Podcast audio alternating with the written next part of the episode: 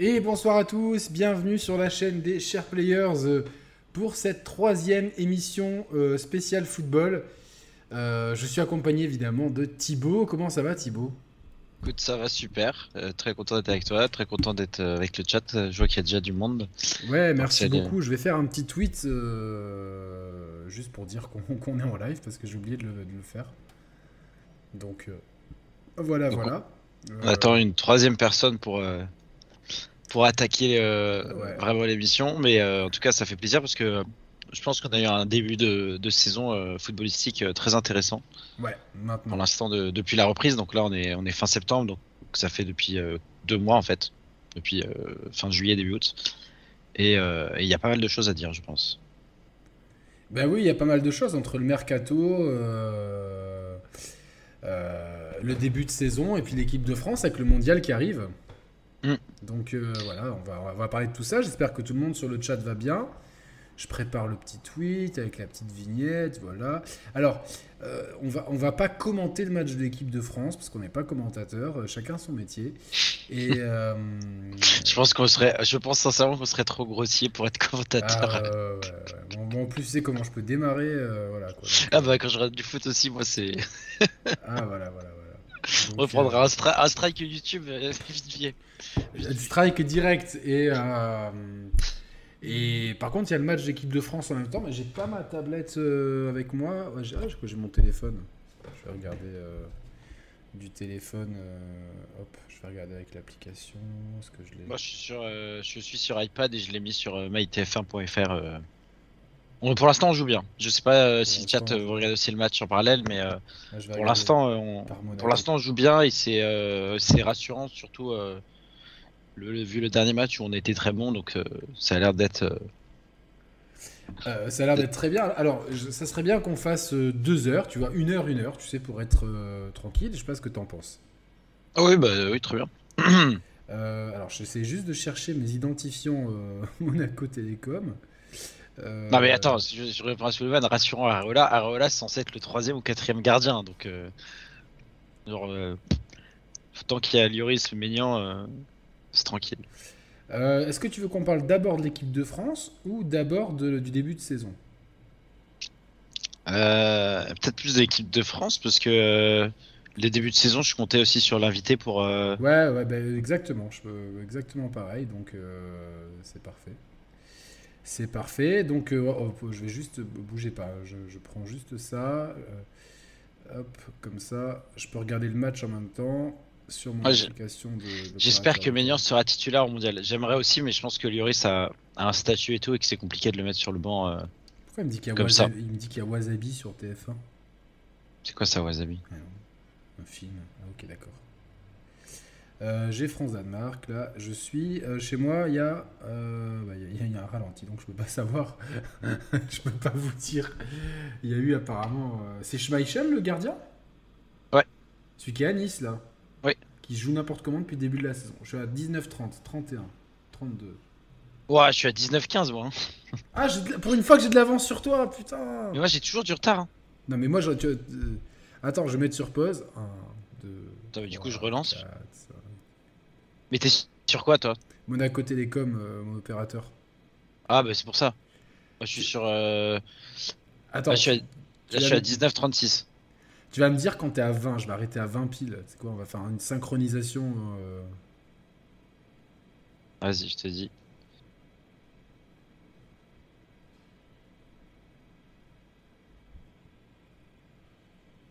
euh, 20-01 même. Attention. 20. 20-0. Parfait. Voilà. 03. Avec le 04. super barré de Areola. Exactement. Donc, euh, les... alors, je vais, je vais noter tout de suite, je vais timecoder ça euh, proprement. Là, il est euh, 4,27. J'adore ce truc, il est 4,27. Euh, chapitrage, voilà. Donc, 5 minutes, allez, comme ça, 0,5. Euh, Ah, il y a Barthez. ah ouais? C'est le vrai, tu penses? Je pense c'est celui de Metz. Ah ouais, celui de Metz, on oh, c'est celui qu'on préfère en fait en général quoi. C'est celui qu'on préfère. Bon, allez, on, de pla- trêve de plaisanterie. Équipe de France. Euh, on- n'a pas super bien géré euh, les derniers matchs, je trouve. Alors, si on prend euh, pas en compte le dernier match, ouais, je suis d'accord. Voilà. à part le, le dernier match contre euh, l'Autriche, L'Autriche, c'était l'Autriche. Ceux d'avant, j'étais pas du tout rassuré et j'ai l'impression que, en fait, euh, le problème de cette équipe de France, c'est que j'ai l'impression qu'on a du mal à trouver un 11 type. D'ailleurs, si, si je te demande un 11 type, je suis sûr qu'on va pas du tout avoir le même 11 type tous les deux. Bah, en fait, ouais, mais ça vient d'un problème qui est pas un problème, c'est qu'on a tellement de joueurs de talent. On a, on a un problème de riches. C'est, on sait pas, on sait pas. Mais souvent, les problèmes de riches amènent, amènent des, des problèmes tout court. tu vois ce que je veux dire? Oui, mais par exemple, imagine, on, a- on avait une équipe, regarde, euh, latéral gauche, on a tellement que des merguez qu'on sait que c'est Ferland Mendy quoi qu'il arrive. Ouais, il y a pas euh, Théo Hernandez qui peut. Putain, c'est trop long. c'est- Et Théo, pardon, et Théo Hernandez, mais on peut le faire jouer aussi en défense centrale. Mais oui, Mais c'était Théo Hernandez. Hernandez, pour moi, c'est le titulaire, tu vois. Non, c'est vrai, j'ai oublié, j'ai oublié Hernandez. Ah, vas-y, vas-y. Ben, faisons. euh, déjà, en quel système de jeu tu jouerais avec l'équipe de France? Vas-y, on commence comme ça. Bah, en fait, pour moi, au-delà de ça, faut, avant le système de jeu, tu, tu parlais des, de l'effectif. Pour moi, le monsieur équipe de France, c'est Antoine Griezmann.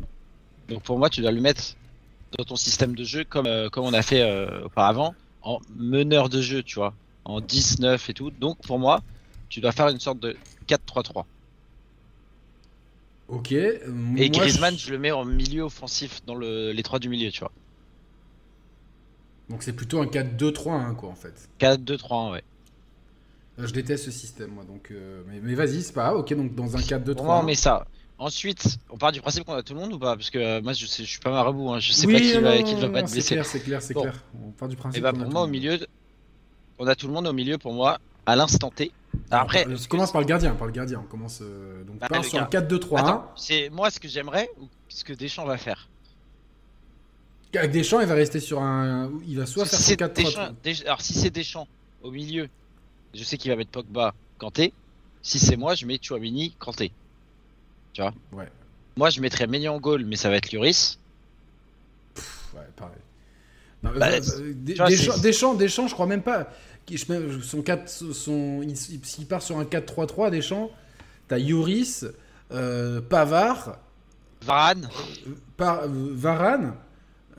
qui c'est qui peut mettre d'autres bah, Kanté. Non, à côté de Varane. Ah, en défense centrale. Koundé. Euh, Non, il va te mettre. euh, Mais ah, en fait, moi, je mettrais, euh, je mettrais euh, Hernandez. Et à gauche? Non, mais l'autre Hernandez. Ah, les deux Hernandez, euh, ok. ouais. Ouais, mais moi, ah, bah, moi, pour moi, les deux, ils sont titulaires. Et non, et, mais, Pas pareil, Kimpembe Kipembe, je le mettrais pas. Je suis parisien, je suis peut-être pas objectif, mais je le mettrais pas titulaire. Donc, Mais euh, il y, a- y a des grandes chances que ce soit Kipembe, effectivement. Qui- donc ouais, les chances de Deschamps, ça serait Pavard, euh, donc de droite à gauche, Pavard, euh, Varane, Non, attends. Non, non, il va pas mettre Pavard, il va mettre, euh, euh, je sais pas. il va mettre. Koundé à droite, je pense. Mais Koundé, il est meilleur dans l'axe en plus, je trouve. Quoi. Ouais, mais il va, le- il va le mettre. Tu vois, mais ça déjà, moi, ça m'énerve. Il y a Klaus, mais en vrai, Klaus. Klaus, Il il est pas mauvais, hein, euh. mais il a. Mais c'est pas une question qu'il joue à l'OM. Hein. C'est pour, pour vanner, c'est pour vanner. un Non, parce qu'après, on va me dire que je suis pas objectif, alors que euh, c'est pas une question de ça, c'est juste que Klaus, il a pas énormément de matchs référence à très très haut niveau. Les Ligues des Champions, les, les Euros, les trucs. Vous allez me dire Koundé non plus, mais Koundé, il a un peu plus. Ouais. Mais en tout cas, pour moi, le... mais c'est les, les défauts du foot moderne, c'est les latéraux. Les latéraux, c'est la, la faiblesse de l'équipe de France.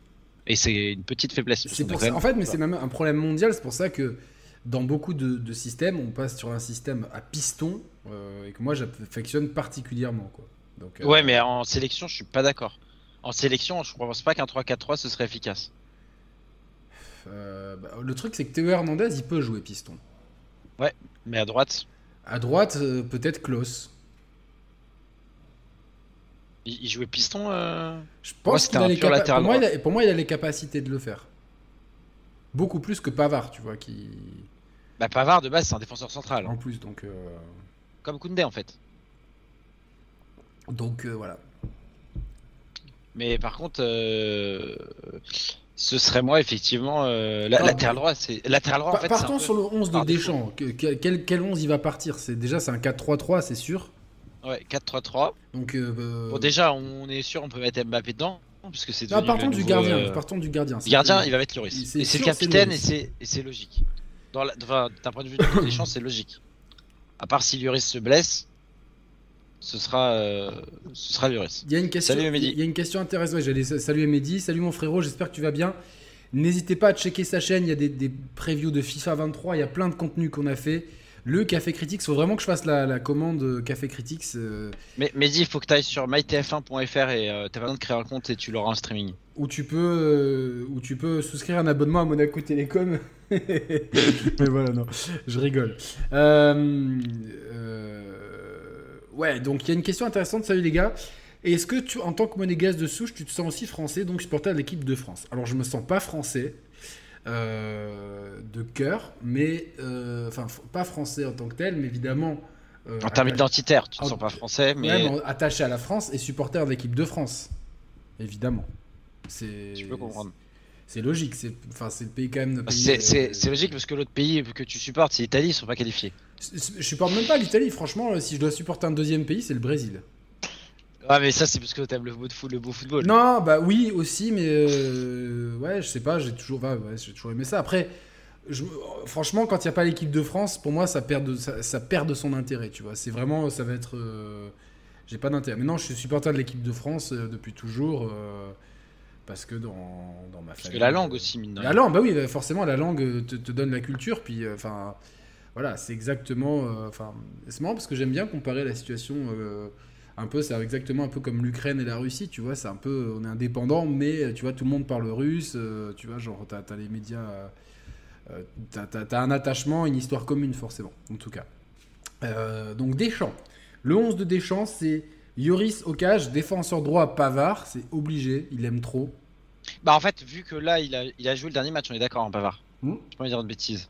Et le dernier match me semblait plus un match de titulaire que ce soit. Et comme là, il le reconduit, et que si je dis pas de bêtises, c'était c'est la seule trêve internationale avant la Coupe du Monde, le faire deux fois de suite titulaire, pour moi, c'est une marque de confiance. Surtout qu'on est au poste, en fait, où il n'y a aucun crack. Du coup, en fait, euh, c'est un peu un choix par défaut, mais euh, C'est un choix d'expérience aussi.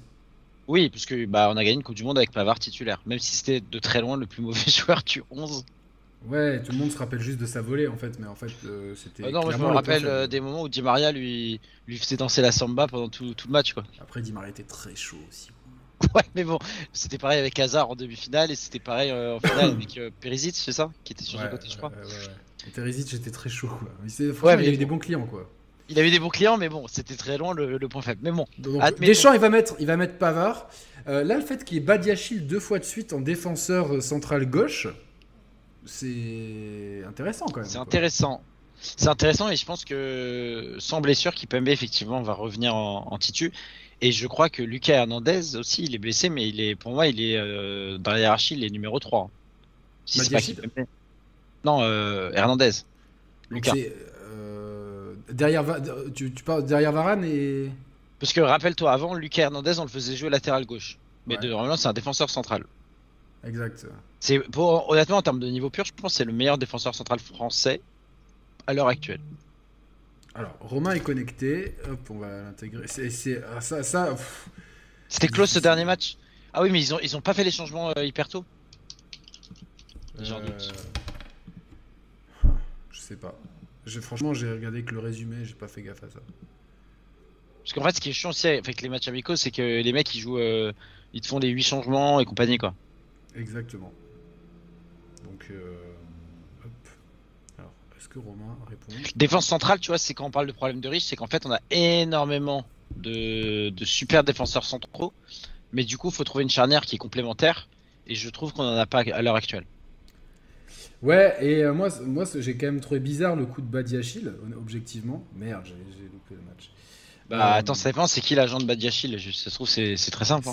C'est exactement ce que j'allais dire.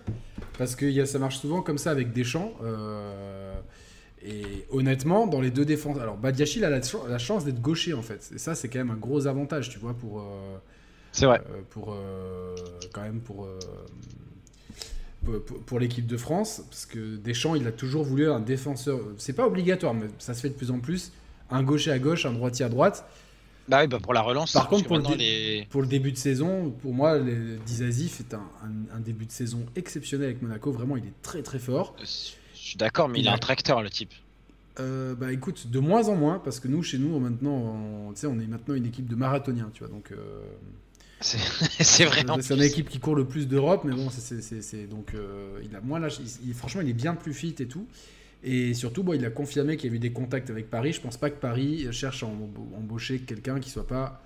euh, Enfin, surtout vu le nouveau directeur sportif, c'est qu'il voit vraiment quelque chose en euh, Axel Dizazi. En tout cas, moi j'aurais plus euh, sélectionné Dizazi que Badiachil, surtout qu'il revient de blessure, mais Badiachil c'est quand même quelqu'un de concentré. Quand il a quelqu'un d'expérience à côté de lui et qu'il a, qu'il a la confiance, c'est très bien. Romain est avec nous, on va l'intégrer au setup. Voilà. J'espère que tu nous entends, Romain? Ah, Il nous entend pas. Romain, je t'entends pas. Romain, je t'entends pas. Ah, mais il est muté. Attends, mais je sais pas si c'est normal. Non, on t'entend pas, euh, Non, Romain. on t'entend pas. Va dans les op- options de Skype, à mon avis, t'as pas dû mettre ton, ton micro en. Par... Ça doit être par défaut. Ah, En plus, j'arrive même pas à le foutre euh, sur. Ah oui, non, je suis bête. J'arrive même pas à le foutre. euh, voilà. Donc, bon, en, en attendant que Romain euh, se, se règle. Donc, ouais, euh, moi je vois charnière centrale, Pavard, euh, pardon, euh, Varane, qui, est partout. Pavard et Hernandez, euh, jardin central, tu sais. non, pas Pavard, Kimpembe, je pense. Jardin central Non. Attends, attends, redis, redis, redis. Pa- Pavard, ouais. euh, Varane, peut en Varane. Kimpembe, et à gauche, Théo Hernandez. Romain, Théo. tu nous entends? Non, tu nous- on t'entend toujours pas, Romain. Dès que tu nous entends, Romain, tu, tu bouges la tête. Au milieu de terrain, ça sera Pogba Kanté, c'est sûr. Bah, je suis pas si sûr que ça. De Deschamps, de Deschamps. Ouais, bah, alors. C'est. S'il fait un milieu à 3, il peut faire Pogba Kanté. Il euh, peut le faire, Tchouaméni. Pogba est blessé et Chouameni est monstrueux dans tous les matchs, monstrueux début de saison. Pour moi, Chouameni est titulaire. Ah, moi aussi, mais je te dis Deschamps. Même limite devant Kanté. Dans la tête de Deschamps. Ah, Kanté, il est. non, je peux pas. euh, Attends, il est parti de l'appel. Il est parti de l'appel, mais il m'appelle. Il peut pas m'appeler. Il est, euh, il est bête. Enfin, il, il sait pas. Euh, Tu peux le réinviter ou pas Bah ouais, je le réinvite là. Je le réinvite, mais. euh, Alors, est-ce que ça va marcher? Ah bah merde, on vient d'encaisser un but. Ah mince, au moment où je, je lui envoie un message. Ah, est-ce que vous m'entendez? Là, on t'entend, Oui. mais on te voit pas, mais c'est déjà bien qu'on t'entende. C'est déjà ça. Alors, attends. Putain, mais On l'entend. T'es t'es en... t'es à l'antenne, hein, Romain. T'es à l'antenne. Ok, Et là, on te ça voit. marche. Et là, on me voit. Super. Alors, attendez. Hop. Il a sorti le maillot. Le- j'ai sorti le maillot 2002 du Barça, le vrai, l'authentique. Ah bah, c'est un- c'est vraiment vintage ça. hein, C'est un vrai, le vrai. Voilà, du, Moi j'ai sorti du- un, de un, 2002. euh, avec, un euh, Domios floqué. euh, qui me sert de. Ronaldinho. Voilà. Ah, moi ça j'applaudis. Ah là là, Voilà. en 2002. Ah, j'applaudis Ronaldinho 2002. euh, j'applaudis. Ronaldinho 2002, l'année du Ballon d'Or, c'est magnifique. Voilà. C'est sublime. C'est attends, c'est 2000 oui, enfin 2003 il l'a eu, c'est ça? 2003, il l'a eu, mais c'est sur son année 2002, quoi. Ouais. C'est vrai. Où il signe au Barça, où il vient de gagner la Coupe du Monde, ou voilà, année stratosphérique du, de Du. Pari- du Parisien. Du Parisien. non, pas du Parisien. Comment, comment vas-tu Romain? Bah, ça va super bien. Je suis désolé d'être un petit peu en retard. J'ai une petite galère avec mon Mac. Là, je- mon mot de passe n'est plus reconnu. Je sais pas ce qui s'est passé. J'ai une merde terrible. Mais rien de grave. Donc tout va bien. J'ai réussi à trouver un autre appareil sous la main. Écoute, euh, voilà, donc en fait on est en train de, de, de- de faire le 11 type de Deschamps et après moi je voulais que chacun nous donne euh, sa compo et son 11 type de l'équipe de France, donc un exercice périlleux parce qu'il y a autant de sélectionneurs de, que, de, que de, que de citoyens Français, ouais. français. Donc, euh, donc on disait que pour Deschamps ça sera un 4-3-3 avec euh, Loris au cage, euh, Pavard à droite, euh, Varane, Varane Kipembe. Kipembe, Théo Hernandez à gauche. Au milieu, moi, je pense qu'on va partir sur un 3 avec Kanté, s'ils sont pas blessés, Kanté, Pogba, Chouameni. Et devant, euh, ça va partir euh, Mbappé, Griezmann, Benzema. Je pense pas. Si c'est ce Ça, c'est système moi, moi euh, c'est ce que je pense. Mais ça, c'est le tien ou c'est ce que tu penses? C'est ce que je, je pense que Deschamps va faire. C'est pas, le- ah non, Ah, pas, du tout moi. Bah, moi, le pense que Deschamps, il va pas- 4-3-3, il va non, euh, ça. non, non, non, non. C'est qu'il peut pas mettre Griezmann sur l'aile droite s'il y a Mbappé et Benzema et du coup si c'est ça je pense qu'il va plus faire appel à Dembélé. De toute façon, Dembélé, il y sera. Après, euh, il, Non, il il est est- jamais titulaire. Attends. mais, attends oui non mais dans, dans les titulaires justement les trois devant c'est aussi un casse-tête de riche. ouais. C'est quelle le animation pire, tu fais. Et vu tous les, Donc- les cracks qu'on a à disposition, c'est compliqué, tu vois. Thi- Thibaut, toi, tu vois comment le 11 de Deschamps? Pas le tien, parce qu'on sait que. Alors, Lloris au goal. Ouais. Euh, euh, En vrai, c'est compliqué parce que pour moi, si Lucas Hernandez euh, est pas blessé, pour moi, il va le, il va le foutre titulaire, tu vois. Au mieux. euh, Ouais, mais à gauche, comme ce qu'a dit Yannick.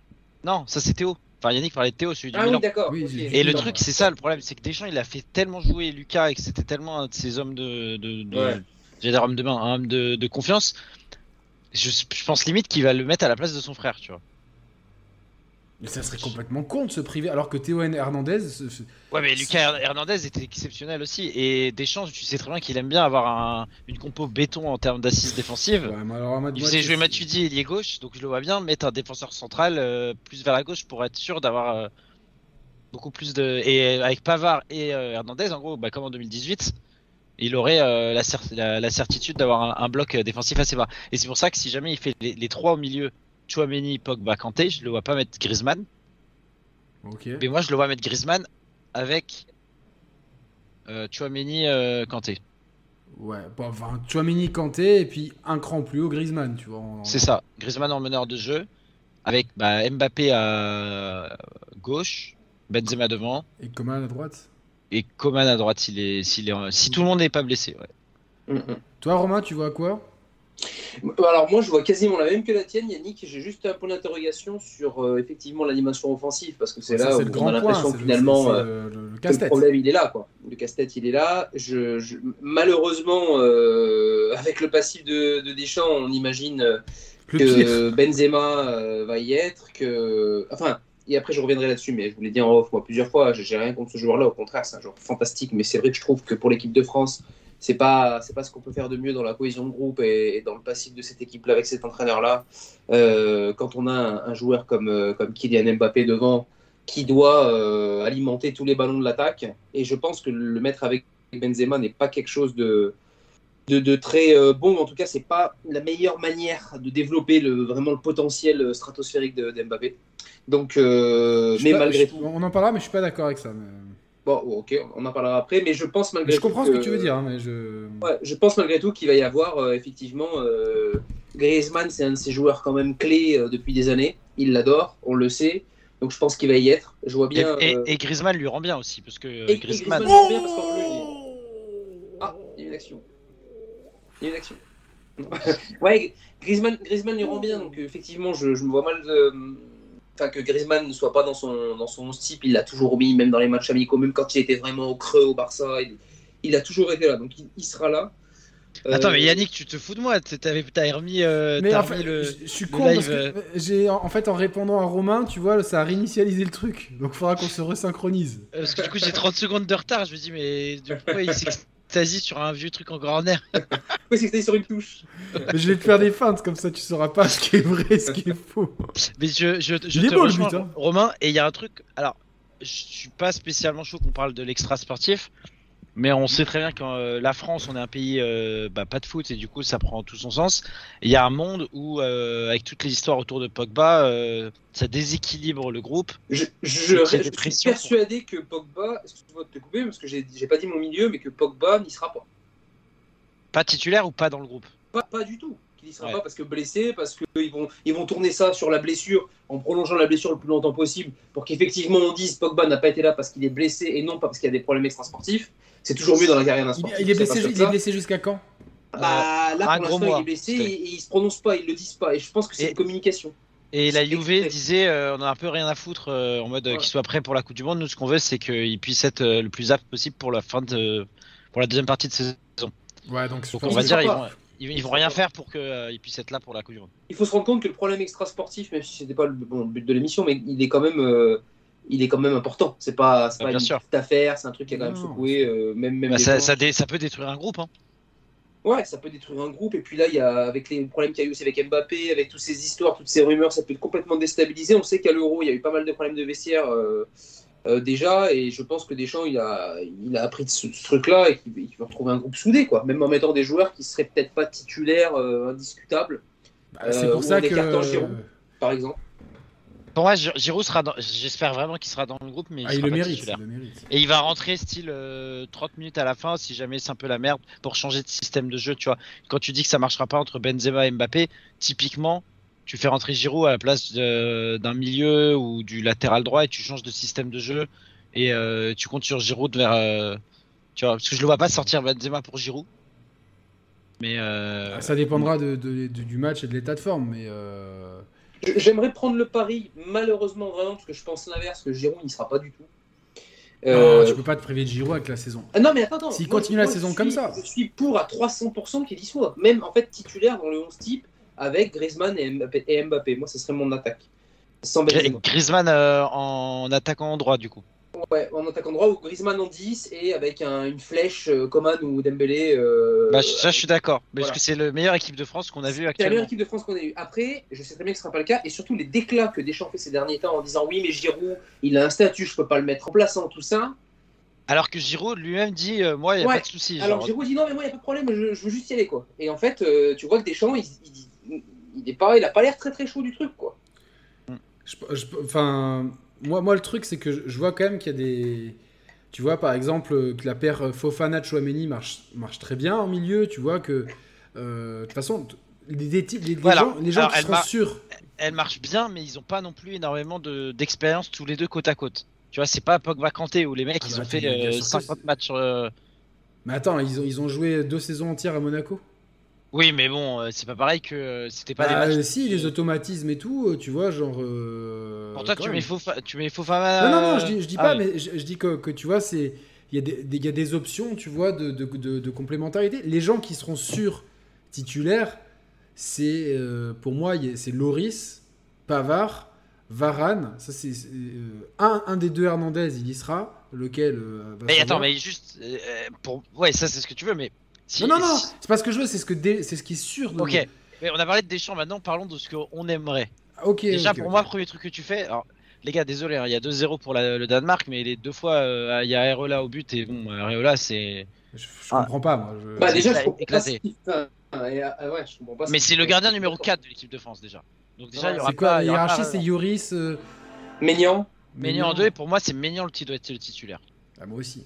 Mais- Bah oui, moi aussi, mais Lloris, il est, voilà, il est boulot. Bah, c'est le capitaine quoi. c'est le capitaine. Donc, euh, Et déjà, tu mets Maignan en, en titulaire. À gauche, tu mets Hernandez, Théo. En défenseur axe gauche, tu mets Hernandez, Lucas. Lucas. En défenseur axe droit, tu mets Upamecano. Plus que Koundé? Oui, parce qu'ils jouent en club ensemble. Et à droite, tu mets Pavard. Et du coup, tu as trois mecs du Bayern qui ont déjà l'habitude de jouer ensemble. Plus Ouais, euh, pas- Théo hein. Hernandez. C'est pas con, hein.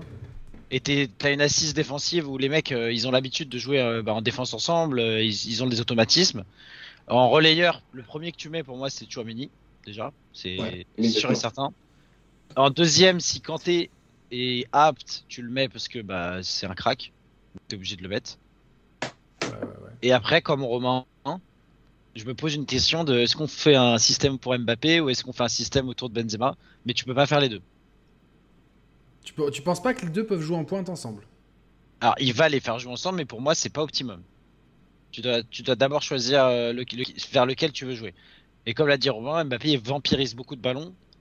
Et donc Mba- Mbappé, son jeu n'est pas fait pour être avec un, un meneur de jeu, euh, enfin un, attaquant aussi euh, complet que Benzema qui va être dans les, tous les compartiments de jeu. Si tu- soit tu mets, euh, tu mets Mbappé en pointe, et dans ce cas-là, tu peux jouer avec, euh, avec en 4-4-2 avec Mbappé et Benzema. Mais dans ce cas-là, tu mets pas de, tu mets pas d'ailier euh, comme euh, Coman et Dembélé. Mais euh, si, dans le 4-4-2, t'as as deux milieux de couloir, quoi. T'as deux milieux de couleur, mais qui sont Ouais, peut-être mais- moins comme, comme des flèches. euh, Ouais, ça va être, ça va être Ouais. des mecs genre Thomas Lemar, tu vois. ouais. Ah non, merci. Ce qui est pas leur profil du tout. Non. Ou si c'est Deschamps, il est capable de te mettre euh, Chouameni euh, milieu droit et, euh, et Pogba euh, milieu gauche. Hein. Et il te met, euh, et Souleymane dit, ouais, comme à l'époque de Falcao Mbappé, avec euh, un peu Benzema qui jouerait le rôle de Falcao, et Mbappé euh, son rôle d'aspirateur de, ballon et de profondeur. Sauf que Benzema et Falcao, c'est pas, c'est pas, c'est pas C'est le pas le C'est même. même type de- exactement le même, ouais, c'est pas exactement le même type de jeu, mais c'est, si il y a un, attaquant de l'équipe de France qui se rapproche de Falcao dans son jeu, c'est, c'est Benzema. Oui, après, quand on, historiquement, quand on voit les années de Benzema au Real, là où il a été stratosphérique, c'est quand il s'est retrouvé tout seul, neuf, euh, attaquant de pointe. Euh, quand Ronaldo est parti, c'est là où il a explosé. On va dire que Ronaldo, il a un peu les mêmes caractéristiques, un peu que Mbappé, à savoir la vitesse, euh, l'aspiration, aller Et prendre puis le ballon. il, il, il vampirise tous les ballons Il aussi. vampirise tous les ballons et le problème c'est que Benzema a du mal à exister quand euh, il n'est pas le, le, le crack de la surface quoi. Et le problème c'est que quand tu as Mbappé avec toi, c'est compliqué euh, bah, d'avoir autant de ballons. Euh, c'est compliqué d'avoir euh, tous les appels pour toi. C'est compliqué de de, d'être à la, dans le, le- vraiment dans le dernier geste à chaque fois. Et Benzema c'est là où il est le meilleur. Donc soit tu fais une équipe entre guillemets orientée Benzema. Mais ça voudrait dire que Mbappé, tu le mets dans un rôle secondaire, et on sait qu'aujourd'hui, bah, C'est le possible. monument de la France numéro un, donc c'est pas possible. Euh, soit tu joues vraiment l'équipe pour Mbappé, mais au risque 3 c'est Benzema, et le problème c'est qu'on a un problème de riche, c'est que le gars va être ballon d'or, et que ne pas le mettre directement, pour l'avoir en plus refait venir il y a deux ans, et tout ça, et tout ce qui s'est passé, c'est complexe aussi. Moi, Donc, j'ai plus euh, une question, les gars, sur, sur- franchement, sur Griezmann, en fait. Parce Mais que- pour moi, vais compléter ce que dit Romain. Pour moi, Griezmann, pareil, quand on dit Mbappé, si on, met, si on fait un projet de jeu autour de Mbappé, Benzema, ce sera pas son meilleur poste. Si c'est Benzema qu'on veut faire briller, pour moi, Griezmann euh, ne doit pas être dans le 11 Non, il va pas être dans le Bah, pas- Parce qu'ils bah, ont des trop de similitudes sur le terrain avec Je- Benzema je- quand je on tourne autour de Benzema, tu vois. Je suis d'accord, et vu que Griezmann sort d'une saison euh, compliquée et que là, ne- ne- il ne peut jouer que des bouts de match, je suis pas vraiment sûr que, que, que pour moi, c'est, je, le mets, je le mets sur le banc, Griezmann. Bah, si tu mets sur le banc, ça veut dire que dans ce cas-là, le, le projet il va être autour de Benzema. C'est Benzema qui va jouer un peu en 9,5 et qui va récupérer les ballons, qui va faire le jeu et qui va. euh, De toute façon, on le voit quand on regarde Mais le ils, match ils peuvent, ils précédent peuvent de- très de- bien, euh, ouais, ils peuvent très bien en plus, euh, ouais, en 9,5 et, et, et euh, Mbappé dans ce qu'on appelle le numéro 11, tu vois, genre l'attaquant un peu mobile euh, qui, qui. Et je pense que ça dépendra des phases de jeu, tu vois, si on est en phase de contre-offensive, c'est Mbappé qui va plutôt. euh, euh, Ah bah, qui va être devant, oui, va être c'est- devant, etc. Quand on est en phase de possession, Mbappé il pourra décrocher sur les ailes, il pourra euh, euh, partir en gris-gris, etc. Et Benzema sera plutôt fixe dans la surface. Donc moi, personnellement, je partirais sur... Ah, c'est compliqué, c'est compliqué, mais je partirais, je pense, sur un... un, un- le 4-4-2 à plat, c'est pas dans, dans, dans l'esprit de l'équipe de France. Donc un 3-5, je, je, je partirais sur un 3-5-2, moi, tu vois. Je partirais sur un 3-5-2, je... parce que c'est un système que Tu mets, tu, tu mets qui en défense centrale? En défense centrale, je mets Varane, euh, Kipembe et euh, Badiachil. euh, pas, euh, ouais, Badiachil, ouais. Ou non, non, dire sais. non, non, non, je mets. euh, pardon, pas. euh, le- Lucas Hernandez. Lucas Hernandez à gauche, euh, Kipembe au milieu et Varane. Attends. Lucas en, en piston gauche ou en, en axe gauche Non, non, axe gauche. Euh, tu vois, les trois. Lucas, Hernandez en axe gauche, Varane axe droit et Kipembe euh, axe en central. libéraux. Libé- Ouais, enfin, Ok. libéraux après, tu sais, genre, il n'y a plus de, vraiment de libéraux. Il n'y a plus de libéraux. Euh, euh, des, euh, piston gauche, Théo Hernandez. Ouais, bon, ça du coup c'est son meilleur poste, il- c'est trop fort. Ouais. ouais. Pi- Piston droit, bah ouais, c'est et une vraie force, tu vois. Théo Hernandez, piston gauche, c'est une, vraie c'est une vraie force. Piston droit, pour moi, Jonathan Kloss, il a les qualités pour. En plus, l'OM marche bien. Enfin, tu vois, il est sur une bonne dynamique, il a l'écro. Parce que ni Pavard ni Koundé ne peuvent euh, prendre Ah non, bah oui, ce serait une Donc, insulte au euh, football que de faire tuer ces deux-là en piston droit euh, devant la surface et tout. Non, non, oui. Ouais, donc. Euh, 1, 2, 3, 4, 5. euh, il, il me manque, il, me, il me manque 5 joueurs du coup. Attends, 1, 2, 3. Ouais, il me manque 5 joueurs. Euh, pff, au milieu, je mets Chouameni, c'est sûr titulaire. Sûr. Avec, euh, avec Kanté. Tu vois, je pense qu'ils font une bonne paire au milieu. Euh, bonne- Kanté, attention, hein, ça fait un moment qu'on l'a pas vu. euh, il est blessé, il, il a ça. pas de rythme. euh, Enfin, c'est c'est- aujourd'hui, aujourd'hui, Quels sont, les, quels sont les candidats de toute façon au milieu de terrain? Aujourd'hui, bah, moi, il y en a un qu'on n'a pas cité depuis tout à l'heure et qui fait Camavinga. paire extraordinaire avec Chouameni, c'est Camavinga. Cavaviga, non, non, bien sûr, ouais, ça peut la fin de saison dernière, il est stratosphérique avec le Real à chaque fois qu'il rentre. Là aujourd'hui, il est quasiment tout en titulaire. Et il a quand même mis des. Alors, je vais pas dire qu'il a mis Kroos d'or, mais il joue en alternance avec Kroos selon les matchs. Il est monstrueux. Non, non, dans ouais, ce mais ça- ouais, pourquoi pas? Enfin, honnêtement, euh, si, si, si Kanté d'ici là ne, ne retrouve pas son niveau, Kamavinga, Chouameni, moi ça, ça me va très bien. Donc Ouais. on, a, on a cet axe-là. Alors, on, euh, on a l'impression que Deschamps n'a pas encore mis Kamavinga dans ses plans, euh, euh, on va dire, euh, ouais, réguliers. Et c'est assez étonnant d'ailleurs, parce que vu ce qu'il fait au Real Madrid, qui est quand même le plus grand club du monde, et vu le milieu et la paire qu'il fait avec Chouameni, où ils sont vraiment complémentaires dans le fait de l'impact, de récupérer les ballons, de balayer, ils ont aussi la technique pour, pour amener, pour jouer aussi 10 quand il le faut.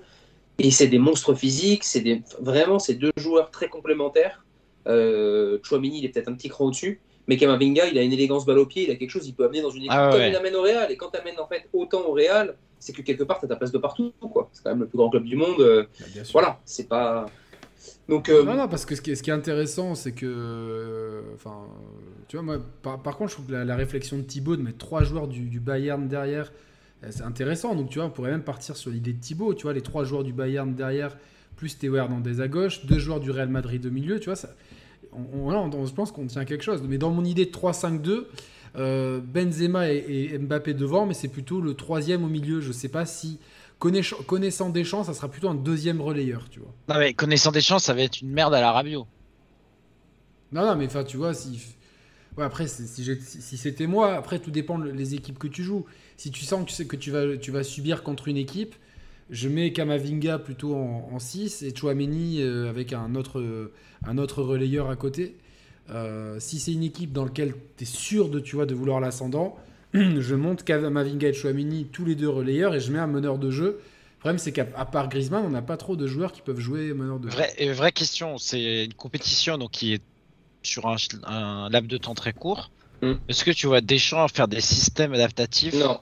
Moi je le vois avoir euh, une chose. formule type, tu vois. Et de toute façon, il faut savoir que dans n'importe quelle compétition internationale d'équipe nationale, hein, on dit bien d'équipe nationale sur une laps de durée de trois semaines à mois, un championnat euh, du monde, un championnat d'Europe, euh, peu importe le titre, tu ne peux pas t'amuser à t'adapter à l'équipe adverse. Tu es obligé d'avoir ton équipe type et l'équipe la meilleure possible, capable de jouer euh, tous les adversaires que tu vas rencontrer. Parce qu'il y a tellement peu de temps pour adapter les automatismes, pour que et puis dans le niveau qui va être très très haut d'une Coupe du Monde comme une Ligue des Champions, euh, tu pas. peux pas te permettre de dire bon bah là ça va pas on met Benzema. Non, en fait t'as déjà pas beaucoup de ballons, t'as déjà pas beaucoup de chances quand tu les as. Voilà, il faut les mettre quoi. Et, et aujourd'hui euh, ça, ça me paraît très hallucinant. Aucune équipe ne le fait, donc je pense pas que ce soit le cas, mais qu'il y ait des systèmes différents selon l'équipe avec la- contre laquelle tu vas jouer. Tu, tu, non, tu peux, pas, tu pas peux le vraiment différences. c'est- mais- ce que je disais, c'est le 3-5-2, tu vois, tu peux le moduler en 3, euh, tu vois, 1, 4, euh, 2, ou. Ouais, Tu vois ce que je veux dire? C'est le, c'est a- les trois du Yannick- milieu, c'est c'est plus un est pas point de déjà basse ou trop point haute, tu vois. Est-ce Ouais. qu'il n'est pas déjà trop tard pour Ah faire bah bien un sûr, 3-5-2 alors qu'on l'a évidemment. et, euh, Évidemment, il, il, il s'entête avec ses, ses, ses- ses- son, son 4-3-3. euh, voilà, c'est- comment ils jouaient la semaine dernière quand ils ont quand Giroud a marqué? C'était quoi le système? C'était 4 4-3-3 C'était. Attends, j'ai un... Putain, j'ai un doute, tu vois. je crois. Que Euh, c'était 4-3-3. Ouais, mais c'était un 4-3-3, je crois, avec euh, Griezmann en... au milieu. Aujourd'hui, sur la prestation qu'on a vue, c'était un. C'était un 3-4-3. c'était un 3-4-3. Ah, donc il jouait à 3 derrière. Il joue à 3 derrière. ouais. Ouais. Et c'était. Après, il y a... Après, en vrai, euh, il y a tellement de blessés en ce moment que c'est limite pas... Oui. pas représentatif, quoi. De toute façon, les, les vraies questions, elles vont se porter, comme on l'a dit depuis le début, sur l'animation offensive. Parce qu'en vrai, que tu mettes Kanté ou Kamavinga, voilà, c'est quand même le très très haut niveau. Il y a peu d'équipes, je pense, qui ont une telle euh, gardien, défense, milieu de terrain. Aujourd'hui, voilà. et attaquant, même. Attends, tu Non, mais même des- attaquant. Je dis juste que là, Oui. sur le papier, en fait, tu peux interchanger. Par contre, les attaquants que tu mets, quand tu mets Giroud, Mbappé, Griezmann, tu as quand même des résultats qui sont euh, assez probants. On les a vus jouer la semaine dernière. Voilà, on sait comment va jouer Giroud de toute façon. Il va relayer et je trouve que le, le duo qu'il fait avec euh, Mbappé, Ah bah oui, Giroud Mbappé, c'est extraordinaire. c'est extraordinaire. Il- visiblement, ils ne s'aiment pas, d'après ce qu'on lit dans les médias. Ouais. euh, Mais Et en termes de football, euh, c'est complémentaire et c'est c'est trop. fort. Giroud Et ça fait Mbappé briller les deux. Giroud Mbappé ensemble, ouais. Pff, Mais c'est vrai qu'ils s'aiment pas. Enfin, euh, après, j'en sais rien, quoi. Tu vois. Bah, euh, c'est enfin Mbappé qui dit clairement en conférence de presse, euh, je sais pas quoi, Giroud, Giroud qui lui répond. Après Giroud qui est plus excellent en équipe de France. Enfin, il y a, il y a quand même des trucs. euh, Ouais, c'était à l'euro après. Euh, est-ce que- depuis, euh, ils ont mis de l'eau dans leur vin euh, tous les deux? Ils avaient l'air complices la semaine dernière. Bon. Ouais, mais c'est comme tout. Puis il faut pas oublier que c'est des, c'est des gamins. Enfin, pas, enfin, Bien sûr.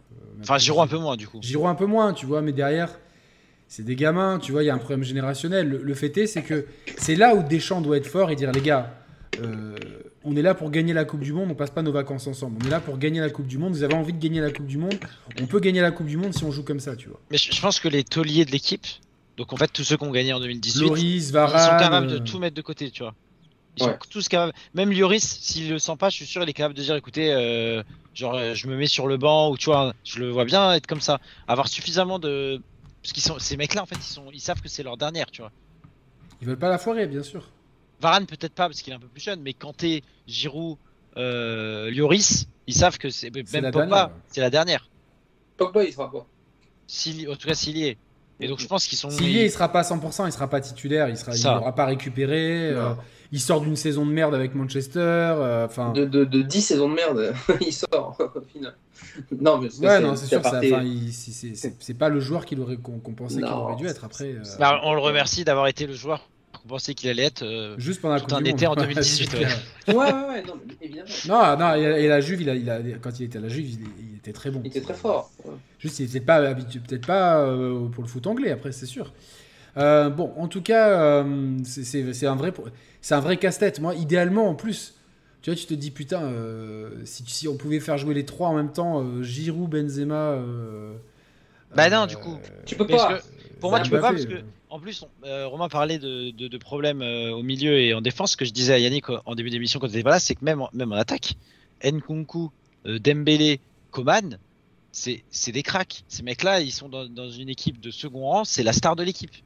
Tu les mets, euh, si- s'ils deviennent autrichiens ou, euh, ou suédois, tout le monde fait une équipe autour de ces mecs-là, tu vois. Parce qu'ils sont trop forts. bien. Nkunku, c'est le mec, il a gagné le titre de meilleur joueur de Bundesliga l'an dernier quand même. Alors qu'il joue pas Bayern. Et il est capable de, il est capable justement euh, d'être ce- cet attaquant complet.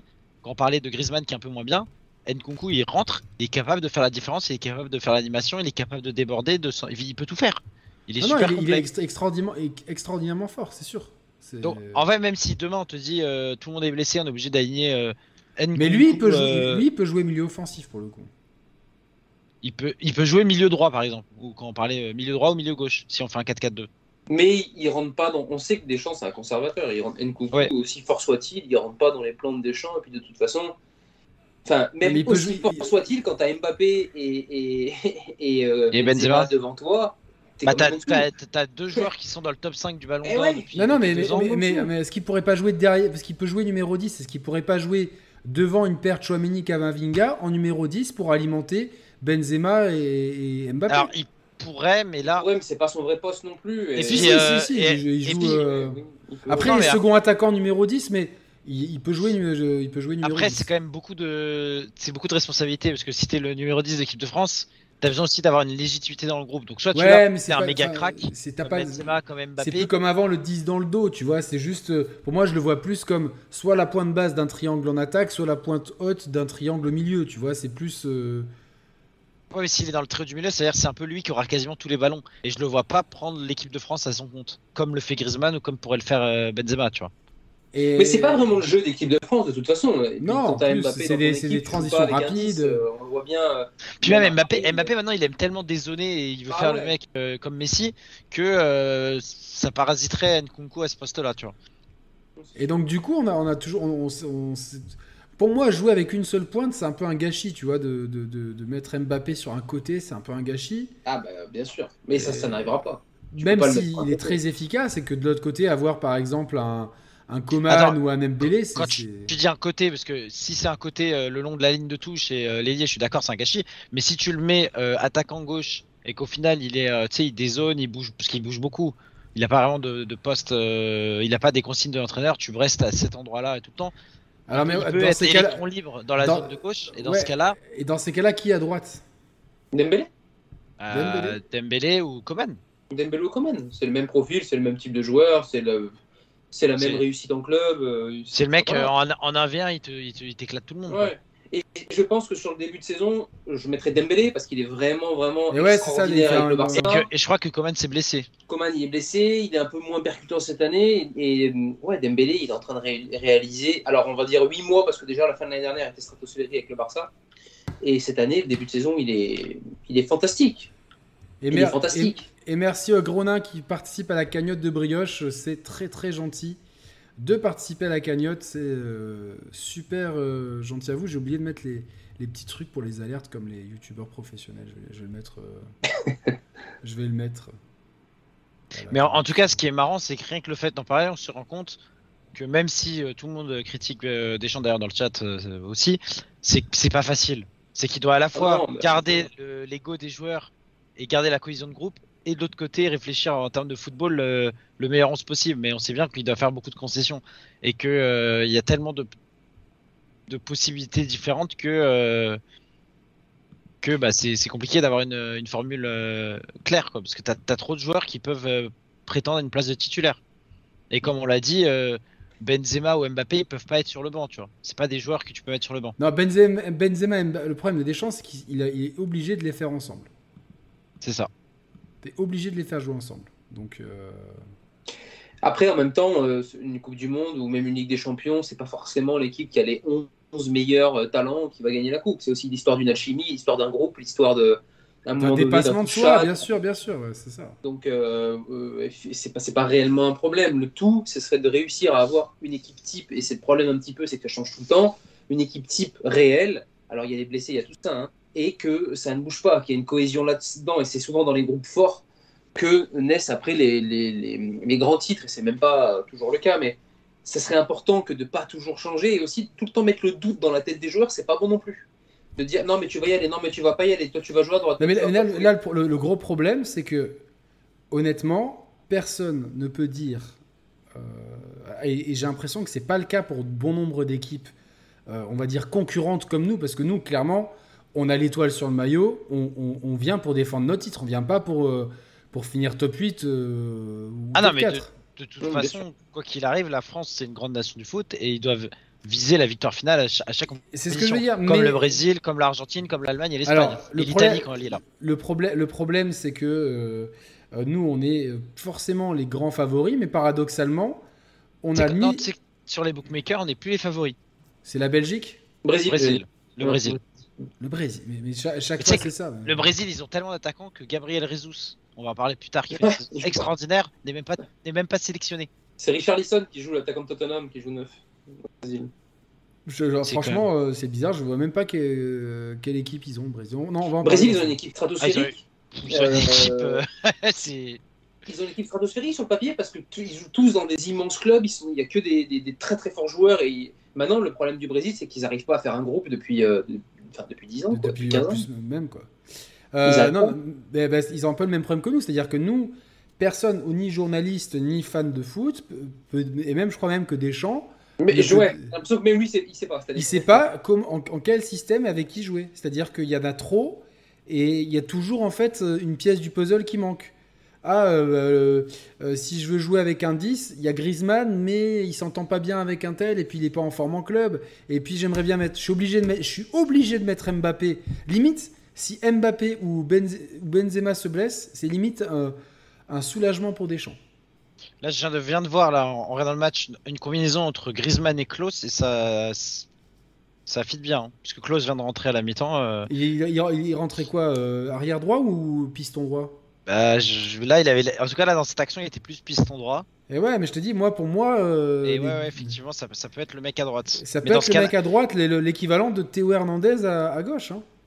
ça voudrait dire que Pavard, euh, Pavard euh, sur le banc. Mais moi, je le mets, déjà, moi, je le sélectionne pas, Pavard. Ouais, mais c'est- c'est Non, mais moi, si c'était moi, tu vois, genre. euh, Mm, Est-ce que, est-ce que, vous avez le l'être. 11 type du Brésil, bizarrement? Euh, comme ça, non, mais j'ai. De, de tête, non, mais euh, il y a déjà. Attends. Le dernier match du euh, Brésil, le dernier match du Brésil, ils, ils avaient le. Ils avaient le. Ils avaient le 11 type. ouais. Attends, moi, je vais te dire, il y a Alisson au but, Ouais. Oui, c'est logique, hein. Silva. Ma- Marquinhos, euh, défenseur central, avec, Avec euh. Militao euh, ou Bremer. Ouais. Il y a été- Euh, Thiago non, attends, non, non, non, c'était Thiago Silva et non, Milita- Silva. Militao latéral droit. Ou latéral gauche. Bon, d'accord, Non, latéral je- droit, pardon. Latéral droit. Tu dois Moi, je avoir pas, Rafinha en euh, piston. T'as Teles, Militao, Paqueta, Casemiro, Neymar. Neymar était euh, dans les, les trois du milieu, mais en meneur de Ouais. jeu. Et Rafinha, Ra- Richarlison, Vinicius Junior. Voilà. Et là, t'as Fabinho aussi, j'avais oublié, qui est, qui est monstrueux. euh. Attends, tu te rends compte l'attaque qu'ils ont, le milieu Et et- et- et- et il y a aussi euh, Firmino et Rodrigo. Ouais, Rodrigo qui explose tout en ce moment au Real. Firmino qui est monstrueux avec Liverpool. Non, mais Vinicius, ouais, j'avais. Et Gabriel Jesus qui est pas, qui est pas Et encore dans les Gabriel invités. qui est même pas sélectionné. Et il y a Pedro qui joue à. tu sais, Il y a toujours. un- Qui Il y a- joue euh, dans un club du Brésil, donc euh, Ouais. personne Ouais, ne connaît pas, mais qui visiblement est très bon. Il a 25 Ils ans, il est en train d'exploser et. Et euh, voilà, donc. euh, non, non, c'est oui, c'est vrai que mais c'est. Neymar, euh, t'as te rendu compte le milieu? Le milieu il est stratosphérique. Le, le devant, mais c'est. Voilà. Mais est-ce que c'est la euh, cohésion, encore une fois c'est- Ils ont le même la problème que nous, en fait. C'est-à-dire qu'ils ont le même problème, ils ont beaucoup, beaucoup trop de joueurs. Et. euh, Mais juste, alors, re- re- redisons ça calmement. Vinicius, Neymar, euh, Rafinha, Richarlison et Paqueta versus Pavard en latéral droit. Vous pensez que ça se finit comment cette histoire? Non, il faut pas Oui. mettre Pavard. Non, mais c'est pas possible, on peut pas, on peut pas laisser Pavard dans le 11. De toute façon, Thibaut, ce que tu viens de dire, l'attaque que tu viens de citer, contre n'importe quelle défense du monde, si ça se met à bien jouer, elle à 200 à l'heure, c'est compliqué. C'est des Ouais, joueurs ouais, mais c'est pour ça qu'il vite. faut, il nous faut, il nous faut des Euh, joueurs euh, solides. quoi. Alors, regardons les, les groupes de la Coupe du Monde 2022. Comme ça, on, on a 8 groupes. Ouais. Le premier groupe, alors il y en a bien deux qui sortent de chaque groupe ou il y a, Oui. y a- ok, Oui, c'est oui. pas une connerie avec les trois. Puis euh, je crois qu'il y a même le meilleur, les meilleurs troisièmes. Enfin, il y a une histoire comme ça. Tu sais que maintenant euh, la Coupe du Monde, c'est un peu euh, Ouais, tout le monde a gagné. hein. Ouais, c'est ça, c'est les meilleurs troisièmes. Bon, euh, putain, mais il y en a combien de meilleurs troisièmes du coup? Ah attends, bah, c'est simple. Il y a combien de groupes? 8 8. Ah non, c'est peut-être pas le meilleur troisième du coup. Je Non, pense non, je pas. suis pas sûr. Alors, groupe A. C'est peut-être le, le- le groupe le plus difficile, à- je trouve. Mais non, arrête tes Non, non, le plus difficile, attends, à sortir les deux. Mais non, pas du tout. Qatar, Équateur, Sénégal, Pays-Bas. Bah Pays-Bas 1, Sénégal. Pays-Bas 1. Bah, moi, entre Sénégal, Équateur et Qatar. euh, non, Putain, Sénégal, Équateur. Qatar, t'es sérieux Qatar, ils... Qatar, ils ont pas de Eh ouais, mais Qatar, euh, est-ce qu'on va leur dire ça? Mais peut-être que voilà. Ils vont naturaliser. D'ici là, Ouais. ils vont naturaliser euh, des, des- des- les meilleurs euh, seconds couteaux. euh. Ouais. Non, Il y mais a, il y a entre. toute l'équipe d'Italie qui va jouer pour le Qatar euh, pour, pour la Coupe Donc, du Monde. Pays-Bas et Sénégal, ok Pour moi, c'est Pays-Bas Sénégal. De, Ok. Enfin, de très loin. On va Pareil. simuler à la Coupe du Monde, là, ok. Moi, je dirais, l'inverse. Je dirais Sénégal-Pays-Bas. Ok, bon, on va. Après, on, on va. on va- Ouais, non, mais Sénégal-Pays-Bas, parce que Pays-Bas, de toute façon, ils sont jamais au rendez-vous depuis un moment. Ils ont toujours une équipe superbe sur le papier. Ils n'arrivent jamais à jouer ensemble. C'est une équipe, c'est très compliqué. C'est même pas sûr qu'ils passent au final. Et, et c'est pour ça que je les mets en deux. Ok. Mais s'ils passent pas les poules, ce serait une énorme contre-perf. Oui, mais comme ils sont, comme on est habitué depuis des années avec les Pays-Bas, quoi. Ouais, c'est vrai. Euh, deuxième groupe Angleterre, Iran, États-Unis, Pays de Galles. Alors déjà, on n'est pas à l'abri que l'Iran se fasse euh, boycott Ouais. si ça continue comme ça euh, d'ici la Coupe du Monde. Gros soutien aux familles iraniennes. Franchement, Ouais. euh, énorme soutien. euh, continuez le. Enfin, c'est- c'est c'est beau. C'est beau et c'est triste. Et euh, voilà, je suis à fond avec les familles iraniennes euh, contre toute forme d'obscurantisme. euh, voilà. Que tout le monde ait le choix de faire, euh, de, de- de- de s'habiller comme il veut. euh, voilà, ça c'est dit. Donc, euh, moi, je vois Angleterre et USA passer. Pareil. Angl- Ah non, Angleterre, Pays de Galles. Non, les USA, ils sont trop chauds. Gareth Bale en mission avec Aaron Ramsey, tu vas voir, ils vont éliminer les États-Unis. Non, pas Les- d'accord. les Les États-Unis, USA, la les- MLS sont en train d'exploser. Ils, sont là. ils sont, ils meilleurs d'année en année et Ouais. euh, d'ici 20 Ah, ans, on les verra. on verra. On verra. Moi, je vois Angleterre, Pays de Galles. Dites-nous le chat. Alors USA, mais s'ils font jouer l'équipe féminine. Voilà. Non, parce que l'équipe féminine s'est fait euh, rosser par les U16 de, de je sais plus qui. euh. Non, non, USA. U- euh, USA. Ouais, Angleterre, USA. USA. Euh, groupe C. Euh, Argentine, Arabie Saoudite, Mexique, Pologne. Et ça, c'est un beau groupe. Parce qu'autant on sait qui va être premier, c'est l'Argentine. On sait qui va être le- dernier, c'est l'Arabie Saoudite. Bah, pas ils sûr, sont pas entre si mauvais que ça. La hein. Pologne, hein, la Pologne, attention, hein, l'équipe de Lewandowski, ils ont des sacrés joueurs. euh. Ouais, mais le- arrête, c'est bien que tu dis ça. Cite-moi un joueur Argent- saoudien. Bah, Alors, je t'en cite zéro, mais je sais qu'à chaque fois, ils se donnent à fond. Et en plus, que là, c'est sur. euh, Attends, il y a un truc qu'on a oublié de préciser, c'est que c'est au Qatar le truc. Et qu'ils vont jouer dans les stades à 35 degrés et tout le bordel. Hein. Donc, faut être habitué aussi. Hein. Ouais, mais ils sont pas climatisés les stades? Non, ils ont. Ils seront pas climatisés. ils ont enlevé ce truc-là. Après, ils disent qu'il fera un petit peu moins chaud. Mais, mais même les Attends, ils ont enlevé la clim finalement? Non, elle y est, mais ils ont dit qu'ils l'utiliseraient pas. Officiellement. Mais ils vont pas, ils vont, ils vont pas être à 20 degrés, quoi, si tu veux. Voilà. Ouais, bon. Mais, euh, mais Et c'est éco- pas éco-responsable. quoi. Et du coup, je vois bien l'Arabie Saoudite bien préparée. Alors, sur le papier, ils sont clairement les plus Bah, le Mexique aussi, il fait chaud là-bas.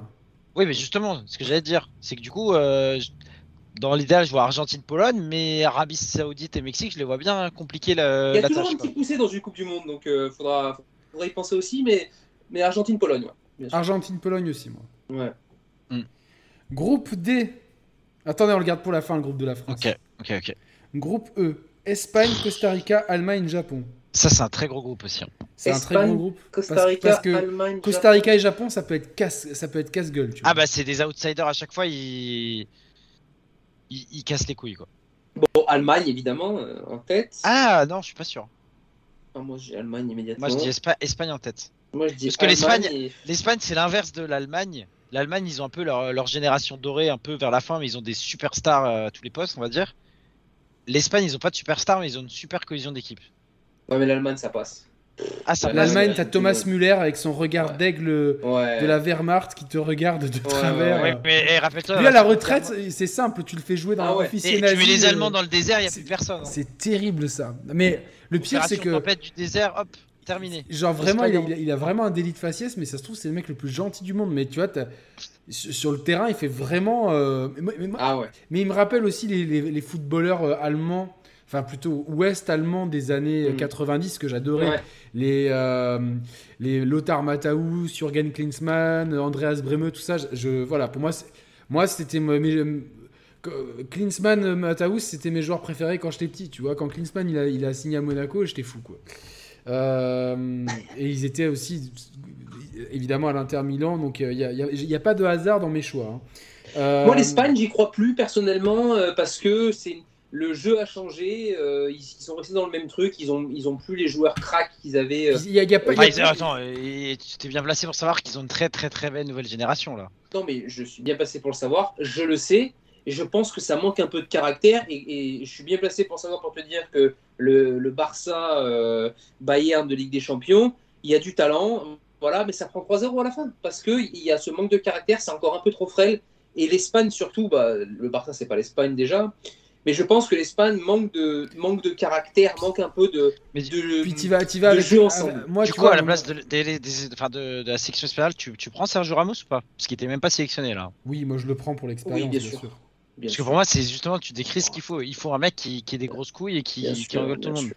Non, mais il y, a quand même, tu vois, tout, il y a, il y a- euh, moi je regarde l'effectif sur Transfer Market actuellement, tu vois, il y a, il y a- il y a- il y a pas. Le, le meilleur avant-centre, c'est Alvaro Morata. Moi, j'aime pas ce joueur en plus. donc. Non, Non, mais la, la star, la star en quelque sorte de l'équipe, c'est Sarabia. Ouais, mais tu vois, ça veut bien dire ce que ça veut bien dire. Ça veut bien Non, Oui, mais ça- veut dire que c'est un joueur de et- devoir. Gavi et Pedri, c'est deux jeunes extraordinaires au milieu, mais c'est pas, ils n'ont pas encore l'impact. C'est deux jeunes extraordinaires qui sont bons quand il y a des, des monuments à côté Et les gars, en fait, quand je regarde l'effectif de l'Espagne, j'ai l'impression qu'il y a deux générations, enfin qu'il y a, Ouais, c'est ça. qu'ils ont sauté une génération. T'as la génération des Aspilicueta, Ramos, tout ça, Ouais, Bousquet. euh, et la, la nouvelle génération, mais qu'il y a pas, il y a dans la génération intermédiaire, il y a qu'un peu des seconds couteaux, tu vois, genre Ouais. les les, les, euh, Carlos Soler, euh, Marcos Llorente, tout ça. Pour moi, c'est pas. euh. Bah, c'est des bons joueurs, mais c'est pas des cracks, ouais. Non, non, c'est pour ça que j'ai- envie de mettre le petit poussé dans ce groupe-là qui est le Japon. J'ai un coup de cœur pour cette équipe depuis des années. euh, c'est des le- mecs, c'est des morladales, ils, ils, ils Non. mouillent le maillot. Attention au réveil de Minamino qui, a, qui après 10 contrôles loupés et 10 passes loupées l'autre jour a fait un but et une passe décisive euh, contre un Reims qui avait baissé les bras. Euh, quelle déception pour l'instant. Mais par contre, celui qui joue à Reims, c'était très bon. Je... Mais- J'ai Mais- j'ai un, amour pour cette équipe depuis tout petit. euh, voilà, le, le hashtag Olivier Tom. Mais le On Japon. dirait Nico Augusto. Non, le- le- l'équipe. Non, mais tout le monde, tout même le Japon. En plus, ils avaient les maillots euh, et Tom à la dernière Coupe du Monde. Ah, c'était- magnifique. Ah ouais, ouais, c'est magnifique, c'est magnifique. Non, mais le, Non, le non, Japon, on a, ils tout ont- le monde serait content que le Japon euh, gagne, tu vois, Ouais. mais ils ont pas le... Oui, mais alors, j'aime pas du tout les Espagnols. euh, parce que rivalité, euh, rivalité sportive dans plein de domaines. Mais honnêtement, je pense que justement, vous sous-estimez l'impact d'avoir une équipe où il n'y a pas de superstar et du coup, il y a un vrai collectif. Et Mais il y a est-ce un vrai qu'ils ont un vrai collectif. C'est ça Ils ont un vrai collectif. Oui, Non, non, ils ont collectif. Moi, pour moi, ils vont, ils vont être. Pour moi, ils sont premiers du groupe. Et l'Allemagne, c'est peut-être eux qui vont nous faire une spéciale équipe de France, euh, plein de stars et ça passe pas les poules. Ok, Je- bon... euh, attends, en 2018, ils sont pas sortis des poules, je crois. c'était pas la même équipe. C'était pas la même équipe. Euh, Mais, il y a mais quand ils, ont, même. ils ont. Attends, en 2018, ils étaient limite euh, encore meilleurs techniquement, parce que euh, c'est la même génération vieillissante. Hein. Non, t'avais des joueurs comme Kimmich qui n'étaient pas encore à leur apogée, qui est, c'est, le cas maintenant. T'as- Ils, ont, ils ont un groupe euh, qui est, qui est quand même costaud. Et puis l'Allemagne, ils se bougent rarement deux fois de suite, quoi, tu vois. C'est c'est des équipes comme ça qui sont souvent dans le dernier carré. Ils se sont loupés il y a 4 ans. Enfin, moi, en tout cas, perso, Ouais, moi, genre, moi, noter sur un Allemagne, papier Espagne, et mettre Allemagne, des sous, Espagne. c'est l'Allemagne. Moi, je mets Allemagne-Espagne quand même. Je vais Espagne 1, Allemagne 2. Allemagne, Mais. Attention sur le groupe d'après, les gars. Belgique, Canada, Maroc, Croatie. Je me fais pas trop de soucis pour la Belgique. Mm. Je les vois quand même. euh, ils ont une belle, la belle ossature qu'ils avaient à la dernière Coupe du Monde. Avec euh, bah, Thibaut Courtois, euh, euh, Kevin De Bruyne, Romelu Lukaku. voilà, dans- pour, pour le- la- la- les, les- les trois, les, trois, les trois grands, grands axes. Trois grandes stars de l'équipe. Euh, Avec Hazard aussi. Il faut qu'on oublie qu'à la dernière Coupe du Monde, c'était Hazard le meilleur hein, de tous. Bah, Hazard en plus fait un bon début de saison au Real? Non, mais il va être titulaire, Hazard. Mais il va plus. Là, là c'est clair que la superstar actuelle de l'équipe, c'est De Bruyne. Mais de très loin. Bien sûr. C'est de, c'est de Bruyne et, euh, Et Courtois. et Courtois. Il faut voir si Lukaku a fait un très très très très bon début de saison avant de se blesser. Mais vraiment, hein, vraiment, tu sens que euh, l'Angleterre, c'est pas pour lui et que l'Italie est dans son jardin. Et en général, il est aussi très bon dans les compétitions internationales. Donc, euh, Donc on est d'accord, mais la Belgique en 1, ça, il n'y a Ouais. pas de débat. il n'y a, y a pas Mais- de débat. Par contre, pour le 2, c'est compliqué parce que Compliqué. euh, euh, Ouais. autant je vois je- Canada, je connais pas vraiment leur niveau non, et.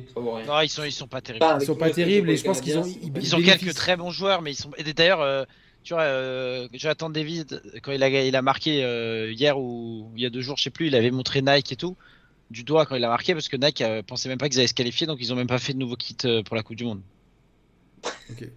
C'est quand même un aveu de. C'est un aveu de faiblesse, ouais, non, bien sûr. Par contre, entre le Maroc et la Croatie, je, je serais plus, plus nuancé. De Croatie, peut-être finaliste du dernier, du dernier Euro. Ouais, mais équipe vieillissante, Euh, ici, vieillissante, fait en vieillissante, 2018. très vieillissante. Bon, euh... Moi, je vois le Maroc en deux. Et parce que le Maroc, ils ont plus l'habitude de vivre dans un football euh, chaud, on va dire.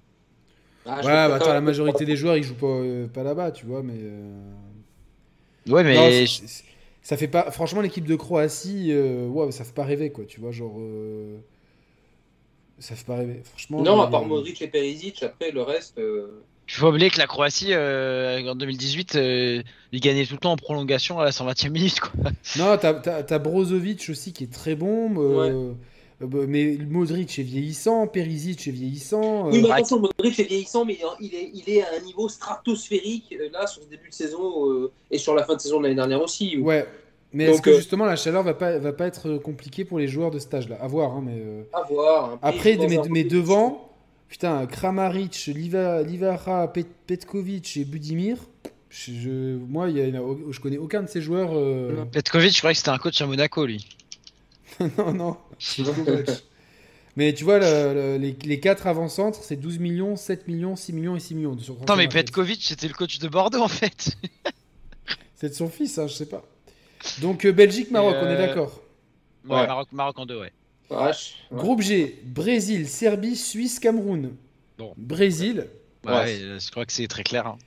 Et putain, derrière, c'est homogène, hein, Serbie, Suisse et Cameroun. hein. Ouais. C'est peut-être le groupe le plus. Moi, je mets une petite pièce sur le Cameroun. Ouais, pareil. Mais une petite. hein.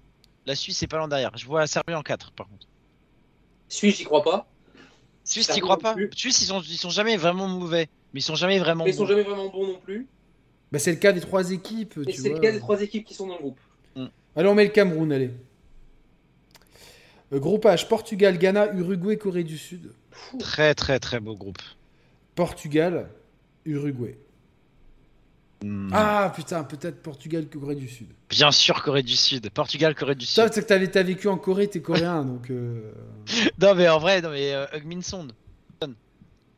Oui, Ouais, mais. mais genre, euh, un, Il est tout joueur. seul, ok, mais Ghana, Uruguay, ils ont, enfin, Uruguay, ils ont Cavani qui, est, qui a 38 ans et qui est au bout, mais ils ont, ils ont plus de superstars.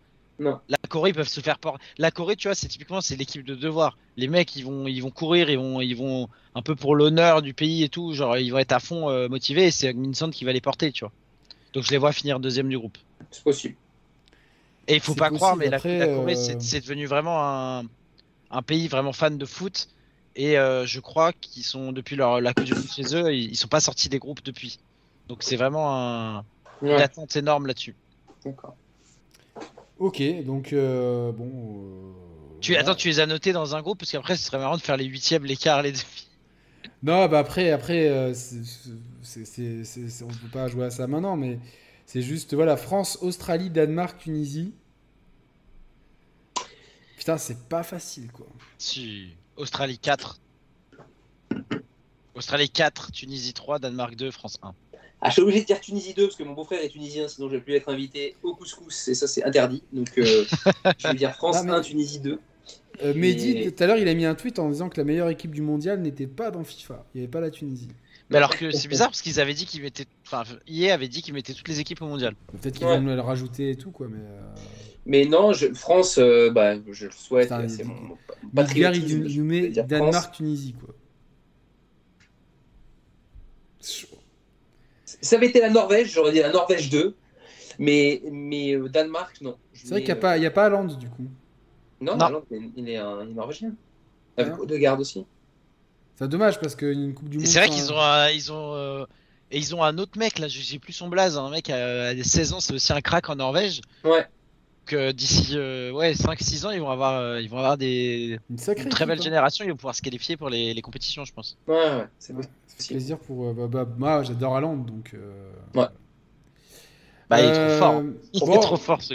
Mais en tout cas, bon, on va, on, on va pas faire de politique sur la, la Coupe du Monde du Qatar. C'est pas le but de cette émission. euh, chacun, euh, de toute façon, c'est trop tard aussi. Hein, c'est trop tard et je pense que c'est la faute de, de la FIFA. Euh, pour le Qatar, c'est une super opportunité. Il faut dire ce qui, ça rentre dans leur stratégie de développement de pays.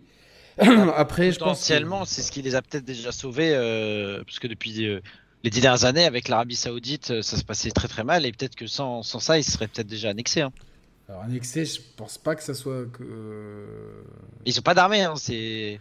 Ouais, mais ça, aurait créé une crise parce que tu vois, genre. Je, je pense pas, je pense pas, je- moi je pense pas qu'il y aurait eu une annexion, mais bon. En tout cas, en tout cas, euh, oui, ce ce qui, ce qui est, ce qui est beaucoup plus dommageable, c'est ait personne ne se soit mobilisé pour les milliers de morts euh, sur les chantiers auxquels on, on pense énormément. Alors, en tout cas, euh, bon, ça va être là une Coupe du Monde un peu bizarre. C'est que moi j'aime bien quand c'est, enfin, c'est vrai que c'est synonyme d'été, tu vois. Pour moi, la Coupe du Monde, c'est la terrasse. Les barbecues, les le barbecues, exactement, tu vois. Les bières aussi, parce qu'il y a beaucoup de bières souvent. non, mais c'est ça, c'est la. enfin, nous en plus, voilà, on est dans, ma famille, on est, tous des foot-foot, mes potes aussi, donc c'est. Quand il y a des gros matchs, c'est sûr que voilà, il y a des, ça peut vite venir 15 personnes à la maison, et puis des fois on peut aller, on, on appelle le resto qu'on connaît bien, ah, tiens, on est une tablette 15, et puis euh, souvent, tu vois, genre, euh, t'as, t'as toujours, comme je suis dans un endroit très international, t'as toujours un, clan de l'équipe adverse, tu vois, donc euh, il il y a quelque chose de beau qu'on trouvera peut-être pas euh, au Mais mois alors, de moi, novembre. justement, moi, c'est ça qui m'attire dans cette Monde. Au-delà des considérations euh, euh, politiques, on va dire, c'est qu'au rugby, il y a souvent des Coupes du Monde dans l'hémisphère sud. Alors, le rugby est un sport aussi très, euh, très typé de, de, de la Nouvelle-Zélande, d'Afrique du Sud. Donc, forcément, c'est logique qu'eux puissent accueillir des Coupes du Monde. Mais euh, ça paraît pas, pas choquant de faire une Coupe du Monde l'hiver pour eux. Et nous, on n'a pas l'habitude dans le foot de le faire. Et j'ai envie de voir ce que ça donne de faire une Coupe du Monde devant une raclette et tartiflette et euh, un chocolat chaud, quoi. Parce que justement, on n'a que la, la vision de la Coupe du Monde euh, l'été, en juin euh, ou juillet. Et, euh, et je trouve que ça va faire du bien aussi de, de changer ça. Ouais, Moi, bah, je suis très content pour, le... pour une chose, c'est pour le niveau de la Coupe du Monde, quand on parle d'un point de vue purement euh, C'est vrai. On Totalement. sait ouais. que depuis quelques années, la Ligue des Champions a pris un petit peu le pas euh, sur, on va dire, le niveau intrinsèque des matchs. Avant, le- le- les rencontres internationales, c'était vraiment le sommet du foot. Aujourd'hui, c'est plus le cas. Le fait de mettre une compétition comme ça, euh, avec des joueurs ultra frais, donc qui vont sortir d'une préparation d'été, qui vont déjà deux mois dans les jambes, donc ils vont vraiment arriver à leur pic, eh ben, je pense que ça peut être vraiment exceptionnel pour la qualité du football.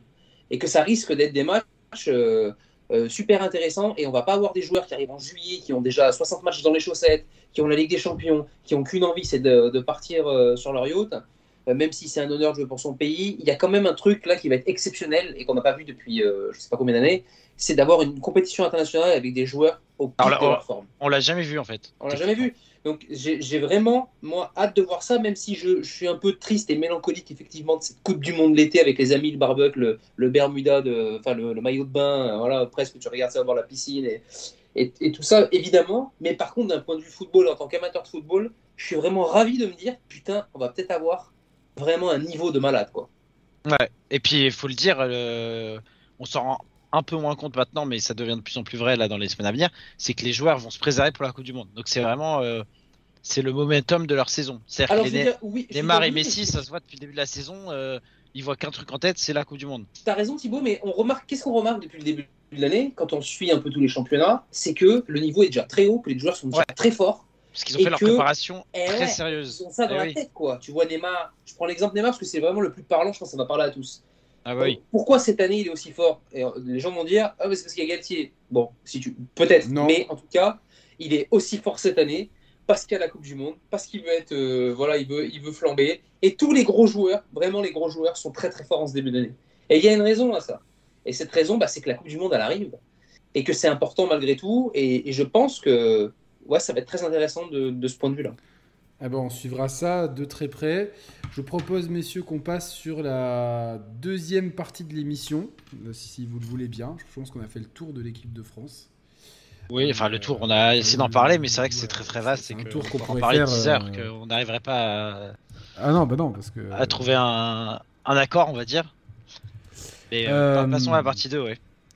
Donc, euh, début de saison 2022-2023. Donc, euh, déjà, qu'est-ce que vous retenez du mercato Thibaut? En Bah, général, le mercato, euh. Alors, il y a le mercato, mais je pense que ce qu'a dit Romain avant, c'est c'est très juste. C'est que comme il y a la Coupe du Monde, la préparation s'est faite de manière beaucoup plus sérieuse de la part des joueurs. Et que grâce à ça, je pense, en tout cas depuis que je suis le foot, vu que je suis quand même un peu plus jeune que vous, c'est la première fois que je vois un début de saison avec un niveau de jeu aussi bon dans tous les championnats. Les joueurs sont déjà, euh, déjà prêts. Et du coup, ça donne énormément de plaisir. Et le mercato, on va dire, les, normalement, les gros mouvements se sont faits vraiment en amont, au début du mercato. Dans ce mercato-là, je mets, euh, je mets un- une palme euh, pour les Anglais, comme d'habitude, qui ont raflé absolument toutes les stars possibles.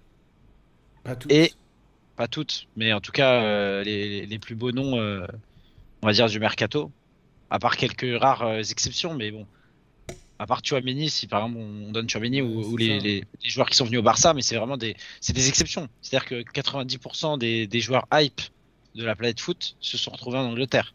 Bah, Haaland en premier, en, premier, en premier lieu, qui est sur la vignette, et qui fait un début de saison. euh, Enfin, l'adaptation, il n'y a pas eu d'adaptation. Le mec, est- Yeah. une. euh, Il est encore meilleur limite qu'à Dortmund. pff, Oui, mais c'est pas c'est pas compliqué quand on suit le foot d'être meilleur qu'à Dortmund vu qu'en fait Bah, là, ton équipe est 80 meilleure. C'est ça. quoi. Alors C'est après, après, attention. Attends, attends, attends, attends, je, je suis pas d'accord parce que tu as, aussi des, des- des championnats où ça peut être plus difficile, tu peux louper ton intégration, tu vois, euh, être intimidé, tu vois. je, je suis prends- entièrement d'accord avec ça. C'est pas de là-dessus que c'est pas là-dessus que je. Enfin, je Je prends le cas de Lukaku cas. qui, qui, qui marchait sur l'eau en Italie et qui euh, à Chelsea, bon après il avait des problèmes avec Tuchel donc euh, voilà. Mais euh, voilà, tu sais, beaucoup moins de, de réalisme, un peu, de- tu sais, la pression, etc. Là, euh, je, je vois une machine de guerre qui me fait, j'ai l'impression d'avoir un Zlatan en encore plus fort, quoi. Ouais. Oui, clairement, clairement, c'est un, un joueur. J'ai pas loupé un match de Manchester City depuis le début de l'année. Il est exceptionnel, pareil. Haaland. C'est un joueur exceptionnel. C'est la pièce et, et- et- et surtout l'équipe en devient encore plus exceptionnelle. C'était la pièce qui manquait à Manchester City pour être euh, quasiment imbattable. On verra après ce que ça donnera contre les gros, mais et aujourd'hui, euh, que dire en fait sur cette équipe-là? Que dire sur lui? Guardiola n'en voulait pas trop.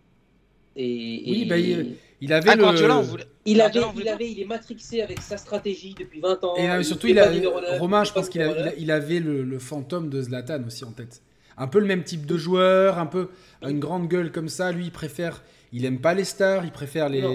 enfin, il préfère les bons petits soldats. Tu vois, lui, typiquement, le genre de joueur qu'il aime bien, c'est le Bernardo Silva. C'est le, c'est le bon petit C'est de, soldat. de Bruyne. C'est De Bruyne. C'est ton meilleur joueur. c'est il pareil, est c'est la même chose. Tu vois, c'est ouais. pas des grandes stars. C'est. Et puis il n'a Ah. jamais aimé, il, a- il s'en est jamais caché, mais il n'a jamais aimé les numéros 9 euh, bouffeurs de but. Euh, il a toujours voulu du petit jeu, des appels, des relances, des contre-appels. C'est son type de jeu. Il a, il a toujours développé son jeu comme ça. Il allait mourir avec ses idées. Je ne sais pas comment c'est passé. Est-ce que c'est le président qui a. Non, mais je pense qu'il. gueulé? Puis, puis je pense que c'est un mec intelligent qui s'est dit bon, il me manque quelque chose pour, euh, pour, euh, pour la dernière marche. Est-ce quelque Ah, chose mais On a tous les vu, gars, les gars, buteur. Les gars, euh, mais Guardiola avait euh, totalement, euh, tout- il avait carte blanche à City. Mais je pense qu'à partir du moment où tu es directeur sportif de City, tu as Haaland, tu sais qu'il est sur le marché, que Guardiola soit content ou pas, si tu peux le signer et que le mec te dit je veux bien venir, après tu, veux, tu, tu négocies. Je pense vraiment que si c'est pas lui qui l'a voulu, on lui a dit écoute, tu as la possibilité d'avoir Haaland, ce que t'en veux. Et il est un minimum intelligent. Alors si c'était lui, il choisissait un joueur, il aurait trouvé peut-être un autre joueur, mais il va dire, Hum, Haaland, c'est quand même quelqu'un, tu vois. Et puis depuis qu'il est arrivé, il lui fait que des éloges. Alors soit. non, non, mais euh, c'est sûr qu'en tout cas, c'était pour repartir sur la genèse, de dire il, c'était pas son premier choix de base. Aujourd'hui, c'est un joueur, comme a dit Yannick à, à juste titre, il est arrivé, premier match, bam, euh, il s'est. euh, il, il- il en loupe une au premier match, un match au Community Shield ou un truc comme ça, une, une mais que ma grand-mère aurait mis, il est devant le but, il la loupe, et là on se dit putain, Ouais, bah, merde, Community euh, Shield, justement, il y avait les montages de. Euh, ah oui, euh, l'Angleterre, c'est euh, c'est pas, euh, c'est pas pas la. Farmer League de Bundesliga et tout. Voilà, bon, voilà, exactement. petit match après, euh. et tout, et là, il y a- ça commence à, dans les tabloïds anglais à se dire putain merde, ça va pas le faire, et le match d'après, il met un triplé, et depuis, c'est doublé, triplé, doublé, triplé, doublé. Qua- triplé. 14 buts en 10 matchs. Ouais, et le mec, il est stratosphérique. Et puis surtout, c'est pas des buts, euh, il marque des buts Ah ouais, il y exceptionnels. Ah, c'est pas, c'est pas là, c'est pas des buts tout faits euh, non. où il a qu'à pousser la balle au fond. Le, le but de, euh, je crois que c'était en Champions League là où il fait un truc, euh, c'est Ouais, limite un coup du scorpion. quoi. Ah, ouais, une Zlatan quoi. Ah, une, Zlatan. Zlatan, une Zlatanade, exactement. Une Zlatanade, qu'il on peut appeler ça tête, comme il ça. marque en ouais. Zlatan, il marque en appui, il marque en accélérant, il broie tout. quoi. C'est un mec, c'est un monstre. il, est, il est ultra complet. Alors, je vais vous poser une question. Est-ce qu'il est pas meilleur qu'Mbappé? C'est une Ah, question de merde. hein. c'est- alors c'est différent, mais par contre, Pas même euh, pour revenir un peu à la. Romain, il se défile. Le, le mercato, comment tu le fais? Moi, euh, tout le monde le, le sait, enfin ceux qui sont sur la chaîne, je suis parisien, supporter parisien, abonné au PSG. Pour moi, le mercato, à titre perso, j'étais déjà content à partir du moment où Mbappé a prolongé. Mbappé est revenu, bah, c'est Ah, déjà mais- ça le grand truc du mercato. Moi aussi, 35 millions dans les caisses de Monaco, ça fait plaisir. Ouais, on peut même vous filer le double, ce que tu veux. C'est juste que à l'instant où il a prolongé, c'était le mec qui tenait l'équipe à bout de bras, tout seul, qu'il était encore super jeune et qu'il fallait absolument prolonger à tout prix pour euh, pour que l'équipe euh, pour juste garder une crédibilité auprès du foot international. Parce que si tu perds ton meilleur joueur comme ça, bah c'est plus compliqué après de signer des bons joueurs. C'est Et vrai donc- que- Je lance un pavé dans la mare, mais est-ce que, hormis le, le fait que tu sois euh, supporter euh, parisien, est-ce que pour lui, est-ce que pour sa carrière, est-ce que vous, vous pensez, messieurs, à titre personnel, que c'était le meilleur choix à faire dans le développement de ce qu'ils veulent devenir, à savoir euh, Ballon d'Or, meilleur moi, je vais te répondre machin. tout de suite parce que parce que j'ai envie de prendre la parole.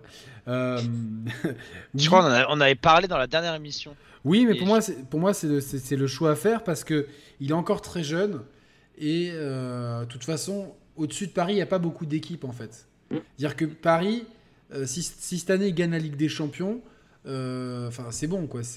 Aujourd'hui, il ne leur manque que ça entre guillemets. Ils ont tout. Ils ont une infrastructure, ils ont le marketing, ils ont ils ont maintenant une espèce de cohésion sportive. Ils ont arrêté la politique des grandes stars. Ils ont compris que c'était pas comme ça qu'on allait gagner. Euh, on voit l'apport de Louis Campos, on voit même le choix de Galtier, que bon, moi c'est un personnage que je déteste, donc. euh, euh, Je comprends pourquoi, oui. ouais, ouais, non, non, bien sûr, mais c'est, un- c'est un- je n'aime pas du tout ce mec-là, mais je respecte l'entraîneur, beaucoup moins l'homme. Euh, et pour moi, Mbappé, de se retrouver quand même dans une équipe cohérente, ambitieuse, où tu peux marquer l'histoire non seulement de ton équipe, mais du, maintenant de ce qui devient le plus, le plus grand club français, et surtout la dernière Coupe du Monde, euh, le Coupe, coupe d'Europe en, en- en France, c'était même pas la Ligue des Champions, c'était la Coupe des clubs champions, me semble-t-il. Mm. Quand Marseille la gagne, et Marseille la gagne euh, une année où, enfin, tu vois, sans, sans vouloir remettre de l'huile sur le feu, mais étant donné qu'ils ont faussé le championnat, ils se sont facilité aussi la vie en Champions League. On aurait, on aurait, ça serait pas délirant de leur enlever, de- si, si l'UEFA leur avait enlevé. Même si après, euh, malgré le parcours très simple, il faut une finale héroïque contre le Milan. Je l'ai revu récemment la finale. Euh, le Milan doit la gagner dix fois. Marseille, ils ont eu beaucoup de chance de la gagner. Tu vois, c'était vraiment le. Ils ont été héroïques défensivement, etc. Donc, euh, mais si Paris gagne la Coupe du Monde, euh, la Coupe d'Europe aujourd'hui, ça sera dans un contexte autrement plus compétitif et, et difficile que celui de Marseille de l'époque. Et puis même, enfin, je respecte ce que vous avez vécu quand vous étiez enfant avec les coupes d'Europe et tout, mais la médiatisation et l'exposition que la- qu'a la Ligue des Champions aujourd'hui, c'est sans commune mesure avec ce qui Mais se passait dans les années é- 90, évi- voire évidemment. début 2000. Là, ce qui s'est passé depuis 15 ans, c'est devenu, comme l'a dit Romain euh, tout à l'heure quand on parlait des Coupes du Monde, la compétition numéro une actuellement, c'est la Ligue des Champions.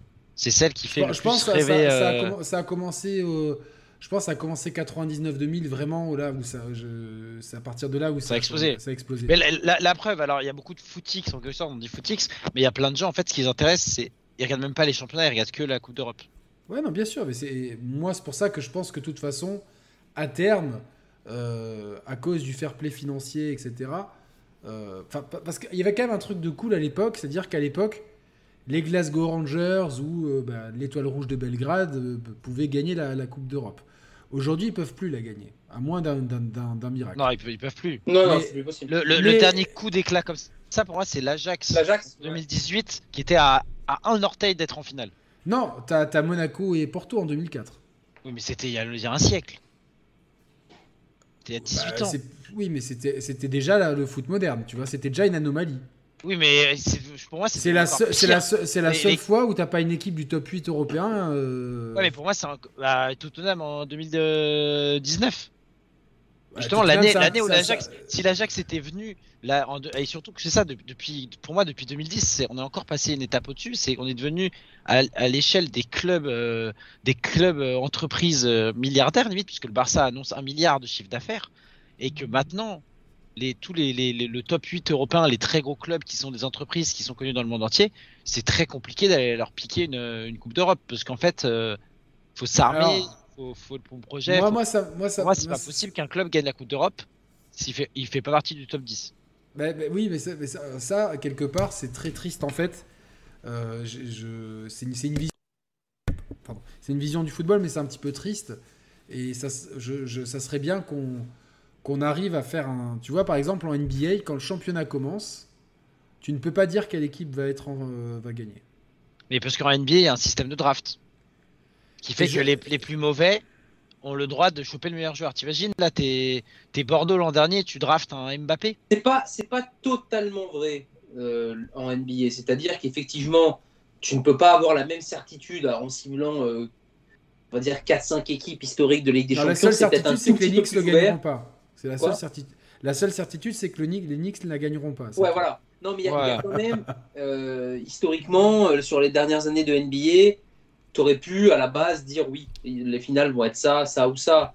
Oui, mais t'as- t'as ça- toujours des gros favoris. La Ligue des Champions, euh, sur plein de points. C'est peut-être moins fermé que la Ligue des Champions, mais il faut pas, faut pas croire que la draft, effectivement, rebat les cartes, mais souvent, les tours de draft sont échangés.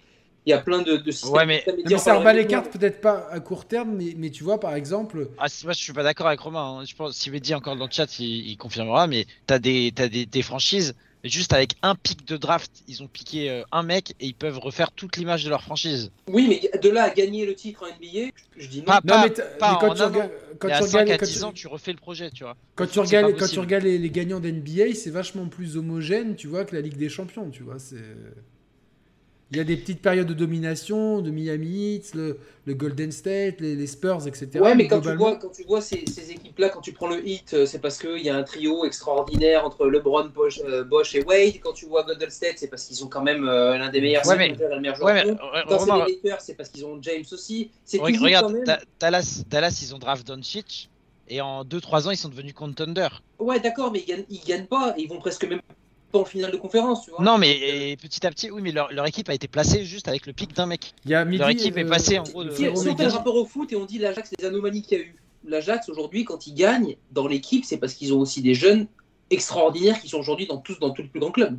C'est vrai. Euh, de Lyon, de Lire, euh, bref, et puis. euh, le- Mais, qui a c'est moins la draft que le salary cap. Euh, Moi, je, moi je, Oui, tu vois, ce, ce début de saison, pour- parce que je vais essayer de recentrer le sujet, Ouais. euh, ce début de saison, euh, il n'y a pas de surprise en France, c'est-à-dire que Paris euh, survole les débats, et derrière, euh, il n'y a jamais vraiment de numéro 2 établi en France. euh, Alors que c'est censé être Monaco en termes de budget. en termes, non, en termes de budget, c'est, ils sont. en- Bah, vous, avez, vous avez 300 millions de budget hein, quand même. Je crois qu'on n'est pas le deuxième budget en France. Je crois qu'on est derrière Lyon, Marseille, un truc comme ça. Ah non, Lyon, ils sont passés quatrième derrière moi, Monaco moi, et Marseille.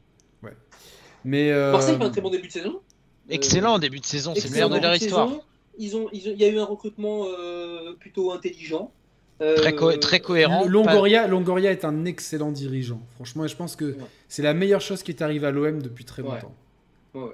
Et, c'est- Mais- et ça se ressent sur le terrain, ça se ressent dans les choix, ça se ressent aussi dans le, dans peut-être un peu l'ego marketing, dans le, dans le discours qui est différent. euh, et il y a une cohésion de groupe. Ils ont, Ah. ouais, non, c'est intéressant ce qui se passe à, à Marseille. C'est très, intéressant. Merci Alex Gaming.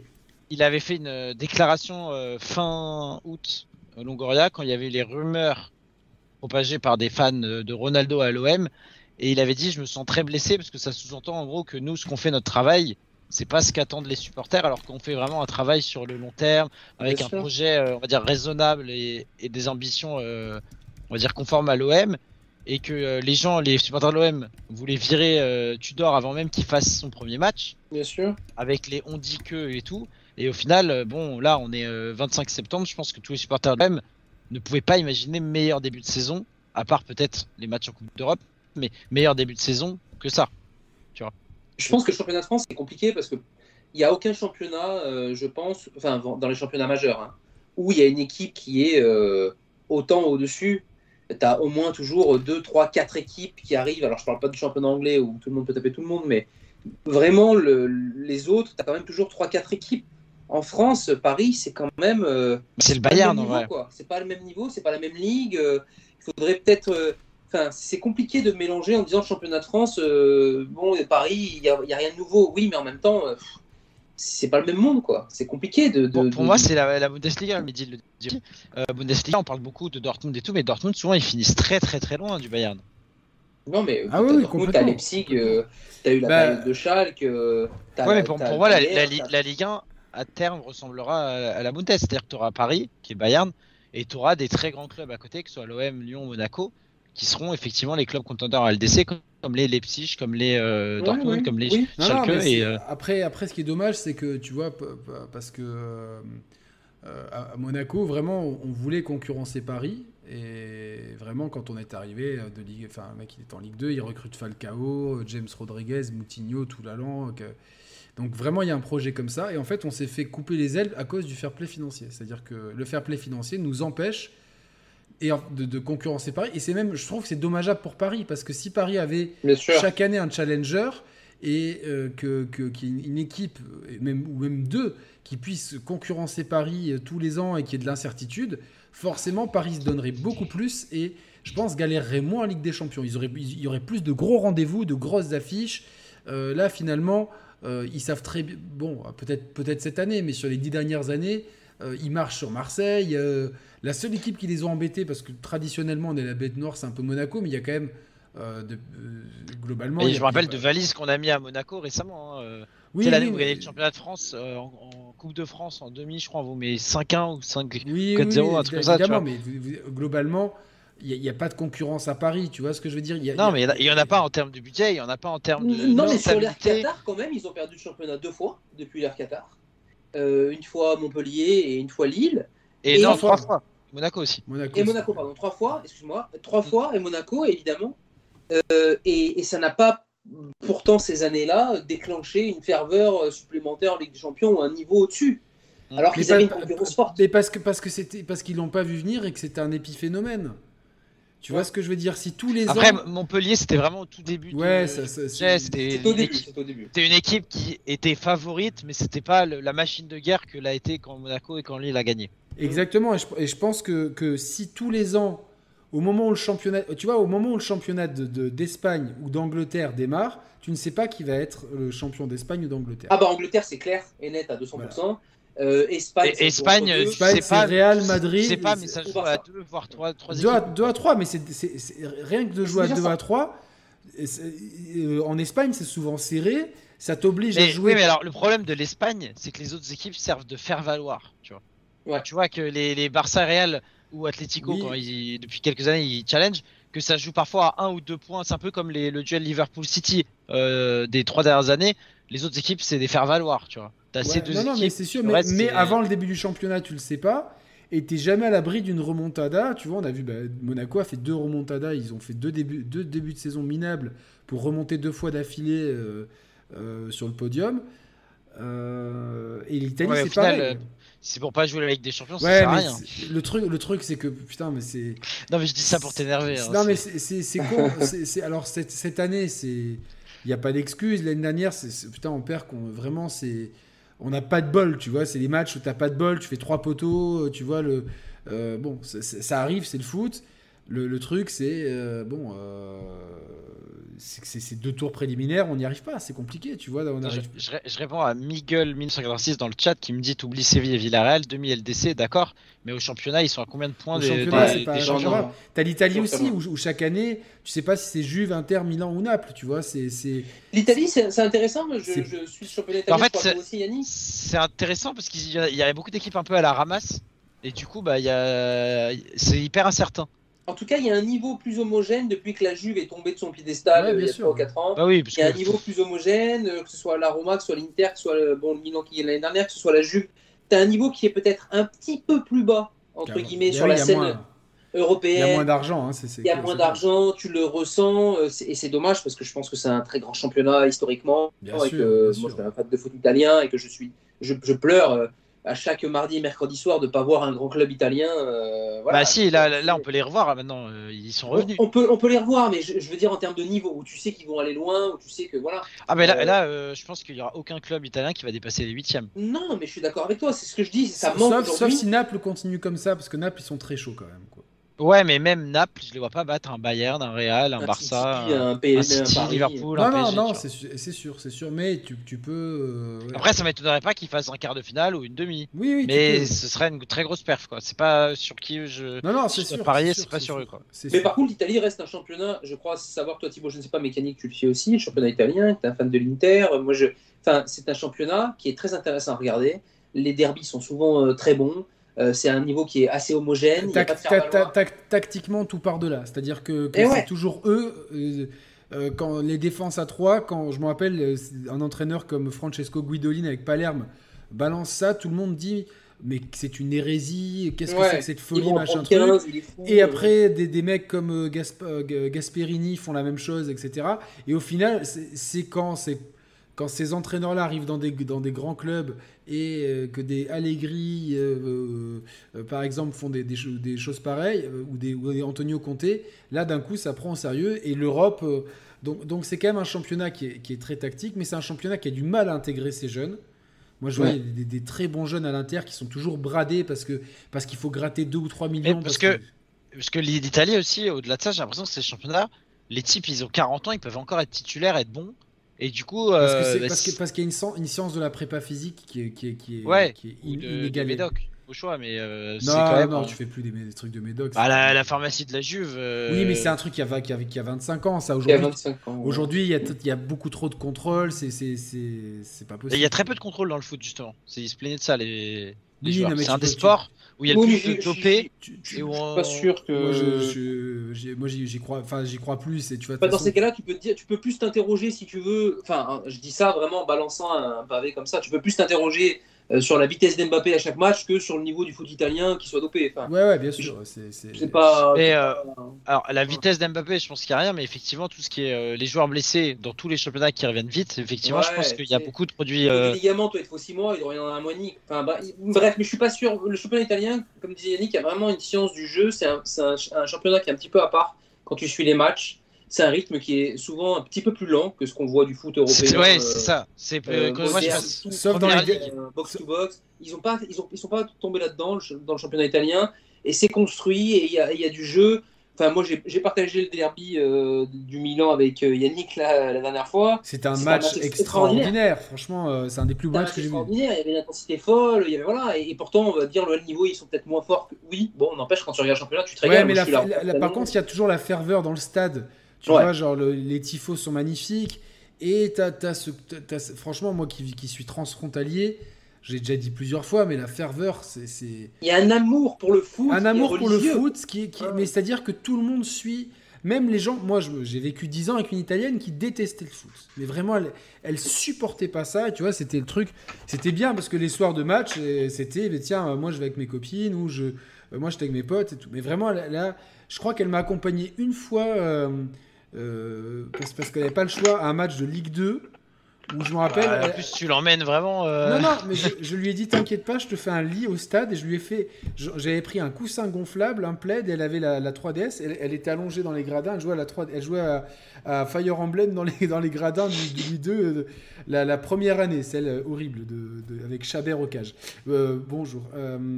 Et non, non, tout ça pour dire que même, même elle qui détestait le foot, eh ben, par, par la télé italienne, t'entends parler de, des frasques Que de. Mm. Balotelli, tu revois le but de machin, tu vois, y- ils connaissent les joueurs de l'équipe, même les joueurs, les gens qui n'aiment pas, ils adorent, tu vois. il Y a... Et puis moi, je, je sais que euh, quand il y a des, des- des gros matchs, tu vois, dans- même dans les villes qui sont à. euh, là, là, les villes frontalières, elles sont à 3 heures de route, tu vois. C'est-à-dire que les gens s'arrêtent. C'est-à-dire vraiment dans, dans les, dans les cafés, tu as les gens avec les Ouais, il y a le écharpes. Il y a, il y a Ouais. quelque, y a quelque chose que tu ne vois pas en France. Vraiment. En France, tu vas jamais voir. euh, Ouais, mais alors, si je peux me permettre, tu compares à la limite avec le pire pays. Quand si on parle des grands championnats, c'est quoi? Oui, l'Allemagne, l'Espagne et l'Angleterre.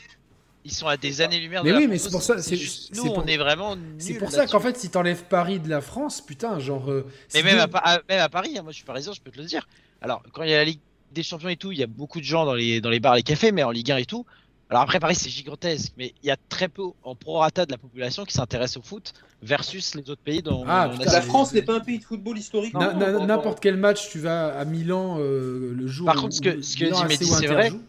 C'est, ça dépend. Il y a plein d'Italiens qui sont contre Valence du foot et leurs stades sont tous vides. C'est vrai qu'on enlève les, les chocs, Alors- on va dire euh, prestigieux entre les grosses équipes. Souvent, c'est très vide. Alors, et c'est des stades assez non, non, vétustes. d'ailleurs. Ça, ça dépend parce que tu vois, par exemple, euh, l'Inter, ils ont, euh, ils ont vendu tous leurs abonnements depuis quelques années. Ils les vendent en, en quelques heures.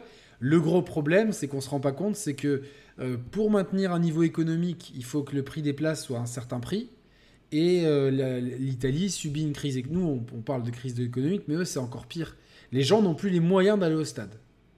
Ouais. Les gens n'ont plus les moyens. C'est-à-dire qu'il y a vraiment une, c'est une question de moyens. Après, après est-ce que si tu mets les places moins chères, est-ce qu'il y aura pas plus, un peu plus de monde? Parce que tu sais qu'il sera vide. Donc autant. euh, Ouais, mais c'est- compliqué parce que du coup, euh, les gens, euh, il faut adapter le prix, changer le prix à chaque match, ça, ça passe pas.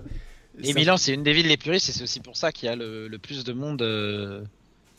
Euh, Oui, qui- qui peut être au stade, tu vois. traditionnellement. Oui, mais attention, euh, San Siro, c'est c'est 80, c'est 83 000 personnes. je crois qu'il y a plus de euh, 60 000 abonnés pour le pour Ah ouais, ouais. Donc C'est- euh, pas comme. euh, Voilà. Et puis- non, non, mais les grandes villes, de toute façon, euh, Milan, euh, Oui, mais attends, attends, Turin, Rome, Gênes. Turin, Turin galère. Turin galère. Je, je rappelle Alors- encore là, j'ai vu un match il y a une ou deux semaines. Alors, le stade tu- était pas plein. Tu sais pourquoi? Je vais t'expliquer parce que parce que je- une grande partie des supporters de la Juve sont dans le sud de l'Italie.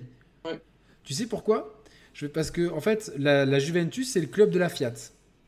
C'est vraiment Ah le oui, club y de avait la les Fiat. usines. Il y avait les Et usines. Les Et usines. le Et Torino. en fait, c'était tous les gens du sud de l'Italie qui venaient travailler dans les usines. Donc, euh, à Turin même, il y a plus. Moi, on m'a toujours dit ça. Peut-être ça a supporters changé maintenant. Toro. Mais il y a plus de supporters du Taureau que de la, que de la Juve. La Juve a un, un, gr- un- un grand supportariat. Alors que moi, on m'avait dit autre chose. On m'avait aussi dit que Turin et la Juve étaient détestés dans le sud de l'Italie parce que les gens du nord considèrent les gens du sud comme des moins que rien. C'est vrai. Et en fait, tous les clubs du Nord sont détestés par les gens du Sud. Et c'est- pire que ça. C'est-à-dire qu'il y a un vrai schisme. Mais ça, c'est politique en Italie. Les gens du Nord appellent ceux du Sud. C'est très péjoratif, les terroni. Et sont très racistes. Vraiment, euh, il y, a, il y a encore des gens du Sud qui ont du mal à faire des, des études. Par exemple, tu veux rentrer à la Bocconi, qui est une université très prestigieuse. À Milan, Milan. ouais, je, je connais bien. Eh ben, il y a des gens, des, des fois, parce que tu viens du Sud, tu te fais refuser l'entrée des écoles. Donc, euh, ah, ça s'est un petit peu amélioré, mais le problème, c'est que tu as toujours la, des- les fils de cette odieuse Ligue lombarde qui était un équivalent de Front National. Et maintenant, qui- on va dire que l'I- l'Italie connaît le phénomène de l'immigration. C'est un peu moins vrai, mais il y a toujours ce schisme nord et sud. Ouais. Et de toute façon, c'est un pays qui est relativement jeune, qui a euh, en tant Tu- que pays. Donc, euh, mais J'ai euh, j'ai les, audiences là de- d'Italie. Alors en 1, c'est l'Inter avec 44 999. En 2, le Milan avec 44 027. Donc en gros, les deux Milan sont à 44 000. La Roma 41, le Napoli à 26. Et après, ça dégringole. Donc ça veut dire qu'en fait, c'est. Et il y en a, il y a 10 équipes, il y a moins de 10 cas euh, spectateurs euh, au match, quoi. C'est c'est dingue. Ça veut dire qu'en fait, t'as que- Milan, Roma et même Napoli, 26 000. Je crois que le, le stade euh, à Arma- à, euh, Maradona, Ouais, mais- je crois, il fait mais- 50 ou 60 000 places, non? C'est-à-dire, oui, mais quand, quand, quand c'est un. euh, déjà, en plus, le stade, le, le- stade de, de Naples, il est, il est, enfin, euh, Naples, Ouais. c'est une ville immense. Il est, il est pas super bien placé par rapport aux Ouais, c'est Euh, soit c'est cinq- attends, 60 c'est 000 places. 55 000 places. C'est au moins 50 000, ouais. Ouais, mais- 55 000. mais- Donc mais il, a, il a, a même pas à moitié rempli Naples. Oui, mais quand tu vois le, le- tu, tu te rends pas compte la pauvreté de cette ville en fait, et, et la pauvreté de l'Italie, c'est ça- c'est mais effrayant. vois. baisse le prix des places. baisse le prix des places. C'est, aujourd'hui, les gens n'ont pas les moyens d'aller au stade. C'est un luxe en fait qu'ils ne peuvent pas. euh, ils piratent tout et puis voilà quoi. C'est malheureusement. Ouais, c'est mais- comme et ça. du coup, le problème, c'est que indirectement, le fait d'aller au stade, ça te fédère à, à ton équipe aussi, mine de rien. Et que s'il y a personne qui va au stade aussi, enfin, c'est qu'on va dire, hein, mais je suis, en, je suis en Asie, je peux regarder un match de Serie A ou de Première Ligue ou de Mundes. D'un côté, tu as les stades qui sont remplis bah, à ras-bord et de l'autre côté, euh, c'est à moitié vide. Bah, c'est, ça t'aide pas aussi à. Non, mais je, sais très bien. Moi, tu, enfin, tu, tu, tu, tu, tu- en pas- je, je suis un peu un expert de- du stade vide, tu vois. Donc moi, c'est malheureusement, tu vois. Mais Oui, oui, bah oui. non, mais, mais après, il y a, il y a des, il y a d'autres facteurs, tu vois. euh, euh, moi, je discute avec des, enfin, quand ton stade, moi, je parle de mon stade. Pour y accéder, c'est une catastrophe en termes de circulation. C'est une, c'est une catastrophe en termes de, de, stationnement. Dire que, même, le match contre l'équipe hongroise pour stationner, t'as pas de place dans le parking du stade, il faut aller à 20 minutes de marche. C'est- aberrant, tu vois. T'arrives dans un stade où les escalators sont cassés, les rampes d'escalier sont cassées, euh, les, murs pa- partent en lambeaux, euh, tout est noir. Tu vas dans, les, toilettes, sont à moitié dé- débordent de merde. Là, tu dis, mais je suis à Monaco, là. Je suis à Monaco. Les, les- les sièges sont minuscules. T'arrives pas à être. Quand t'es assis à côté, là, tu, tu- on transpirait tous, quoi. Tu vois, le, le- le dernier match. Parce qu'ils Là, on a, heureusement qu'il va faire un peu plus froid. T'as aucune buvette. Tu, quand tu veux une Alors, ça, buvette, t'as c'est- 50 minutes d'a- d'attente. Au bout d'un moment, euh, dé- déjà que les gens dans la région, et Nice a le même problème avec un stade neuf, dans une région où les gens ont du mal à aller au stade, si Ça, en plus c'est un pinsomme, euh, tu vois, t'y vas pas, quoi. Quand tu vois le, le stade de Nice et que les gens ils préfèrent être à la plage qu'au stade de foot, c'est qu'il y a un problème dans le pays pour, euh, pour fédérer euh, les Bah, gens le, autour le de. stade, le stade de, de, de Nice est proportionnellement plus vite que celui de Monaco comparé à la, au- Ouais, mais dans les deux cas, c'est Mais, mais parce qu'il n'y a pas de culture foot, on vit, dans, Bah on, vit, c'est ça. on- on vit dans une région où il y a quand même. Sauf énorme- à, sauf à Lens, Marseille, Saint-Etienne. Oui, mais, mais nous, par exemple, chez nous, tu vois, genre, euh, la, la population, elle change tout le temps, tu vois, genre, euh, il y, a, y a- y a 15 ans, il y avait que des Italiens, maintenant, il y a que des Russes et des Ukrainiens, tu vois. C'est dur de fédérer, tu vois. Les gens Bien qui sûr. vont au stade, c'est les, les gens du coin. c'est tu De génération en génération, souvent. Exactement, tu vois, donc... euh, euh, t'as raison. Et c'est vrai que les, les 10 ans de dictature de la Juve ont tué l'attrait pour la Ligue des Italiens, c'est vrai. Oui. Totalement, totalement. il y a ça, il y a le fait que euh, le pays est en crise économique, vraiment. Tu vois, genre, je, je le vois, on se plaint en Ouais, France. mais alors mais ça, putain, alors c'est- ça, je, je veux bien l'entendre, mais c'est un faux problème dans le sens que tu vas euh, dans des pays, on va dire assez pauvres, que ce soit dans l'est de l'Europe ou même euh, le- le- dans le Maghreb, ça n'empêche que les, Mais stades est-ce que, le prix des, est-ce sont que le prix des places, il est, il est- il- enfin, c'est tout, tout, tout pareil, quoi. Non, mais le prix des places, il est, il est, euh, il est, Est-ce qu'il est proportionnel à la, à la. hum, Il est élevé le prix des places en Italie, hein, bah, Mais paradoxalement. justement, c'est ça, c'est que qu'est-ce qu'ils ont besoin de mettre des prix des places que personne ne peut s'acheter? Et avoir les stades euh, à un quart remplis. C'est alors des, c'est des magouilles, tout est géré par. Façon, tout est géré par la mafia en Italie, donc euh, Ouais. bref, c'est- ça compliqué, tu vois. Peut-être euh, recentrons-nous. Regarde, Emma- Emmanuel Juventino le dit, mon oncle peut même plus acheter une place au stade. Tu vois, c'est je, c'est dans le chat, hein, c'est. Ah ouais, je sais bien, mais c'est Merci Jérémy Patonnier pour ce don, c'est très mercato, gentil. Hein? Oui, donc sur, sur le mercato, le débat sur le mercato. Euh, Alors que c'est plus cher, mais les gens préfèrent payer pour la pour aller. Mehdi dit, mais je pense que les gens préfèrent économiser pour payer pour la Ligue des Champions que pour. euh, Enfin, pour moi, mais tous mes amis de Naples ils me disent, on ne peut pas aller au stade régulièrement, c'est trop cher. Et c'est peut-être trop cher pour voir un un, un Napoli euh, Empoli ou un Napoli. euh, Enfin, tu, tu me diras, on a, le, on a le même souci au Parc des Princes, hein, c'est que les gens qui avaient l'habitude d'y aller ne peuvent plus y aller parce que les prix sont devenus prohibitifs. Donc euh, il y a, bah, voilà. après c'est il y a problème d'infrastructure aussi, les stades sont trop vieux, euh, il y, a- il y a plein de choses. quoi. Donc, D'insécurité. D'insécurité. Moi, je le dis euh, aujourd'hui. Ah bah moi je, moi je, vais, je, je vous le dis, Ouais. dans mon stade il va y avoir un drame. Je vous, je vous l'annonce tout de suite, il va y avoir un drame. Parce qu'à force de mettre des, des- de mélanger des supporters, ça fait plusieurs fois qu'il y a des, qu'il y a des bagarres de, de- vraiment euh, à la, à la télé, il faut surtout pas en parler, il faut pas les montrer, etc. Mais un jour, il va y avoir un truc qui va dégénérer. C'est plus possible d'avoir les supporters mélangés comme ça. Nous, on a une politique stupide de mettre les, prix des places les moins chers à 50 balles et de les mettre à 5 balles pour les visiteurs. Donc, euh, va comprendre, quoi. C'est- délirant. Et de mettre les visiteurs partout dans le stade. L'autre jour, des mecs, ils avaient des maillots de, de, l'équipe adverse, les Hongrois. Et les stadiens ont dit enlevez-les. Donc les mecs, ils les ont enlevés, ils sont rentrés, ils étaient. Heureusement, il n'y a pas eu. N'y a pas de rivalité, machin truc. Mais tu tombes sur, un, sur deux, trois cons. Ça dégénère. Il y a un mec qui, tape. Un mec, il, il tombe, il tape la tête contre un escalier. Il y a un mort. Et là, on va se dire Ah, ok. Moi, franchement, euh, dans la tribune où je suis, en plus, c'est une tribune invitée. euh, euh, je les place par, par ma famille, etc. Il y, a- souvent des, des supporters des autres clubs. Et c'est très tendu à chaque fois, tu vois. Tu n'es pas à l'abri de. Et les gens se posent la question de la sécurité, quoi. Tu vois, genre. euh, Et de plus. et- et c'est- et c'est- regardez, Nice, Marseille, ils ont des problèmes de.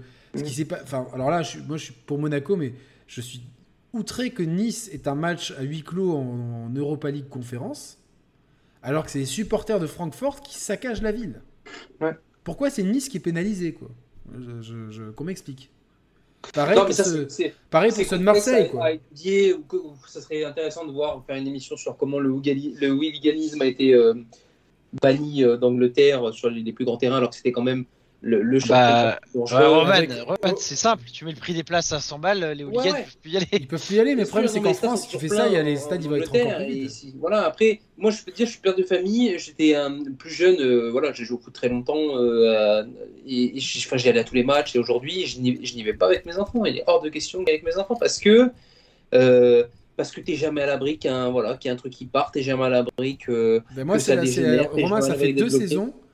Pourtant, je suis à Mon- on est à Monaco, tu vois, c'est stade Louis II, c'est chill. Ça fait deux saisons où euh, je sais que mes neveux, ils sont dans, dans la tribune avec les, les ultras de Monaco, etc. Qu'avec avec ma sœur, pour 5-6 fois dans la saison, on était comme ça à les appeler. Tout va bien parce qu'on voyait des mouvements de foule, etc. Ouais. Et tu te dis, mais attends, mais c'est pas, c'est pas possible. Non, non, non. Un gros problème de stadier, de sécurité, d'organisation. De... En. France, on est à la ramasse. Et nous, pareil. Nous, pareil. Nous, euh, on me dit pourquoi ils rasent pas le stade? Parce qu'on on- on est dans un territoire qui est exigu. Il y a des chantiers partout. On est constamment obligé de casser parce que pour gagner de la place. Le stade, c'est un, c'est un complexe administratif, sportif. Il y a le stade de basket et l'équipe de basket cartonne. Ça se rase pas comme ça. Et je pense qu'il va falloir le rénover petit à petit. La chance qu'on a, c'est comme il n'y a pas grand monde dans ce stade, on peut rénover tribune par tribune sans que ça gêne trop de monde. Donc, euh, Tu peux même tout faire d'un coup, hein. tu laisses une petite tribune euh, non, mais, de 1500 personnes quand même à pas. chapiteau et. Quand même pas, mais c'est sûr que ouais, il y a des- il y a ces- et En tout cas, là, en, en tout cas, ça fait deux ans qu'en France, on, on est, on est marqué par la sécurité. En tout cas, pour, pour le mercato, est-ce que, est-ce que Thibaut, t'es content du mercato du PSG Mitigé. Objectivement, je suis content parce qu'on a eu beaucoup de départs. Et je considère euh, que c'était bien d'avoir des départs. On avait trop de joueurs sous contrat et tu peux pas bosser avec 40 joueurs. Ça, c'est bien. Campos, il a été bon là-dessus. Là-dessus, après, il y a beaucoup de prêts. Là où je suis content, comme je l'ai dit euh, un peu plus tôt, c'est qu'Mbappé a prolongé. Qu'au moment où il prolonge, c'est le meilleur joueur du monde. Je pense qu'il fait encore partie des meilleurs joueurs du monde. Mhm. Et que, en fait, nous, le mercato, en fait, si je suis content d'un truc, c'est que Neymar est resté. Et que Neymar, euh, c'est comme une nouvelle recrue, là. On, vient, on, a, on a recruté un crack. Ouais.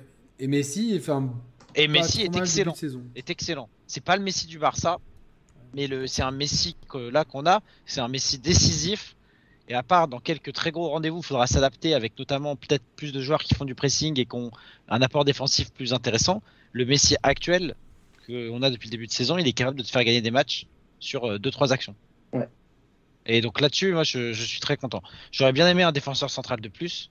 Peut-être pas la saucisse que l'Inter a voulu nous vendre, mais euh, j'aurais bien aimé un défenseur central de plus. Non, mais Skriniar, à son, euh, son bon niveau, il est exceptionnel. hein, franchement. euh. J'ai vu quelques matchs de lui et à chaque fois Bah, il était pas terrible. euh, je, je pense que, de- que, que son transfert avorté, ça lui a joué sur le moral. Mais s'il, euh, Oui, c'est sûr.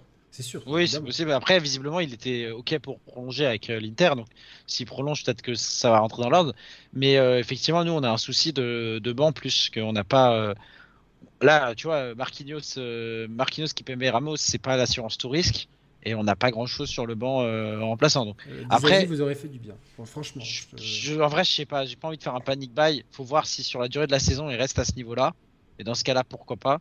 Mais euh, le prix. non, mais Parce que nous, Oui, on, mais- vend, euh, on vend, nous, on sait vendre. hein. Bah, justement, il, paraît, il paraît que Paris avait proposé euh, autour de 30 millions et que Monaco a dit c'est 50. Et du coup, Paris, bah, c'est même pas la Non, peine c'est de 50. discuter. Bah oui, mais oui, mais l'année prochaine, on, on essaiera de le vendre à 60 s'il continue comme Ouais. ça. quoi. Ouais, peut-être. Ça va être Mais, 60 euh, lui, 70 Fofana et, et Mais par, 50 par Badiachil. contre, là où je, pour moi, je suis quand même content, c'est que, euh, comme on l'a dit avant, c'est qu'un peu tout se joue en deuxième partie de saison. Il y a la Coupe du Monde, donc potentiellement un super défenseur va émerger de la Coupe du Monde. Et, euh, et il y a aussi le fait que là, on a affronté déjà la, Juve chez nous. Donc il y a la Juve au retour, la Benfica aller retour, mais on n'a plus et l'OM. Mais l'OM c'est plus un match, on va dire, de, prestige, plus que là ils sont deuxième championnat, donc ça va être hyper important de, gagner ou en tout cas de faire un nul là-bas. Mais on va dire il n'y a pas de très gros match qui te t'incite euh, à faire un, panic buy le dernier jour du mercato parce que tu as quand même le mercato d'hiver pour te préparer pour la deuxième partie de saison. Est-ce que tu penses que Paris cette année peut aller au bout de la Ligue des Champions? Ouais, mais non, mais c'est la question. Euh... Je te la pose tout le temps. Ouais, mais de ce que tout le monde pose, euh, on peut y aller. Est-ce qu'on va le faire? Je, je sais pas. Il non, mais tu peux. Pour moi, pour moi aujourd'hui. Pour moi, il manque encore énormément de choses. Ouais, mais bon. Parce que quand je regarde, parce que je regarde beaucoup d'autres équipes jouer, pour moi, je vois, je vois pas euh, Paris battre City actuellement. Dans aucun monde. Ouais, mais t'as l'impression que dans ces matchs-là, ils arrivent à monter le niveau et c'est peut-être euh, ça. Ouais, mais euh... en l'état actuel des choses, Paris est, fait partie des, des, 8, des 6-8 contenders, ouais. Mais n'est pas euh, favori. Ah, pour moi, je les vois dans les 4 contenders, Paris. Avec City, euh, le Real et peut-être euh, le Barça. Pour moi, je les vois, je les vois comme ça, personnellement. Bah, moi, je mettrais quand même le Bayern, parce que c'est le Bayern et quoi qu'il arrive, ils sont là, quoi. Mais... Ouais, mais je sais pas. Euh... Je sais pas.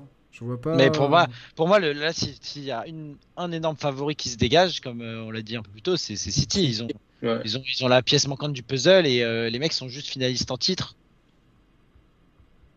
Oui, pour moi, c'était clair. Oui, c'est clair. En Donc, tout cas. Euh, et le, en... sinon, le mercato global, j'étais très content parce qu'on a eu beaucoup d'équipes qui ont fait des mercatos intelligents.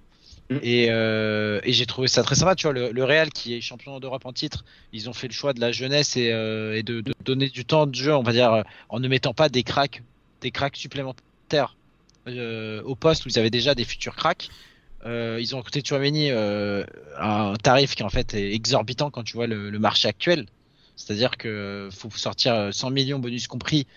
Euh, c'est pas comme il y a 4-5 ans où c'était, on va dire, plus commun. Pour un milieu de terrain, c'est assez exceptionnel. C'est exceptionnel. Après, le joueur est exceptionnel aussi. Ouais. Mais euh, quand tu vois 100 millions, ce que tu peux faire à côté, tu vois, d'un autre côté, euh, Arsenal et son mercato, j'ai trouvé ça brillant, tu vois. On va en revenir fait, sur Arsenal après. Juste pour, pour le championnat de France, c'est vrai que c'est.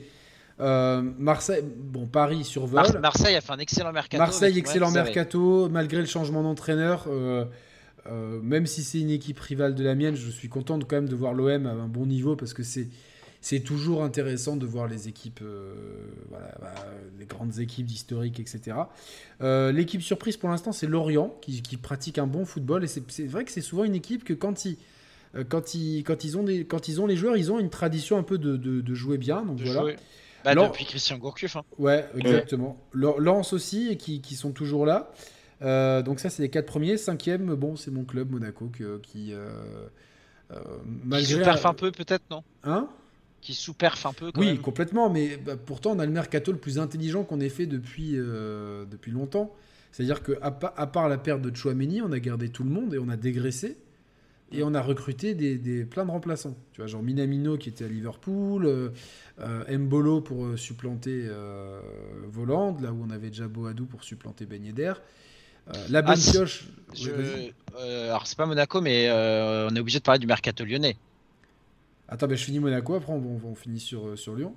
La bonne pioche, c'est le camarade de Salzbourg à 15 millions d'euros, qui est énormissime. Il a 10 poumons, ce mec. Il, il, me fait penser à N'Golo Kanté. Il est partout sur le terrain. Il, il, récupère tous les ballons. Il passe juste. Avec Fofana, il, il forme une super paire. Donc euh, voilà, maintenant, euh, ce qui manque, c'est l'animation offensive. On a Ben Yedder qui, qui, est en peine, vraiment. Ouais, D'ailleurs, on a parlé dans l'équipe de France, mais moi, je, je n'aimerais pas le voir dans les, les 23. Il mérite, il mérite pas sa place dans l'équipe de France, je vais, je vais, être honnête. Avec tout, c'est mon capitaine, c'est un excellent buteur, euh, euh, etc. Mais pour moi, il est à, la, à il stagne à l'avant-dernière marche, en fait. Il stagne, mmh. son niveau, c'est Monaco, Séville, euh, Ligue Europa. C'est ça son niveau. C'est pas plus. Donc, euh, et là, euh, voilà. Donc, euh, bon, je, je, pense que si l'équipe, euh, voilà, si, si on, on, les on récupère les blessés et que l'équipe digère enfin, c'était dur à digérer l'élimination en Champions League. Si on digère ça, je pense, je, on devrait être tranquillement sur le podium, je pense. Je pense qu'on a le groupe pour, et puis voilà. Donc, Et Lyon, Lyon qui ne joue pas de Coupe d'Europe, qui a fini, je crois, septième, ou en tout cas dans les choux, très très loin, qui réussit à faire revenir Lacazette, qui est quand même un très bel agent libre, Tolisso, qui recrute le petit euh, Le Penante, je sais pas si vous avez vu un peu les matchs de Lyon, mais euh, Oui. c'est quand même pas mal du tout, qui prolonge, euh, comment il s'appelle? J'ai oublié le l'attaquant là, le comment il s'appelle? Cherki? Cherki. ouais, ouais. qui prolonge Cherki, qui garde globalement euh, le 11 euh, sans vendre de gros joueurs à part Paqueta, qu'ils ont réussi à vendre une fortune à West Ham. On parle de 60 millions et quelques, voire un peu plus. Donc pour, euh, pour un club qui ne joue pas la Coupe d'Europe, c'est quand même énorme ce qu'a fait, euh, ce qu'a fait le, le club de, de Olas. Pour autant, quand, quand Monaco les ont affrontés, je les ai vraiment pas trouvés très forts. Non. Vraiment, euh, il y a, il y juste. euh, putain, ils avaient un joueur qui, qui arrêtait pas de courir, mais je m'en. Je, bah, c'est le Penante. Il, est, il a les tresses blondes? 13, non. Attends. Mais les, ils en ont deux qui courent, c'est Cacré et le Penante. Peut-être c'est Cacré alors, je sais pas, mais. euh, Je me rappelle plus, putain, je, me- je me suis dit, lui, qu'est-ce qu'il est, qu'est-ce qu'il il est, il est bon chez eux. Mais euh, après, pour moi, je, je pense que pareil, une fois que, que la mayonnaise va prendre, moi je vois euh, Paris, Marseille, Monaco, Lyon, euh, Lens, tu vois, c'est cinq premiers. Je, je... Alors après, moi, égoïstement, j'aimerais bien que effectivement Monaco et Lyon soient très forts, parce que j'aimerais bien que ce soit ces clubs-là qui perfent en Coupe d'Europe, parce qu'ils ont un peu le La tradition. ouais. l'ossature et la stature pour à moyen et long terme. euh, bah, Monaco, Lyon, c'est des, équipes qui performent en Coupe d'Europe historiquement. Voilà, et qui ont l'objectif euh, de jouer l'Europa League à fond, de jouer n'importe quelle Coupe d'Europe à fond, bien sûr. ouais. et euh, ce serait bien que le foot français gagne des Coupes d'Europe. Mais là, Donc, tu vois, nous, euh, Monaco, J'aime beaucoup Lorient et c'est bravo à eux pour leur début de saison. Mais euh, un, Lor- un Lorient, en même en Europa Conférence, euh, on sait Ah, qu'ils vont jamais. euh, Et tu vois, le, être- le- le problème, c'est, pas. c'est- c'est, euh, on voit que les joueurs, ils sont moins motivés en Europa euh, League. Contre, les, contre un club hongrois. euh, Bah, ça dépend qui. Monaco le sont, le sont pas parce qu'ils ont l'habitude de jouer à la Champions. oui, et que c'était l'objectif, tu vois. Et euh, on sent que l'équipe, elle est. que c'est un lot de consolation et que ça les motive pas. Mais Et puis on sait aussi que l'Europa c'est le premier du groupe qui passe, c'est ça. Il y a trois équipes. hein. Vous avez deux équipes bidons et je sais plus laquelle. euh, Non, la première équipe est qualifiée directement pour les huitièmes.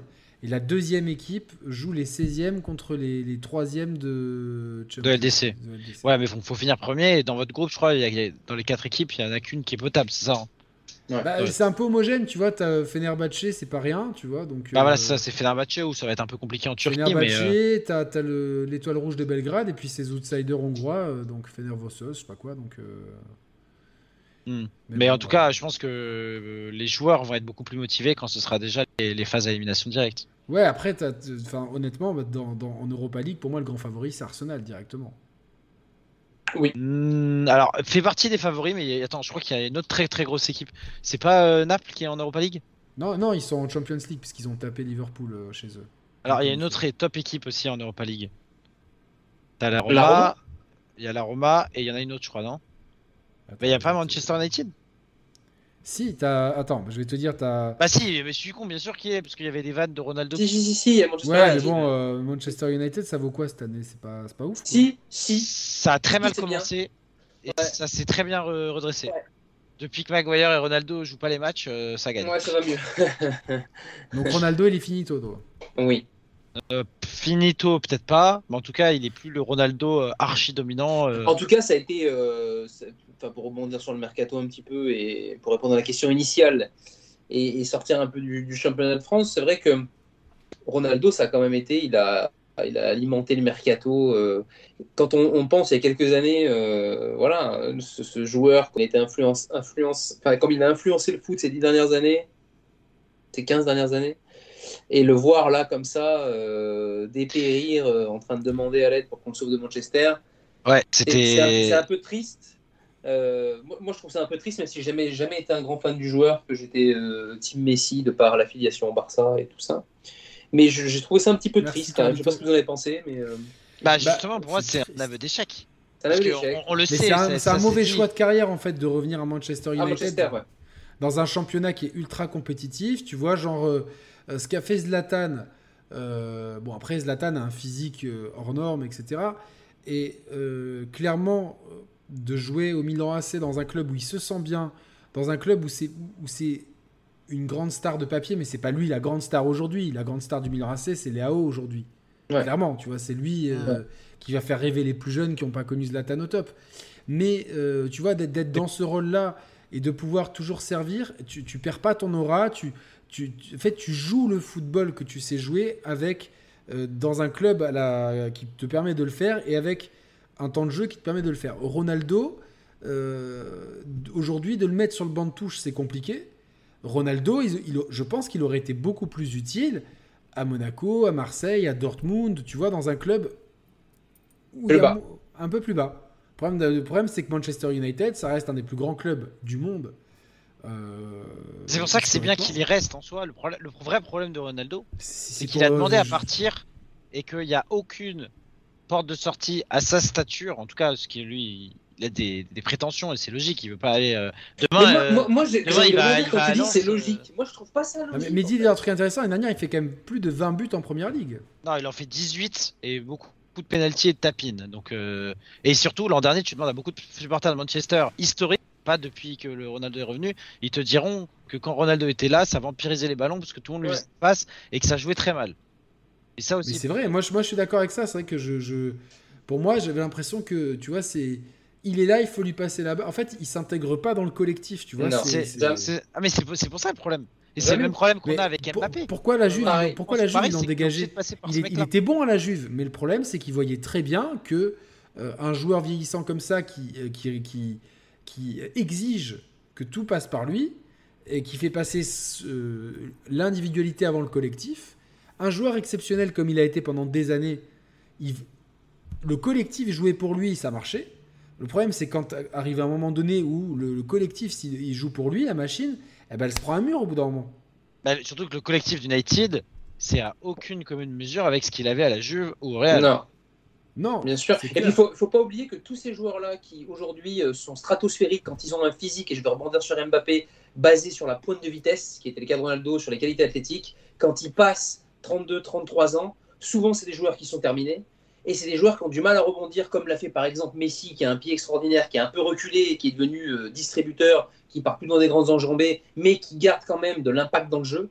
Des joueurs qui, ont des- qui sont Ah mais stratosphériques. t'as, des profils qui vieillissent mieux. Tu vois le profil. Pirlo. euh, euh, non, ouais, ou même en parlant d'attaquants, tu vois le profil Zlatan, Zeko ou Di et à l'époque euh, à Udinese. C'est des profils d'attaquants beaucoup moins mobiles qui forcément demandent moins d'efforts. Ils vont avoir plus d'explosivité sur le peu d'efforts qu'ils ont à faire. Oui, mais Ronaldo, il a jamais joué comme ça. Non, mais c'est pour ça Ronaldo il a un jeu très différent. Il a Et aujourd'hui, en fait, son jeu euh, est en in- inadéquation avec. C'est devenu, avec devenu un pur neuf. Et le problème, c'est que à l'heure actuelle, en 2022, on demande à un neuf, on lui demande de faire des, des- des- de participer au jeu. Et le Ronaldo actuel, c'est toujours un tueur devant les buts, mais il ne participe très peu au jeu. Bah, Ou Parce en que tout cas, sinon, il va, se- il, va, il va se cramer physiquement. bah oui, mais c'est ça le Il a, beau, il a beau montrer à tout, tout le monde qu'il a des abdos, machin truc. Le coffre, le jus c'est- dans les cuisses. C'est le jus qui C'est le manque. jus dans les cuisses, c'est que bout d'un moment, il n'est pas habitué à faire tous ces efforts. Donc, euh, euh, ap- après, ça reste. Oui, mais Mehdi, entre- CR7 à 32 ans, il était ballon d'or. Le problème, c'est qu'il était ballon d'or et c'est un joueur extraordinaire, un des meilleurs du Mais il a plus 32 ans. Mais là, il a plus 32 ans. Non, Et le CR7 de maintenant, c'est plus le même de à- 32 ans. Et puis, il y a des, y a- y a joueurs, il y a des joueurs qui, Et- qui- qui, d'une saison à l'autre, c'est la dégringolada, quoi. Bien sûr. Je, pense- je pense à, bah, tu es au Barça, Gus Johnson. Ouais. Il est au Barça, il, il fait encore une saison très très bien. Il Et arrive après- à Monaco, on descend en Ligue 2, quoi, tu vois. Il, Ouais. met, il met zéro but, quoi. C'est, euh, Bien sûr, David Silva, il y a des exemples. euh, Des exemples comme ça, du jour. Enfin, David du- Villa, pas David Silva. David, David Villa. Villa, ouais. Je veux dire, David Silva, de ce que je vois de la Non, société, pas, pas ça David joue Silva, encore. pas hein. David Silva. mais David Villa. J'adorais ce joueur, David Villa. Silva, d'ailleurs. Et David Villa aussi, mais. euh, Bah, il joue toujours, hein, David Silva. Oui, oui, mais Ouais, oui. à mais- Séville. Attends, non, David Silva, il joue à- au Real Sociedad, Sociedad, je crois. Il joue pas à Séville? À Saint-Sébastien. Pour moi, c'est, je suis quasiment certain là. Bon, en tout cas, à Séville, c'est, euh, c'est, euh. Navas qui joue encore, non? Oui, oui, c'est Navas, il y a Rakitic aussi, il y a Sylvie. Oui, non, David Silva, il joue pas Séville. Non, non, exact. Sociedad, Sociedad. Donc, euh, Bref. Non, coup, enfin, Ro- Ronaldo pas finito, mais Ronaldo sur la pente descendante. et en Ouais, tout cas, Ronaldo, il n'est pas, bo- euh, il est pas au bon endroit pour moi. Il est pas au bon Clairement, il n'est pas au bon endroit. Je, je- tu vois, peut-être que tu vois, euh, techniquement, tu vois, je l'aurais plus vu dans le collectif de Chelsea. En vrai, je vais, Paradoxalement. je vais dire, je vais dire un truc, Arsenal. Un truc qui va comme ça. Il aurait dû signer à City l'an dernier en fait. Oui, mais oui, mais oui, mais oui. Bah mais oui. Il aurait niqué son image et il aurait mis des, Mais, des mais c'est pas grave, Mais l'image. footballistiquement parlant, le jeu de City, il aurait été le, le Bah mec oui, parce que qui il met les buts et il surdomine tellement, il a qu'à- il a qu'à rester dans son petit périmètre. Ils ont pas. Bien sûr. Il, il fallait faire ça. Et, et c'est tout à son honneur de. de euh, de l'avoir. Alors, Monaco, ça aurait pu se faire si l'année dernière, s'il y avait eu Ligue des Champions, ça aurait éventuellement pu se faire. Mais euh, parce que le président de Monaco est très ami avec Cristiano Ronaldo, il adore la vie ici. Ça aurait pas été déconnant. Mais aujourd'hui, j'en voudrais pas. Tu vois, aujourd'hui, ça serait. un- Oui, mais est-ce que par exemple l'été prochain, est-ce que déjà, est-ce que United va le prolonger? Pour moi, Ronaldo, ce qu'il doit faire l'an prochain, c'est qu'il doit signer au Sporting et finir. euh, Bien sûr. Non, mais le Non, problème il doit faire d'abord Le une- problème, fait- le problème, c'est que Fait une le coach pige au du Qatar ou en Sporting- Arabie Le Saoudite. coach du Sporting, il en veut pas. hein. Le coach du Sporting, Amorim, mais- il veut pas. mais apparemment, il a, il, été, il a été proposé à je sais pas combien. Même à Naples, ils en voulaient pas, tu vois. Mais Même à- pourquoi Parce que lui aussi, quand tu, dis, quand tu disais Thibaut tout à l'heure, et ça je suis absolument pas d'accord, quand tu dis mais c'est normal qu'il arrive avec un statut des, prestations des prétentions salariales. Ouais, quand t'as 32 ans, que t'es ballon d'or, quand t'as 25 ans et que t'es Mbappé. Là, tu, dois, tu dois pas avoir des prétentions t'as 37 salariales ans, comme il a. tu- et tu dis mais moi je veux jouer pour le plaisir de l'amour du jeu et tout. Le gars il est multimilliardaire, mais qu'est-ce que tu vas Comment tu peux dire encore S- ah, cas, si c'est pour l'argent, Romain, tu vas au Qatar. Bah ouais.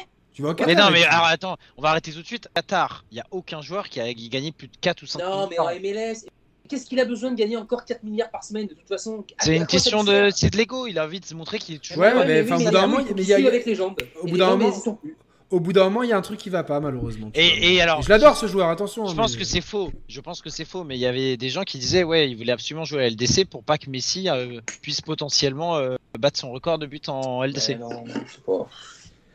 Je, je- c'est possible, mais je suis pas. Mais c'est vrai que ça aurait de été incroyable pour la Ligue 1 de l'avoir, euh, de l'avoir, euh, de l'avoir là. Mais c'est, c'est- moi, je le vois dans mon équipe. Je, je, je sais pas comment. Je sais, je, saurais même pas où le mettre en fait dans mon équipe. Une équipe Non, comme Monaco, qui, qui est l'équipe qui, qui demande le plus d'efforts en Europe, tu vois. Donc euh, c'est, c'est insensé.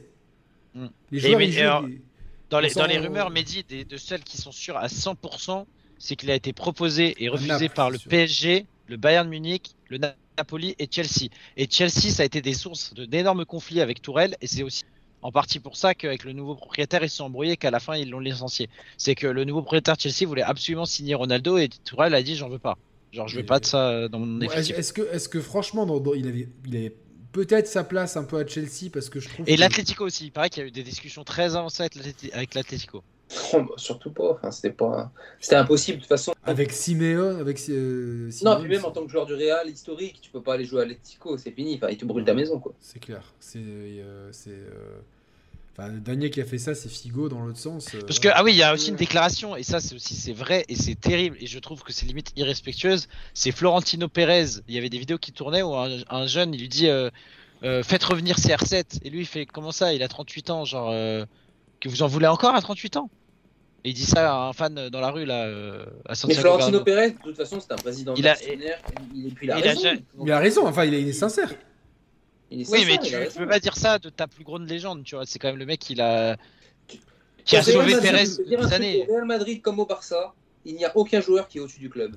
Ça clair. être une légende, il y a eu des millions de légendes au Real Madrid, il y a eu des, il y a eu des millions de légendes au Barça, il y a eu, à. Manchester c'est pareil, il n'y a pas de joueur au-dessus du club.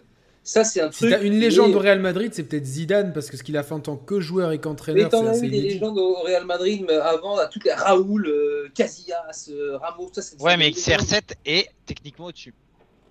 Oui, mais ils s'en foutent de ça. C'est Ils pas... s'en- ouais, non, franchement, ouais, je suis d'accord avec Romain, ils s'en foutent. Il n'y a, pas, il y a pas techniquement, ils s'en foutent. Le Il y a club, trop de respect pour l'institution, tu vois. Voilà. c'est- euh, Et Manchester United, c'est pareil. Et pourtant, il y a eu des légendes de dingue. Mais le club, c'est le club.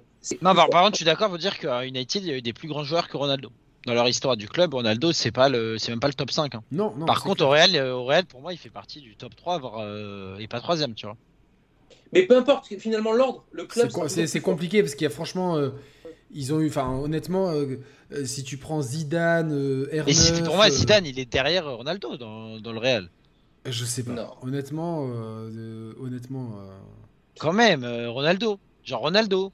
Le meilleur Ouais, buteur parce de très. Parce que peut-être que toi, c'est plus ta génération. Euh, Mais non, mais Zidane, moi j'ai connu le foot grâce à Zidane, donc limite, les Zidane et les Henry, je les place peut-être au-dessus de ce qui devrait Zidane, il a, être. il a gagné, il a, il a, il a, il a, il a mis des buts de légende en Il finale a de mis un des but Champions. de légende en. Non, il a mis il- toute la, car- sa carrière, il a mis plein de légendes. Et surtout, tu prends un gars comme Raoul aujourd'hui, dans le cœur des socios madrilènes. Il est, Ouais, il est Oui, ah oui, mais en affection. Non, mais puis Zidane, il a, il a gagné aussi en tant qu'entraîneur. Ah ouais. Oui, bah, joueur, attends, eh, oh, non, les gars, attends, eh, il a gagné en tant qu'entraîneur parce qu'il avait fédéré le groupe et qu'il avait le respect. Euh, Il y a aucun, cla- Bah, il y a aucun euh, match du Real euh, dans les dans les demi ou finales. On s'est dit putain la masterclass tactique de Zidane, il a bouffé le. Ouais, mais peu importe, tout le monde s'en fout. À la fin, on retiendra Zidane avec À la- à la- avec les à la On s'est on dit, on s'est dit, ah CR7 il a planté un doublé. Ah Ramos il a mis sa tête à la euh, 90 plus 5. Ah c'est ça. En, tu vois. en tout cas, en tout cas, euh, est-ce qu'il aurait eu sa place à Arsenal?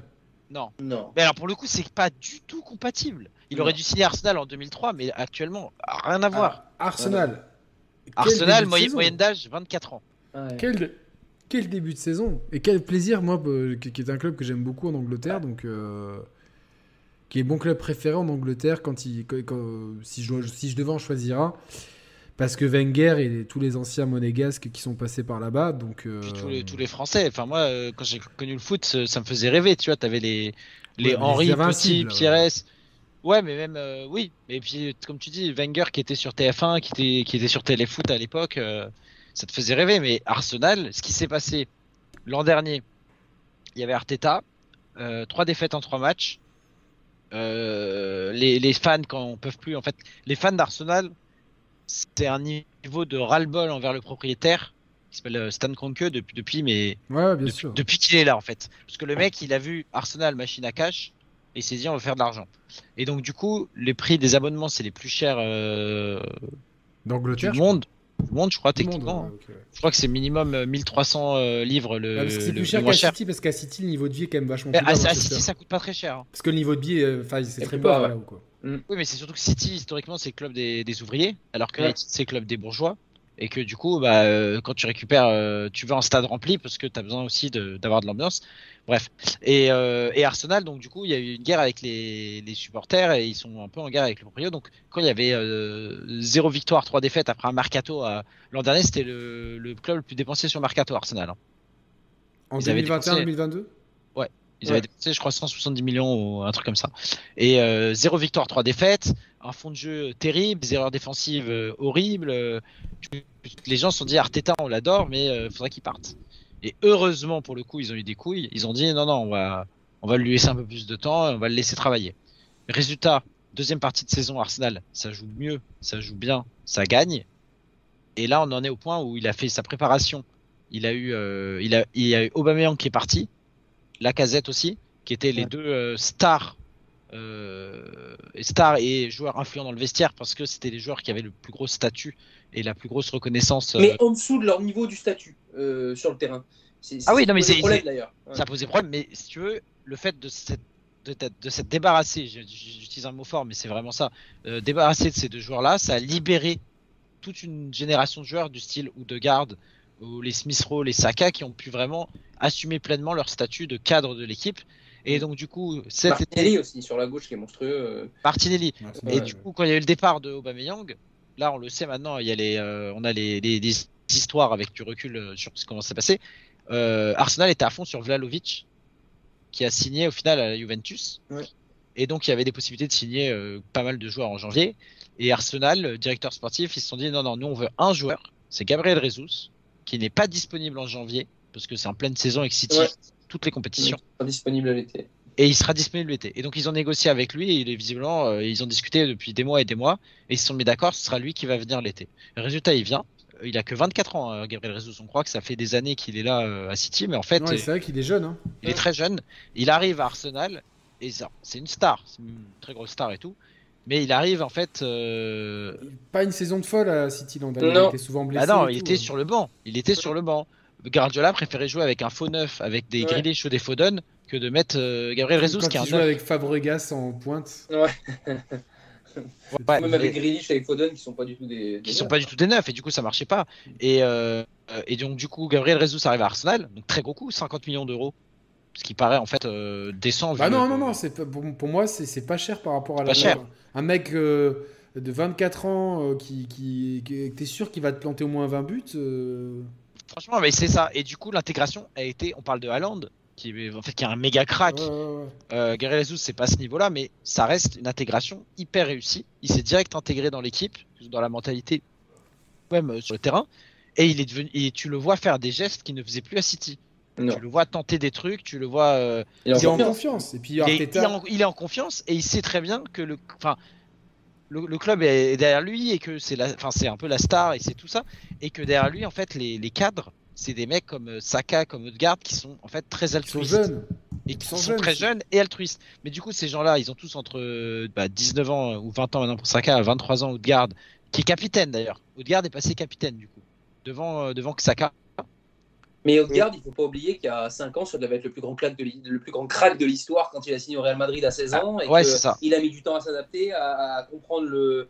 Enfin, à avoir le Il, il a, il, a, il a de la chance de s'en sortir parce qu'en général, les mecs qui signent à 16 ans dans un club Eh comme ouais. ça, Ouais, ils, finissent, ils euh, finissent toujours par jouer euh, Ouais. euh, aux USA, euh, tu vois, en Ligue, en Division sûr. 2, tu vois. Donc, euh, Ça nous fait une cinéma pongole euh, en général, c'est ce genre de choses. Mais, mais, Mais- non, c'est sûr qu'Odegaard et l'équipe d'Arsenal, après, pour euh, complémenter euh, ce que vient de dire euh, Thib, euh, il est évident que derrière tout ça, il y a le projet d'Arteta. C'est ça. que Et la confiance qu'Arsenal a donnée à sur, Arteta. euh, voilà, Arteta, il est né avec Guardiola. Il a, c'est, c'est, c'est- voilà, lui, c'est- il passera, il mourra avec son projet. Et je trouve que c'est admirable de la part de- d'Arsenal de l'avoir euh, maintenu parce que c'était très très tendu l'année dernière. Ouais, ouais, ouais, la c'est première clair. ligue. Euh, il était, mais le mec, c'était euh, voilà, c'était un rat d'égout, quoi. Les gens lui, crachaient dessus dans la rue, Arteta. Et ils ont, ils ont réussi à le maintenir et tout. Effectivement, comme tu disais, Thib, il fait une deuxième partie de saison intéressante. Tu sens qu'il y a un projet qui est en train de se truc et tu sens qu'il y a des trucs qui vont pas. Et effectivement, bah, les trucs qui n'allaient pas, c'était effectivement les deux stars de l'équipe, à savoir la casette qui, on le voit à Lyon cette année, tout le respect que j'ai pour ce joueur, qui ne marche pas. Et, euh, et Aubameyang qui, euh, depuis, euh, s'est effondré aussi. Hein, euh, voilà. Enfin, au Barça, il a fait une partie de saison intéressante, non? Écoute, intéressante. Après, de là, avec le statut qu'il avait, avec le Aubameyang que c'était à Dortmund, tout ça, c'est à des années-lumière son niveau euh, de, de son pic, quoi. Euh. Dans une équipe aussi en reconstruction, donc c'est toujours compliqué, mais je pense que cette équipe n'était pas faite pour lui de toute façon. Le Barça? Euh, et et qu'aujourd'hui, euh, Arsenal, il y a un jeu, c'est-à-dire que c'est, je pense, en Europe, euh, l'une des équipes les plus belles à voir jouer. Euh, Ouais. euh, C'est ça, en fait, c'est un spectacle, quoi. Tu te régales, c'est ça. ça joue au ça. Je sais qu'on avait vu ensemble, pas. Thibaut, enfin, on, était en- on se parlait quand il y a eu la défaite à Manchester 3-1, Ouais. Ah, j'étais. et qui, qui était vraiment euh, incroyable. incroyable. Ils auraient dû gagner. Enfin, franchement, Ils ils, auraient auraient dû dû gagner, gagner, ouais. tu vois, mais. euh, Bien sûr. Ça, c'est ça, le manque d'expérience. c'est le manque d'expérience, que- bah, comme le match du Barça. Et, c'est bien que tu parles de ça parce que c'est le seul point noir de le début de saison d'Arsenal. Ouais, ouais, C'est-à-dire qu'actuellement, ce n'est pas City en tête de la première ligue, c'est Arsenal. Est-ce est-ce qu'ils peuvent aller au bout? Restons, Pourquoi restons- restons sérieux. Non, Est-ce qu'ils peuvent pas cette année. Techniquement, ils peuvent. Le problème, c'est qu'en face, c'est un monstre. C'est le problème, c'est quand il y aura un City Arsenal, City va gagner et, Est-ce que Ça ça dépend, va- ça dépend Est-ce que, est-ce des que- la Ligue des Champions, ça va pas être. Ouais. euh, tu vois, il y a une telle obsession pour la Ligue des Champions qu'ils vont pas peut-être baisser le pied en. Ben, alors, Après, ils ont, moi- ils ont un- c'est vrai que City, ils ont un banc. euh, Non, mais ils ont un banc, c'est l'Amérique. même l'équipe, Mais, même l'équipe B, elle peut être dans le top, dans le top 5, tu vois. mais c'est euh, surtout qu'Arsenal, je serais Arteta. c'est- Comme on l'a dit, c'est des très jeunes. Si tu si t'es dans le top 3 à la fin de la saison, c'est bien. Par contre, il faut que tu vas ramener l'Europa League. Ramène une Coupe d'Europe. ah. Ramène une Coupe Oui. d'Europe, puisqu'Arsenal en a besoin. Je pense qu'Arsenal est plus focus, d'après ce que je lis un peu à droite à gauche. euh, Sur le championnat. Ouais, en Angleterre, sur Ouais. le championnat. Il faut savoir que pour les Anglais, quand même, le championnat, même s'il y a des champions pour nous, en tant que C'est énorme, ouais, ouais. Le championnat anglais, quand tu le gagnes chez toi et que tu l'as pas gagné depuis des années, je peux te dire que c'est la bamboula. hein. Euh, et c'est quand même le truc de fou là-bas. Donc, ils ont aujourd'hui le jeu pour aller loin dans le championnat d'Angleterre. Et je sais pas s'ils ils ont les moyens de jouer le titre, mais City Bah, vont tec- focus sur la Ligue des Champions. Liverpool, tu as l'impression qu'ils sont pas dedans cette année. Derrière, ça c'est pas aussi flamboyant. Après, c'est très très jeune, malgré tout. C'est trop Euh, jeune. on sait que ce type de jeu-là, à un moment donné dans la saison, il peut. euh, voilà. Et tu peux perdre une Bah, ou deux fois d'affilée. Tu, tu sais, tu sais, tu sais, ce qui va être compliqué, mine de rien, c'est la Coupe du Monde parce que ça Ah va oui. faire une cassure oui, et l'impression que après la Coupe du Monde, c'est un nouveau championnat qui va commencer. Sauf, que, on croise les doigts pour, pour en tant que fan d'Arsenal, hein, je dis on. Euh, Gabriel Jesus pour l'instant n'est pas à la Coupe du Monde et que Odegaard n'est pas n'est pas à la Coupe du Monde non plus. Non. Donc on va dire dans tes deux des, des cinq joueurs euh, qui, t'en as déjà deux qui ne la jouent pas. Donc euh, Ouais, mais bon, ça fait, ça fait une coupure même s'il joue pas. Ça fait une Et je, coupure. et je- fait une et je- coupure, et tu je vois, crois ça- pas que Ramsdale la joue. hein. Je j'ai pas envie de dire de bêtises, mais, euh, Non, mais ce que dit Yannick, c'est très juste. C'est-à-dire que ça fait une coupure dans ton rythme. Et quand tu es une équipe de rythme comme ça, où tu as besoin de jouer, où tu as besoin de ballon, où tu es dans une, comment dire, dans une dynamique, tu sais, euh, c'est comme un FIFA. Tu en gagnes 2, 3, 4 et tu vas gagner le cinquième. C'est alors que là, tu coupes Ah, la vrai. dynamique, tu rejoues le lendemain, tu perds tout. Mais après, là, là, là, on parle, là, on parle, on est à la trêve internationale. Faut voir si Arsenal va réussir jusqu'à la Coupe du Monde déjà à. Oui, bien sûr. Raison, t'as que raison. là, euh, là, c'est déjà exceptionnel ce qui se passe. Mais, euh, mais rien n'est gagné. Si Arsenal euh, gagne plus qu'un match sur deux, bah, d'un coup, ça redevient une équipe qui va viser le Big Four. Je voudrais, si vous me le permettez, juste faire un petit mot parce que j'avais prévenu euh, juste avant que je vais pas pouvoir euh, rester jusqu'au bout avec vous parce que je me lève très très tôt demain matin, je m'en excuse et, et voilà. Je voudrais juste, si vous me le permettez, dire un tout petit mot sur le, sur le Barça Bah oui, et oui, sur le Real évidemment. aussi. Évidemment. Euh, parce que le mercato a été très intelligent. Je voudrais d'abord parler du Real, parce que c'est- c'est mon ennemi historique, mais que je, voilà, en tant qu'amoureux de foot, euh, voilà. Le Real l'année dernière, on a, tout le monde a dit, ils ont gagné des champions un peu par hasard. C'est une équipe vieillissante, tout ça. C'était une victoire incroyable, je trouvais quoi. Ouais, j'ai trouvé le parcours, le parcours était fantastique, était fabuleux, enfin, tout ce qu'on voulait dans, le, dans l'abnégation. En faisant euh, deux, trois changements cette année et en ayant un Rodrigo qui a complètement explosé, la même équipe quasiment devient euh, un crack sur la scène européenne hallucinante. C'est-à-dire que le début de saison qu'ils font, ils sont intouchables. Ça joue euh, Samba du Brésil au Real en ce moment. Quoi. Alors que l'année dernière, c'était euh, c'est une équipe de vieux, ils n'ont pas recruté, euh, qu'est-ce qu'ils vont faire, machin. Attention, encore une fois, le Real est là, le Real est toujours là, le Real ne meurt jamais et Chouameni, que dire, exceptionnel. Le transfert de Chouameni, je pense qu'Ancelotti a, a complètement ciblé la pépite. De toute façon, pour laisser partir Casemiro quasiment comme ça à l'aveuglette, alors que c'était quand même un, un cadre euh, extraordinaire du Real.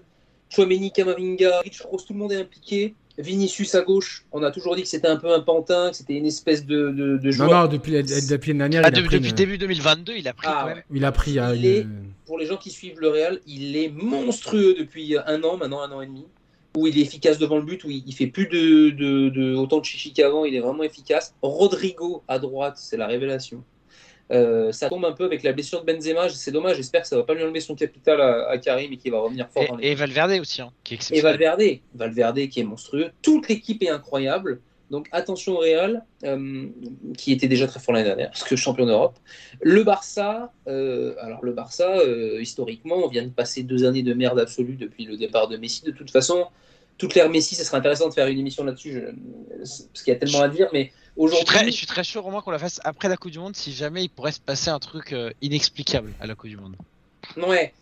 Après, le, le Barça aujourd'hui, euh, Xavi, euh, bah, évidemment, la meilleure recrue depuis 5 ans du Barça, c'est Xavi, c'est l'entraîneur, c'est le joueur historique du Barça, c'est un tacticien hors pair, il a réussi à, comme Guardiola, c'est des excellents joueurs, euh, enfin des excellents, des extraordinaires joueurs qui sont devenus euh, de bons entraîneurs avec, avec des idées.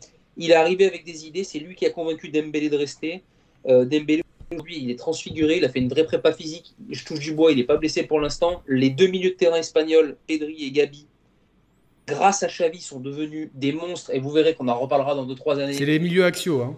C'est les milieux axiaux. Mm. C'est le 8 et le 10, en- en- entre guillemets, du Barça aujourd'hui. Il y a pas sont de avec 6 du Busquets. coup Pardon? Il y a pas- Et le 6, c'est qui? C'est Busquets. Bah, de, bah, qui est toujours. Qui est toujours Non, euh, de- Il a relancé, Xavi a relancé Busquets, Ouais, il a fait confiance, il est- il a est-. Il un peu cramé. là, euh, Il est un peu Très, cramé, très Romain, là. il est, il est pas cramé. Il est pas cramé parce que c'est vraiment un ratisseur. Il a moins, si tu veux, cet impact. Tu Euh, le mets bah- devant De Jong.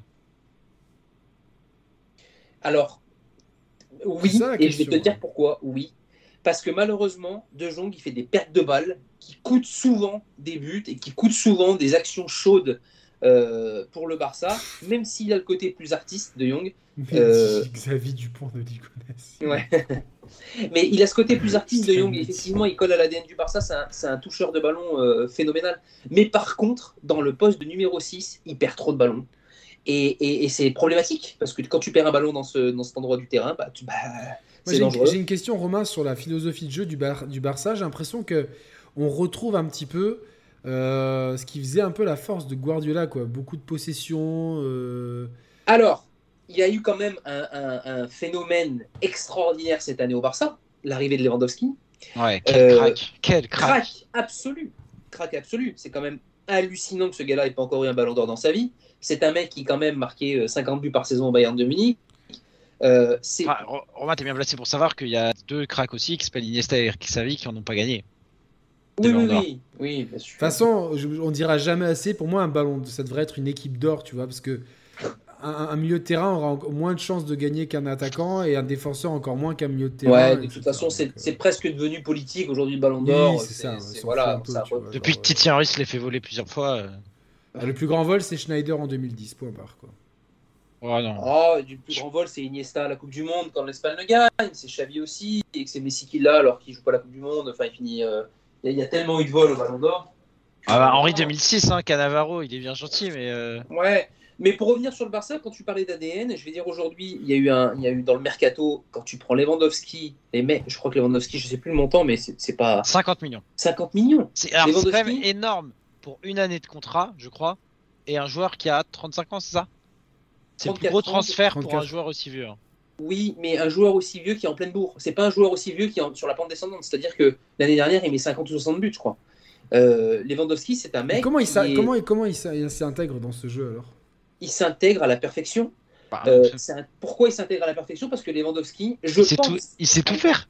Ah, voilà, je pense qu'à la différence d'Haaland, euh, sans le dire, lui il est meilleur, lui il est pas moins bon, euh, c'est pas du tout le débat. Mais Ils ont pas le même âge non plus, tu vois. donc- Ils n'ont pas le même âge non plus, et je pense que Lewandowski est un vrai joueur de ballon techniquement, avant d'être un serial buteur. C'est-à-dire que c'est un mec qui est un crack devant le but et qui en même temps est capable presque de jouer numéro 10. Balle au pied, il est fantastique. Et, Et- et c'est et on remercie des journalistes qui pensaient qu'il n'allait pas s'intégrer parce que pas assez technique. Je pense qu'ils ont Ouais, dû connaissent sortir les lunettes et qu'ils Ah, mais prennent Mais à la limite, à limite, limite, c'est un Espagnol. peu, il a un peu, il a un peu, il a un peu un jeu à la Zlatan, tu vois, qui pouvait. Qui, qui- Non, non, il n'a pas un jeu à la Zlatan. que Enfin, Zlatan est très technique dans sa jeunesse, tu oui, vois. voilà, je veux dire à la Zlatan, à la Zlatan de l'Ajax. Ouais, Zlatan, Ajax jusqu'à Inter, je pense. Voilà. Lewandowski, il a une science du but. Bon, tout le monde le sait, ça, tout le monde, il n'y a pas besoin d'être un, un connaisseur du joueur, mais il a vraiment, et moi, c'est ce que je découvre cette année parce que je ne suivais pas la Bundesliga. Non, non, c'est un euh, un, joueur ultra technique, Lewandowski. C'est un joueur ultra technique. C'est un joueur qui balle au pied, mais c'est hallucinant. Il a un niveau technique qui est, euh, qui est extraordinaire. Donc il s'intègre très très bien. euh, C'était vraiment le numéro 9 qui, a, qui manquait euh, au Barça depuis des années. Et Xavi a réussi à faire un truc extraordinaire, c'est qu'il arrive à conserver le jeu du Barça historique, à savoir la possession de balle, à savoir... euh, voilà, mais il a réussi à réduire un petit peu la possession pour aussi euh, faire des débordements, centrer, parce que maintenant il a, il a une pointe et il a su s'adapter. Là où malheureusement euh, Henry, euh, des grands joueurs, des grands neufs du Barça ont toujours eu un petit peu du mal Ah, à performer. Henri, je vais pas neuf hein, au Barça. Non, je vais pas neuf, mais je veux dire, les grands attaquants gauche, ouais. du Barça, Mhm. historiquement, c'est pas eux qui ont, qui ont été les légendes du Barça, ça a plutôt été les milieux. Euh, Iniesta, Xavi, euh, etc. Ah, Messi. T'avais t'avais Ronaldo quand même. euh, David Oui, Villa. je, je hein, parle. Romario, je parle, euh, je récemment. parle post, euh, on va dire 2002-2003, Rijkaard, Ronaldinho. Ok, tout ça. ok, ok. Pas avant. Euh, où vraiment c'était le, le jeu du milieu et de la possession. Là, ils arrivent à trouver un truc. Le seul truc qui manque aujourd'hui à cette équipe, et on l'a vu face au Bayern, ça a été euh, criant parce qu'ils doivent en mettre deux ou trois. Euh, Il y a combien, du coup, il y a combien bien- déjà dans, dans Barça Bayern? Ils perdent 2-0. Pas Ils 3 perdent 2-0 et ils peuvent en mettre, euh, ils peuvent en mettre 3 en première mi-temps. Et le problème, c'est qu'il manque un tout petit peu d'expérience, que l'équipe elle est encore très jeune, euh, et, il, et il manque un peu de, de méchanceté, tu vois. Il manque d'un mec vicieux. Il manque d'un mec qui met des coups. Il manque un mec. Alors c'est horrible de dire ça, hein, mais c'est. C'est pas trop dans l'ADN du Barça. Non, Non, c'est plus dans l'ADN du Barça, Bayern, mais T'as du toujours eu quand même des chiens de la mort. Un Pouyol, euh, un Piqué, c'était quand même des gens pas bons quoi. Un Bousquet plus jeune, il, il faisait mal. Aujourd'hui, Parce que là, tu dis que- parce que t'as quand même Busquets et Lewandowski qui sont quand même deux joueurs très expérimentés avec beaucoup d'expérience. Très- très expérimenté, mais dans un secteur du terrain où euh, finalement, euh, voilà, derrière, tu vois, euh, Koundé est en train de faire. un- C'est un- aussi une très bonne recrue. Jules Koundé, il, il fait, il a fait ses. Voilà, joue bien au Barça. Ça manque un tout petit peu d'impact. Quand tu vois le Bayern, tu as l'impression de voir un match entre, entre l'élite et les U23. C'était. euh, petit la, question aussi, est-ce que c'est pas le match où Lewandowski a le plus bouffé la feuille de match? Bah ouais. Et c'est, et c'est toujours un peu. On se posait la question de savoir comment il allait se retrouver à l'Allianz Arena. Il en a bouffé trois. Enfin, tous les trois, on l'aimait, quoi. Il était devant, devant la cage. C'est un peu la pression peut-être. hein. Ouais, il y a plein de choses. C'est, c'est des choses qui arrivent, malheureusement. Euh, c'était un match de, de poule. On sait qu'ils vont, on pense qu'ils vont se qualifier facilement. On verra dans l'année comment ça se passe. Il y a un truc qui est en train de se passer au Et Barça. Dembélé, Dembélé, euh, très bon début de saison. Pas très fort. Monstrueux aussi. Monstrueux. Monstrueux. Monstrueux. L'équipe Ouais, ouais. C'est-à-dire qu'il est au euh, niveau. Il est au niveau C'est de- toujours du 4-3-3 les- le, le- le schéma. 4-3-3 classique. Ra- Rafinha, Dembélé, euh, Lewandowski devant. Ouais. Le, Rafinha. le- le Rafinha, parce qu'il y, a- de il y a 50 joue à 000 homonymes. C'est celui qui était à Paris, le Rafinha? Non, celui qui est à Leeds avec Bielsa. Ah d'accord. Euh, C'est un, c'est un joueur. Celui qui était à Rennes avant.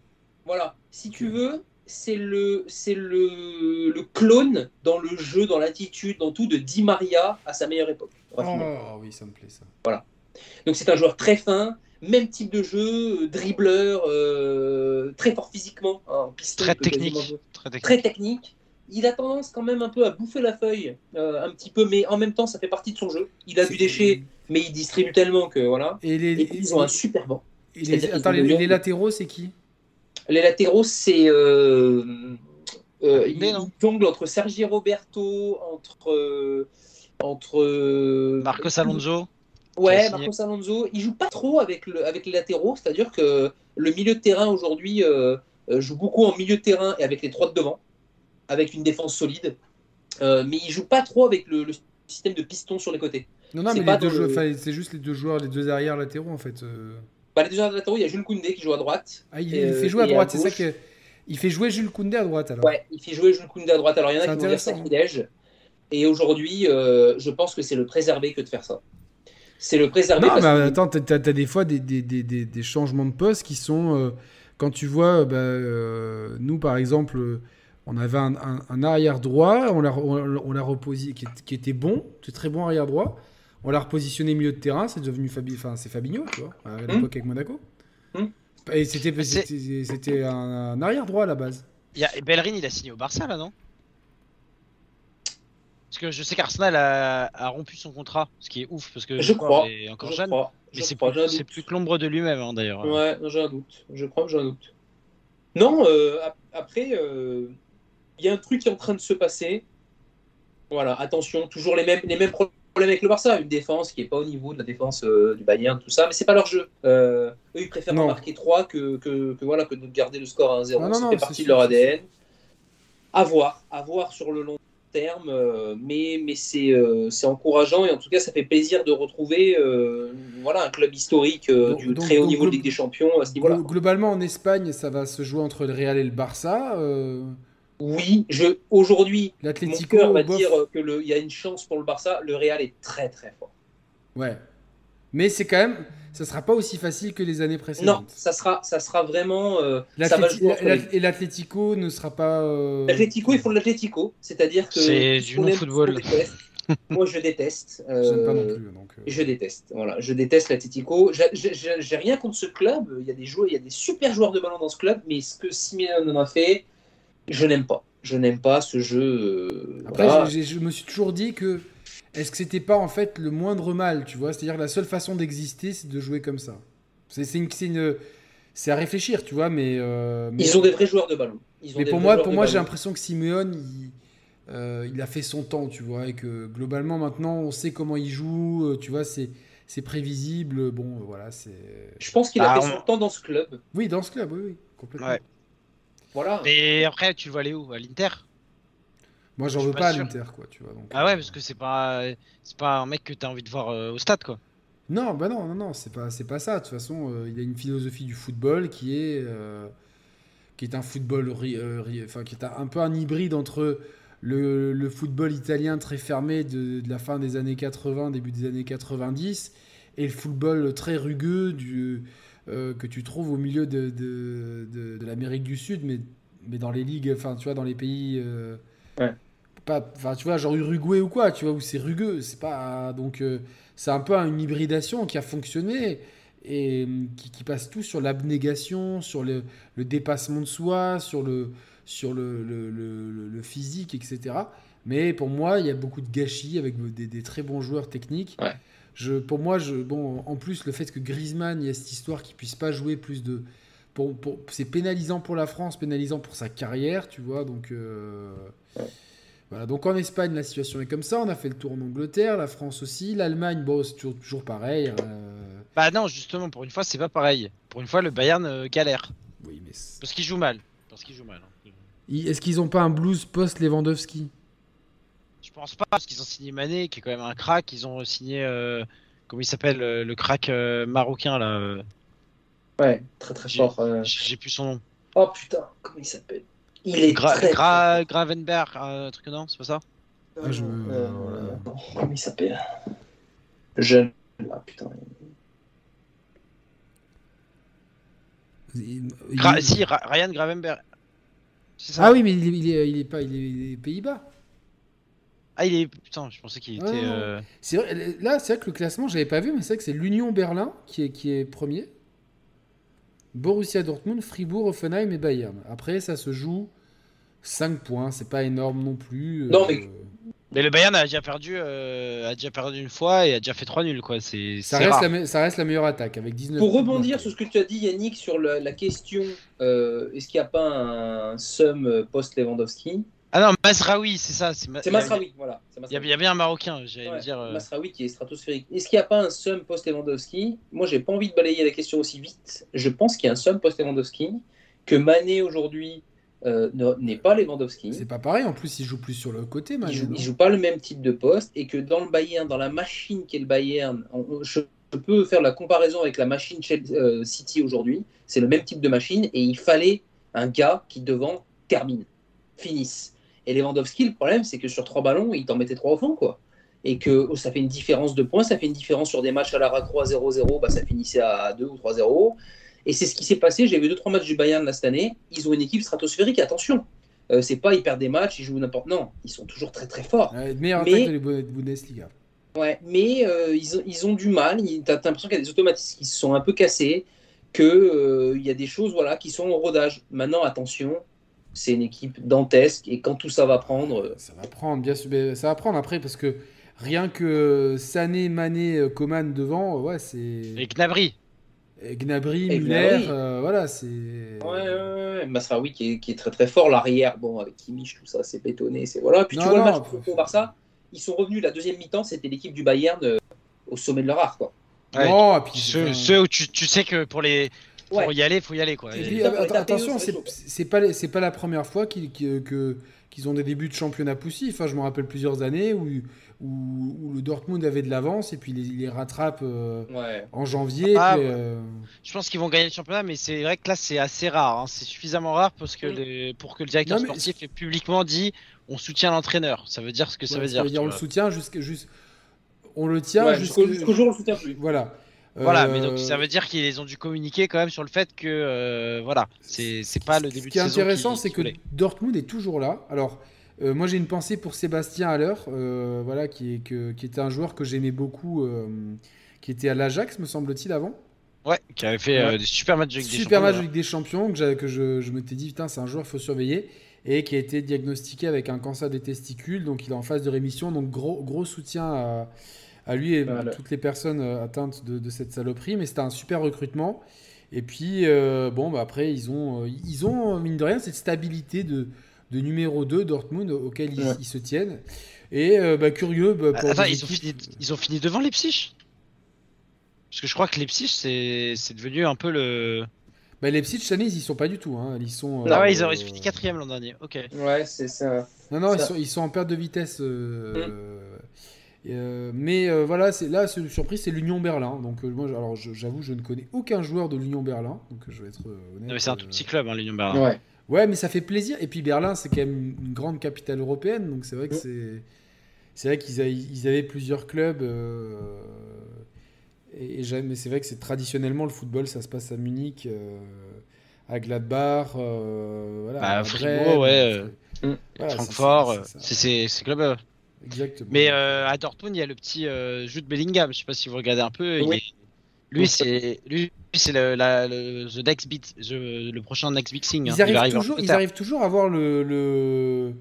Bah, voilà, ce truc-là. C'est surtout que c'est un anglais, donc c'est encore plus rare que ce soit un anglais qui est euh, qui réussit pas- à, s'épanouir. C'est pas la première fois. euh, ils ont aussi Jamie Gittens là-bas.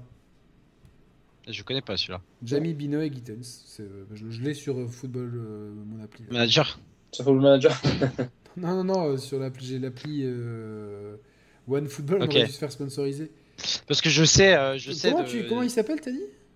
Le, le Jude Bellingham. Bellingham, je sais que Klopp est très très très très chaud dessus depuis quelques années et que visiblement il y avait des offres à 100 millions refusées. Je le vois pas dans le. le- C'est marrant, dans le. Dans, l'effectif de Dortmund. Jude, G-U-D-E, Ouais. es- espace Bellingham, E B-E-2-L-I-N-G-H-A-M. Euh, je sais pas, sur One Football, il est pas dans l'effectif, c'est marrant ça. Ah si, euh, ok, d'accord. Au milieu de milieu de terrain. Ouais, Au milieu de terrain. Jude Bellingham, ouais, ouais, c'est vrai. très très fort. Et il est hyper jeune. Il a 19 ans et il a déjà euh, plus de 100 matchs avec Et, Dortmund. et je crois que Marco Reus, il, il fait un beau retour en force, quoi, tu vois, après... euh, Bah après, c'est Reus, hein, il va se reblesser. Il est, euh, c'est Reus Ouais, hein. c'est le problème de Roy, c'est que c'est. il est passé à côté de sa carrière, malheureusement. Enfin, Ouais. il a quand même une très belle carrière, attention. hein, Mais, euh, Ouais, c'est comme, comme Godze, tu vois, certains Godze, ouais. voilà, mais Godze, Enfin, marqué- c'est pire, parce que Götze, il est vraiment a- arrivé dans les il a quand même marqué un, un but en finale de Coupe du Monde. Ouais. Voilà. Et maintenant, il joue, il joue où, Götze bah, il, joue, il joue à Francfort, non? On l'a pas vu contre l'OM Ah ouais, possible, ouais. Il me semble, hein. Attends, j'ai un autre. Il joue dans un club euh, genre secondaire, quoi. Mais t'as marqué en finale de C'est ça. Coupe... Mec, t'as marqué en finale de Coupe du Monde, t'as fini le game, tu vois. Non, c'est fini. C'est genre... euh, ta carrière, elle sera réussie quoi qu'il arrive. On se rappellera pas de toi que t'as fini comme un con à Fribourg, mais, mais que t'as marqué un but en finale de Coupe du Monde. Tu vois, dans, dans- dans- Je pense que dans une carrière de footballeur, il y a- y pas plus haut. T'as pas plus. Et puis c'est pas, c'est pas. Mbappé a marqué en finale de Coupe du Monde, mais dans un match. Non, on non, joue- là, il gagne en prolongation contre l'Argentine où il fait gagner l'Allemagne. il fait gagner le match. C'est lui Ouais. qui met le but. C'est comme quand Zidane nous met un doublé. Emmanuel Ouais. Petit, il a beau avoir mis le but Ouais. à, à la D'ailleurs, 90e minute. En anecdote comme ça, vous savez, en Espagne, ce qui m'avait fait vraiment euh, sourire et positivement, ils avaient carrément sorti une glace euh, qui s'appelait la 116, parce que c'était le but d'Iniesta à la 116e, et donc t'avais Iniesta qui posait avec euh, euh, la, la glace qui s'appelait la 116. Oh, Ouais. putain. Et C'était devenu euh, iconique. Bon, enfin, bon, je pense qu'on a fait le tour, les copains. hein. De toute façon, euh, il y aura d'autres émissions de foot. Donc, euh, une émission scindée en deux, des spéciales équipe de France en première partie et, et début de saison euh, européen euh, en, en seconde partie. J'espère que vous avez passé une bonne soirée. C'était sympa, franchement, c'était cool. Bah, Euh, vu, que j'ai peu regardé l'équipe de France, j'ai dû passer une bonne soirée parce que d'après ce que j'ai compris, c'était très très très très nul, dégueulasse. C'était nul, c'était nul. Franchement, c'est. Et Non, puis, super soirée. attention, parce que- euh, l'invitation. bah non, mais Romain, de toute façon, t'es- dans, le- dans groupe WhatsApp, tu vois. Arrivé à l'arrache et tout, je suis dégoûté, j'avais Non, pas c'est pas, c'est, c'est pas grave. t'es- t'es- Merci beaucoup. C'était vraiment un vrai plaisir euh, voilà, de débattre. Et pour euh, l'équipe de France, on affronte le, Da- le Danemark pendant la Coupe du Monde et euh, quand même euh, félicitations à Eriksen qui joue avec un pacemaker. On dirait que, Ouais. que ça, ça- euh, C'est une Il très est- belle histoire qui a. On a, on a oublié d'en parler à Manchester, mais il est revenu à un très Il haut est niveau. revenu à un sacré niveau. sacré niveau. Ouais, bah, en Italie, on est dégoûté. En fait, c'était pour des à l'Inter et c'était pour euh, la fédération italienne ne voulait pas jouer euh, que- qu'un joueur joue avec un pacemaker. Et c'est dommage parce que euh, voilà. Donc euh, En espérant que tout aille bien pour lui. ouais, vraiment oui. Bah, de toute façon, après, j'imagine que à ce niveau-là, euh, Ouais, ça doit être Non, mais juste- bien sûr qu'il est, il est suivi et on a surveillé quoi. Donc euh, Il va, il va pas, il va pas tenter le diable non plus. hein. Mais il a, il a couru, euh, il a fait que courir. C'est c'est, euh, un cardio de.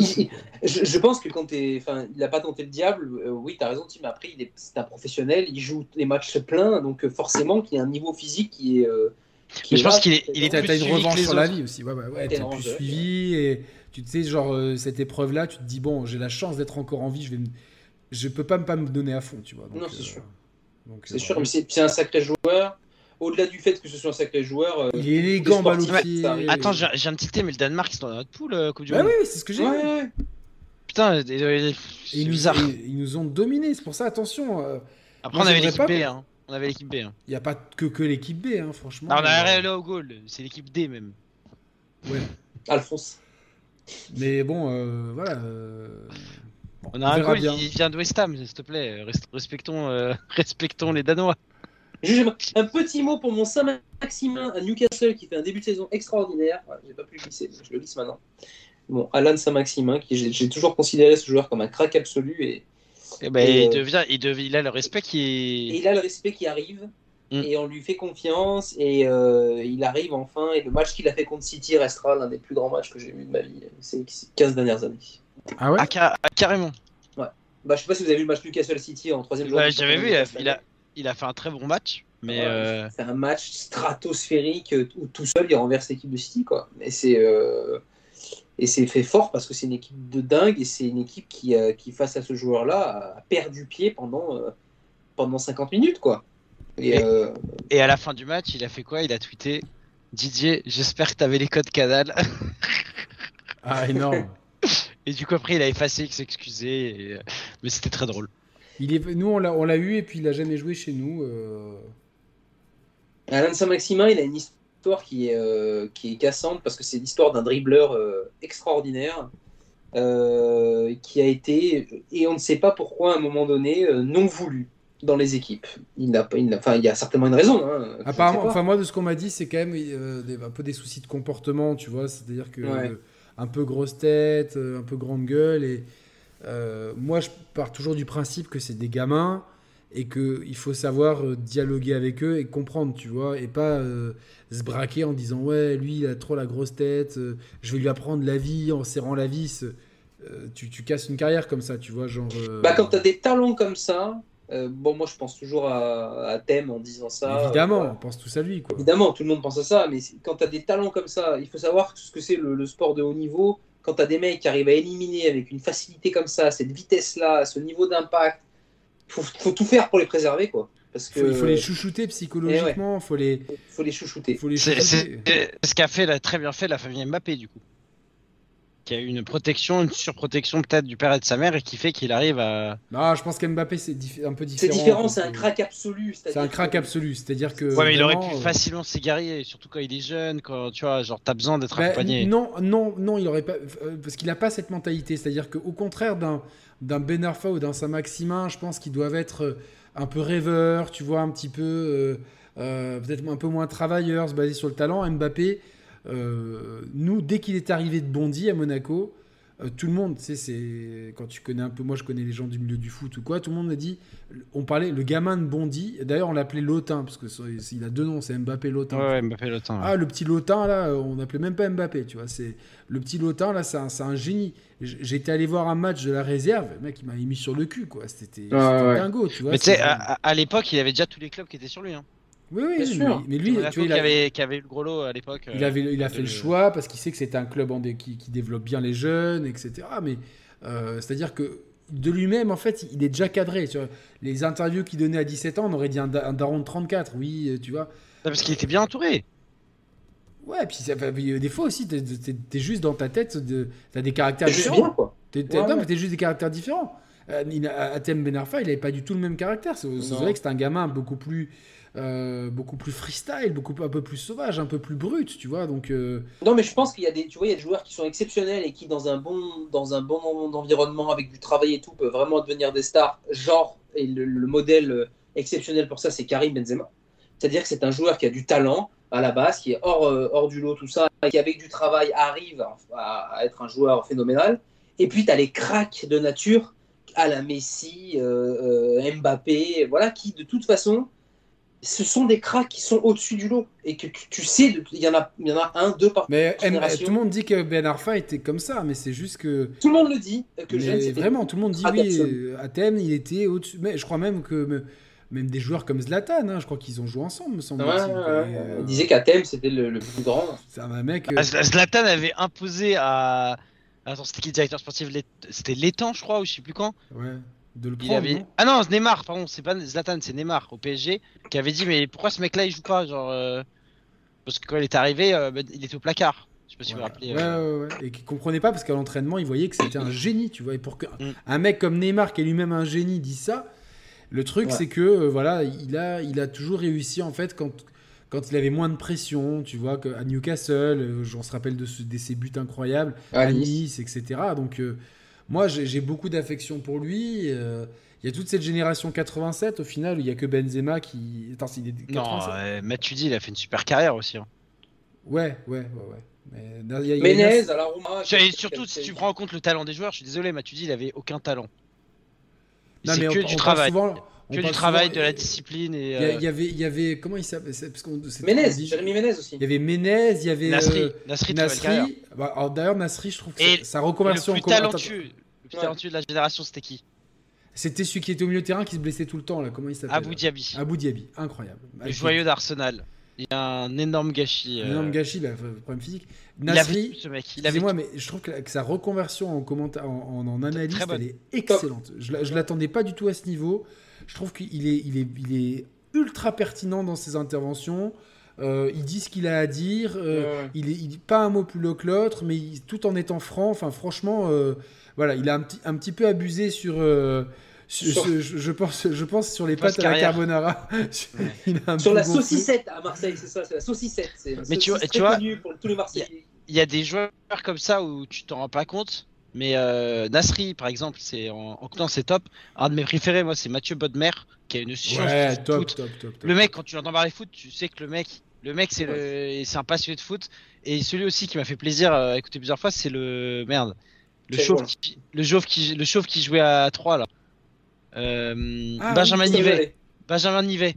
Oui. Benjamin Nivet en consultant, il est très très bon aussi. Et, et mine de rien, Thierry Henry, euh, bon, bah, c'est. Oui, mais Thierry Henry, c'est Thierry Henry quoi. C'est. euh, Ouais, mais, Ouais, mais- c'est- mais ça veut rien dire, tu vois. Enfin, Non mais je suis le pas- mec. je suis pas euh, sûr que Zidane fasse un très bon consultant, quoi. Non, mais puisque Henri, on, l'a- on- on l'avait su, il était consultant pour la, la, bi- euh, c'était Sky Sport pendant des années, c'était top et tout. et.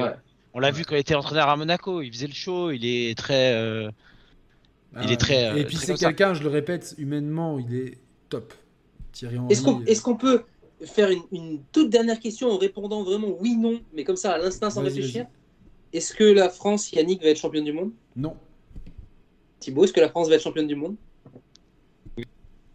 Ok. Qu'on Ok. Eh, parlait il faut, eh, il faut, il faut croire en ses rêves, les gars. Euh, non. Moi, je regarde pas une Coupe du Monde si. euh, si- C'est bon. Et toi, Romain? Et moi, je dis oui. Oh, bravo. Donc vous êtes deux contre un, on verra bien. On verra bien Et qui a Et raison. moi, et moi, je te dis un truc, si c'est pas la France, mais que c'est soit le Brésil, soit l'Argentine. je Ouais, serais quand soit un même des très- 48 engagés. Non. Non, non, soit, soit, non, si c'est pas la France, mais si c'est le Brésil ou l'Argentine, je serais quand même super content. Si c'est le Japon. Moi, si c'est l'Italie, mais ils sont pas là. Non. Si c'est le Japon, je suis hyper content, ça veut dire qu'ils auront battu toutes les meilleures équipes en étant vraiment euh, en dessous des autres. Et si Enfin, euh, sur le papier. Et euh, Si c'est le Qatar. Si c'est euh, si c'est l'Espagne, si c'est l'Allemagne, si c'est l'Angleterre, j'aurais le seum.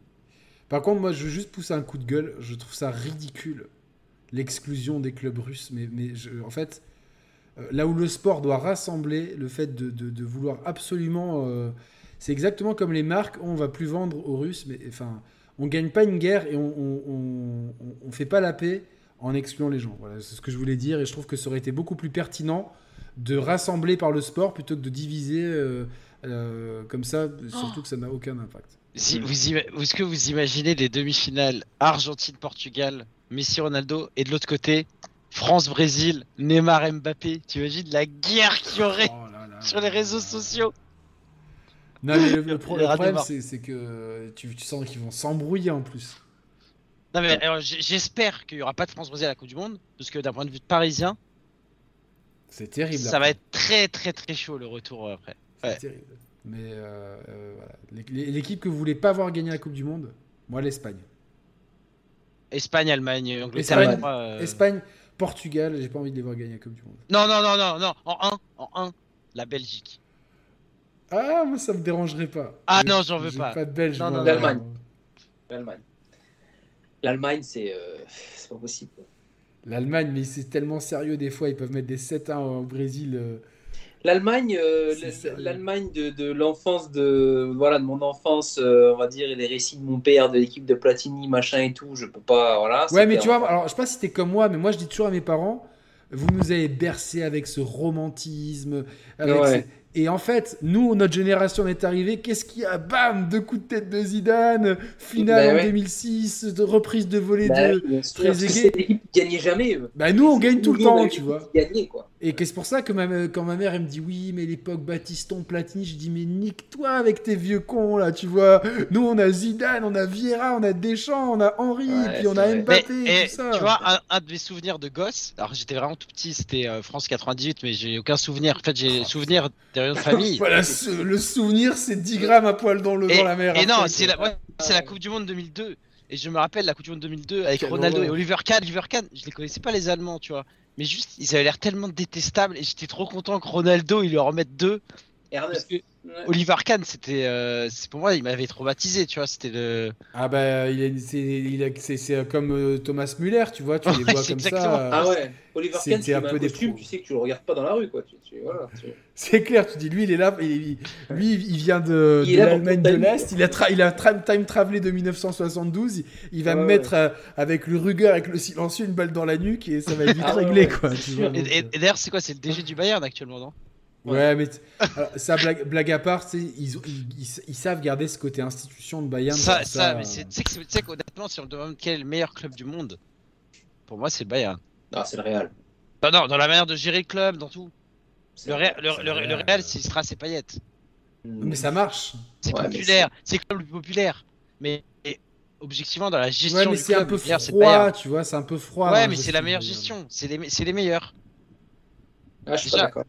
Déjà, Ouais, il n'y a, aucune Les politique. gars, ça, ça fera un débat pour une autre fois. Il est presque Ouais. minuit, on va aller se coucher. Allez. Merci à tous, vous étiez euh, oh, 70-80, euh, comme ça. euh, C'était pour un truc qu'on n'a pas trop, euh, pas, trop annoncé à l'avance et pour un sujet qui, qui, qui déchaîne Qui pas les foules sur la chaîne ouais. Ça fait toujours très plaisir.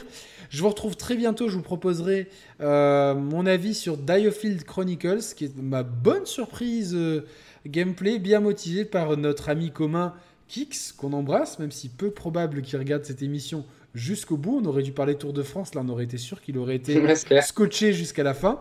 Et euh, bien sûr, d'autres euh, d'autres contenus arrivent sur la chaîne des chers players. Merci à tous ceux qui, ont, euh, qui étaient là ce soir. Merci à tous ceux qui regardent en replay. N'hésitez pas à vous abonner euh, si jamais vous n'êtes toujours pas abonné. hein. Il y a une petite animation que je vais vous mettre tout de suite à l'écran. Je l'aime beaucoup celle-là. Regardez, hop, subscribe et la petite cloche. Euh, merci à tous ceux qui ont, qui, qui ont rejoint les programmes de soutien et merci à ceux qui ont participé à l'effort de guerre pour l'ordinateur de brioche. On vous retrouve très bientôt. On a pas mal de contenu. On est très chaud sur FIFA. On est très chaud sur Call of. On est très chaud sur plein de jeux, les gars. Et merci à Saïs d'a- d'arrêter de vomir pendant les parties de Call of. Ouais, mais. Hey, Euh, Hey. Roder, Romain, trop de toute façon, chaud. Saïs, il a, cet après-midi, il a fait une game monstrueuse. Et, Ah, et- Non, mais c'est la. Quel enfoiré, c'est la. et il a mis sur Twitter. Et c'est une partie où Yannick a fait 5-22. Et il l'a affiché. Et j'ai trouvé ça tellement irrespectueux que c'est Ah, génial. Non, mais je m'en fous parce que tu sais quoi, genre, euh, c'est- c'est- j'étais tellement content pour lui et moi été dans, dans- dans un mode où je testais. En fait, pour débloquer des armes dans Call of, t'es obligé de jouer avec des armes à la con.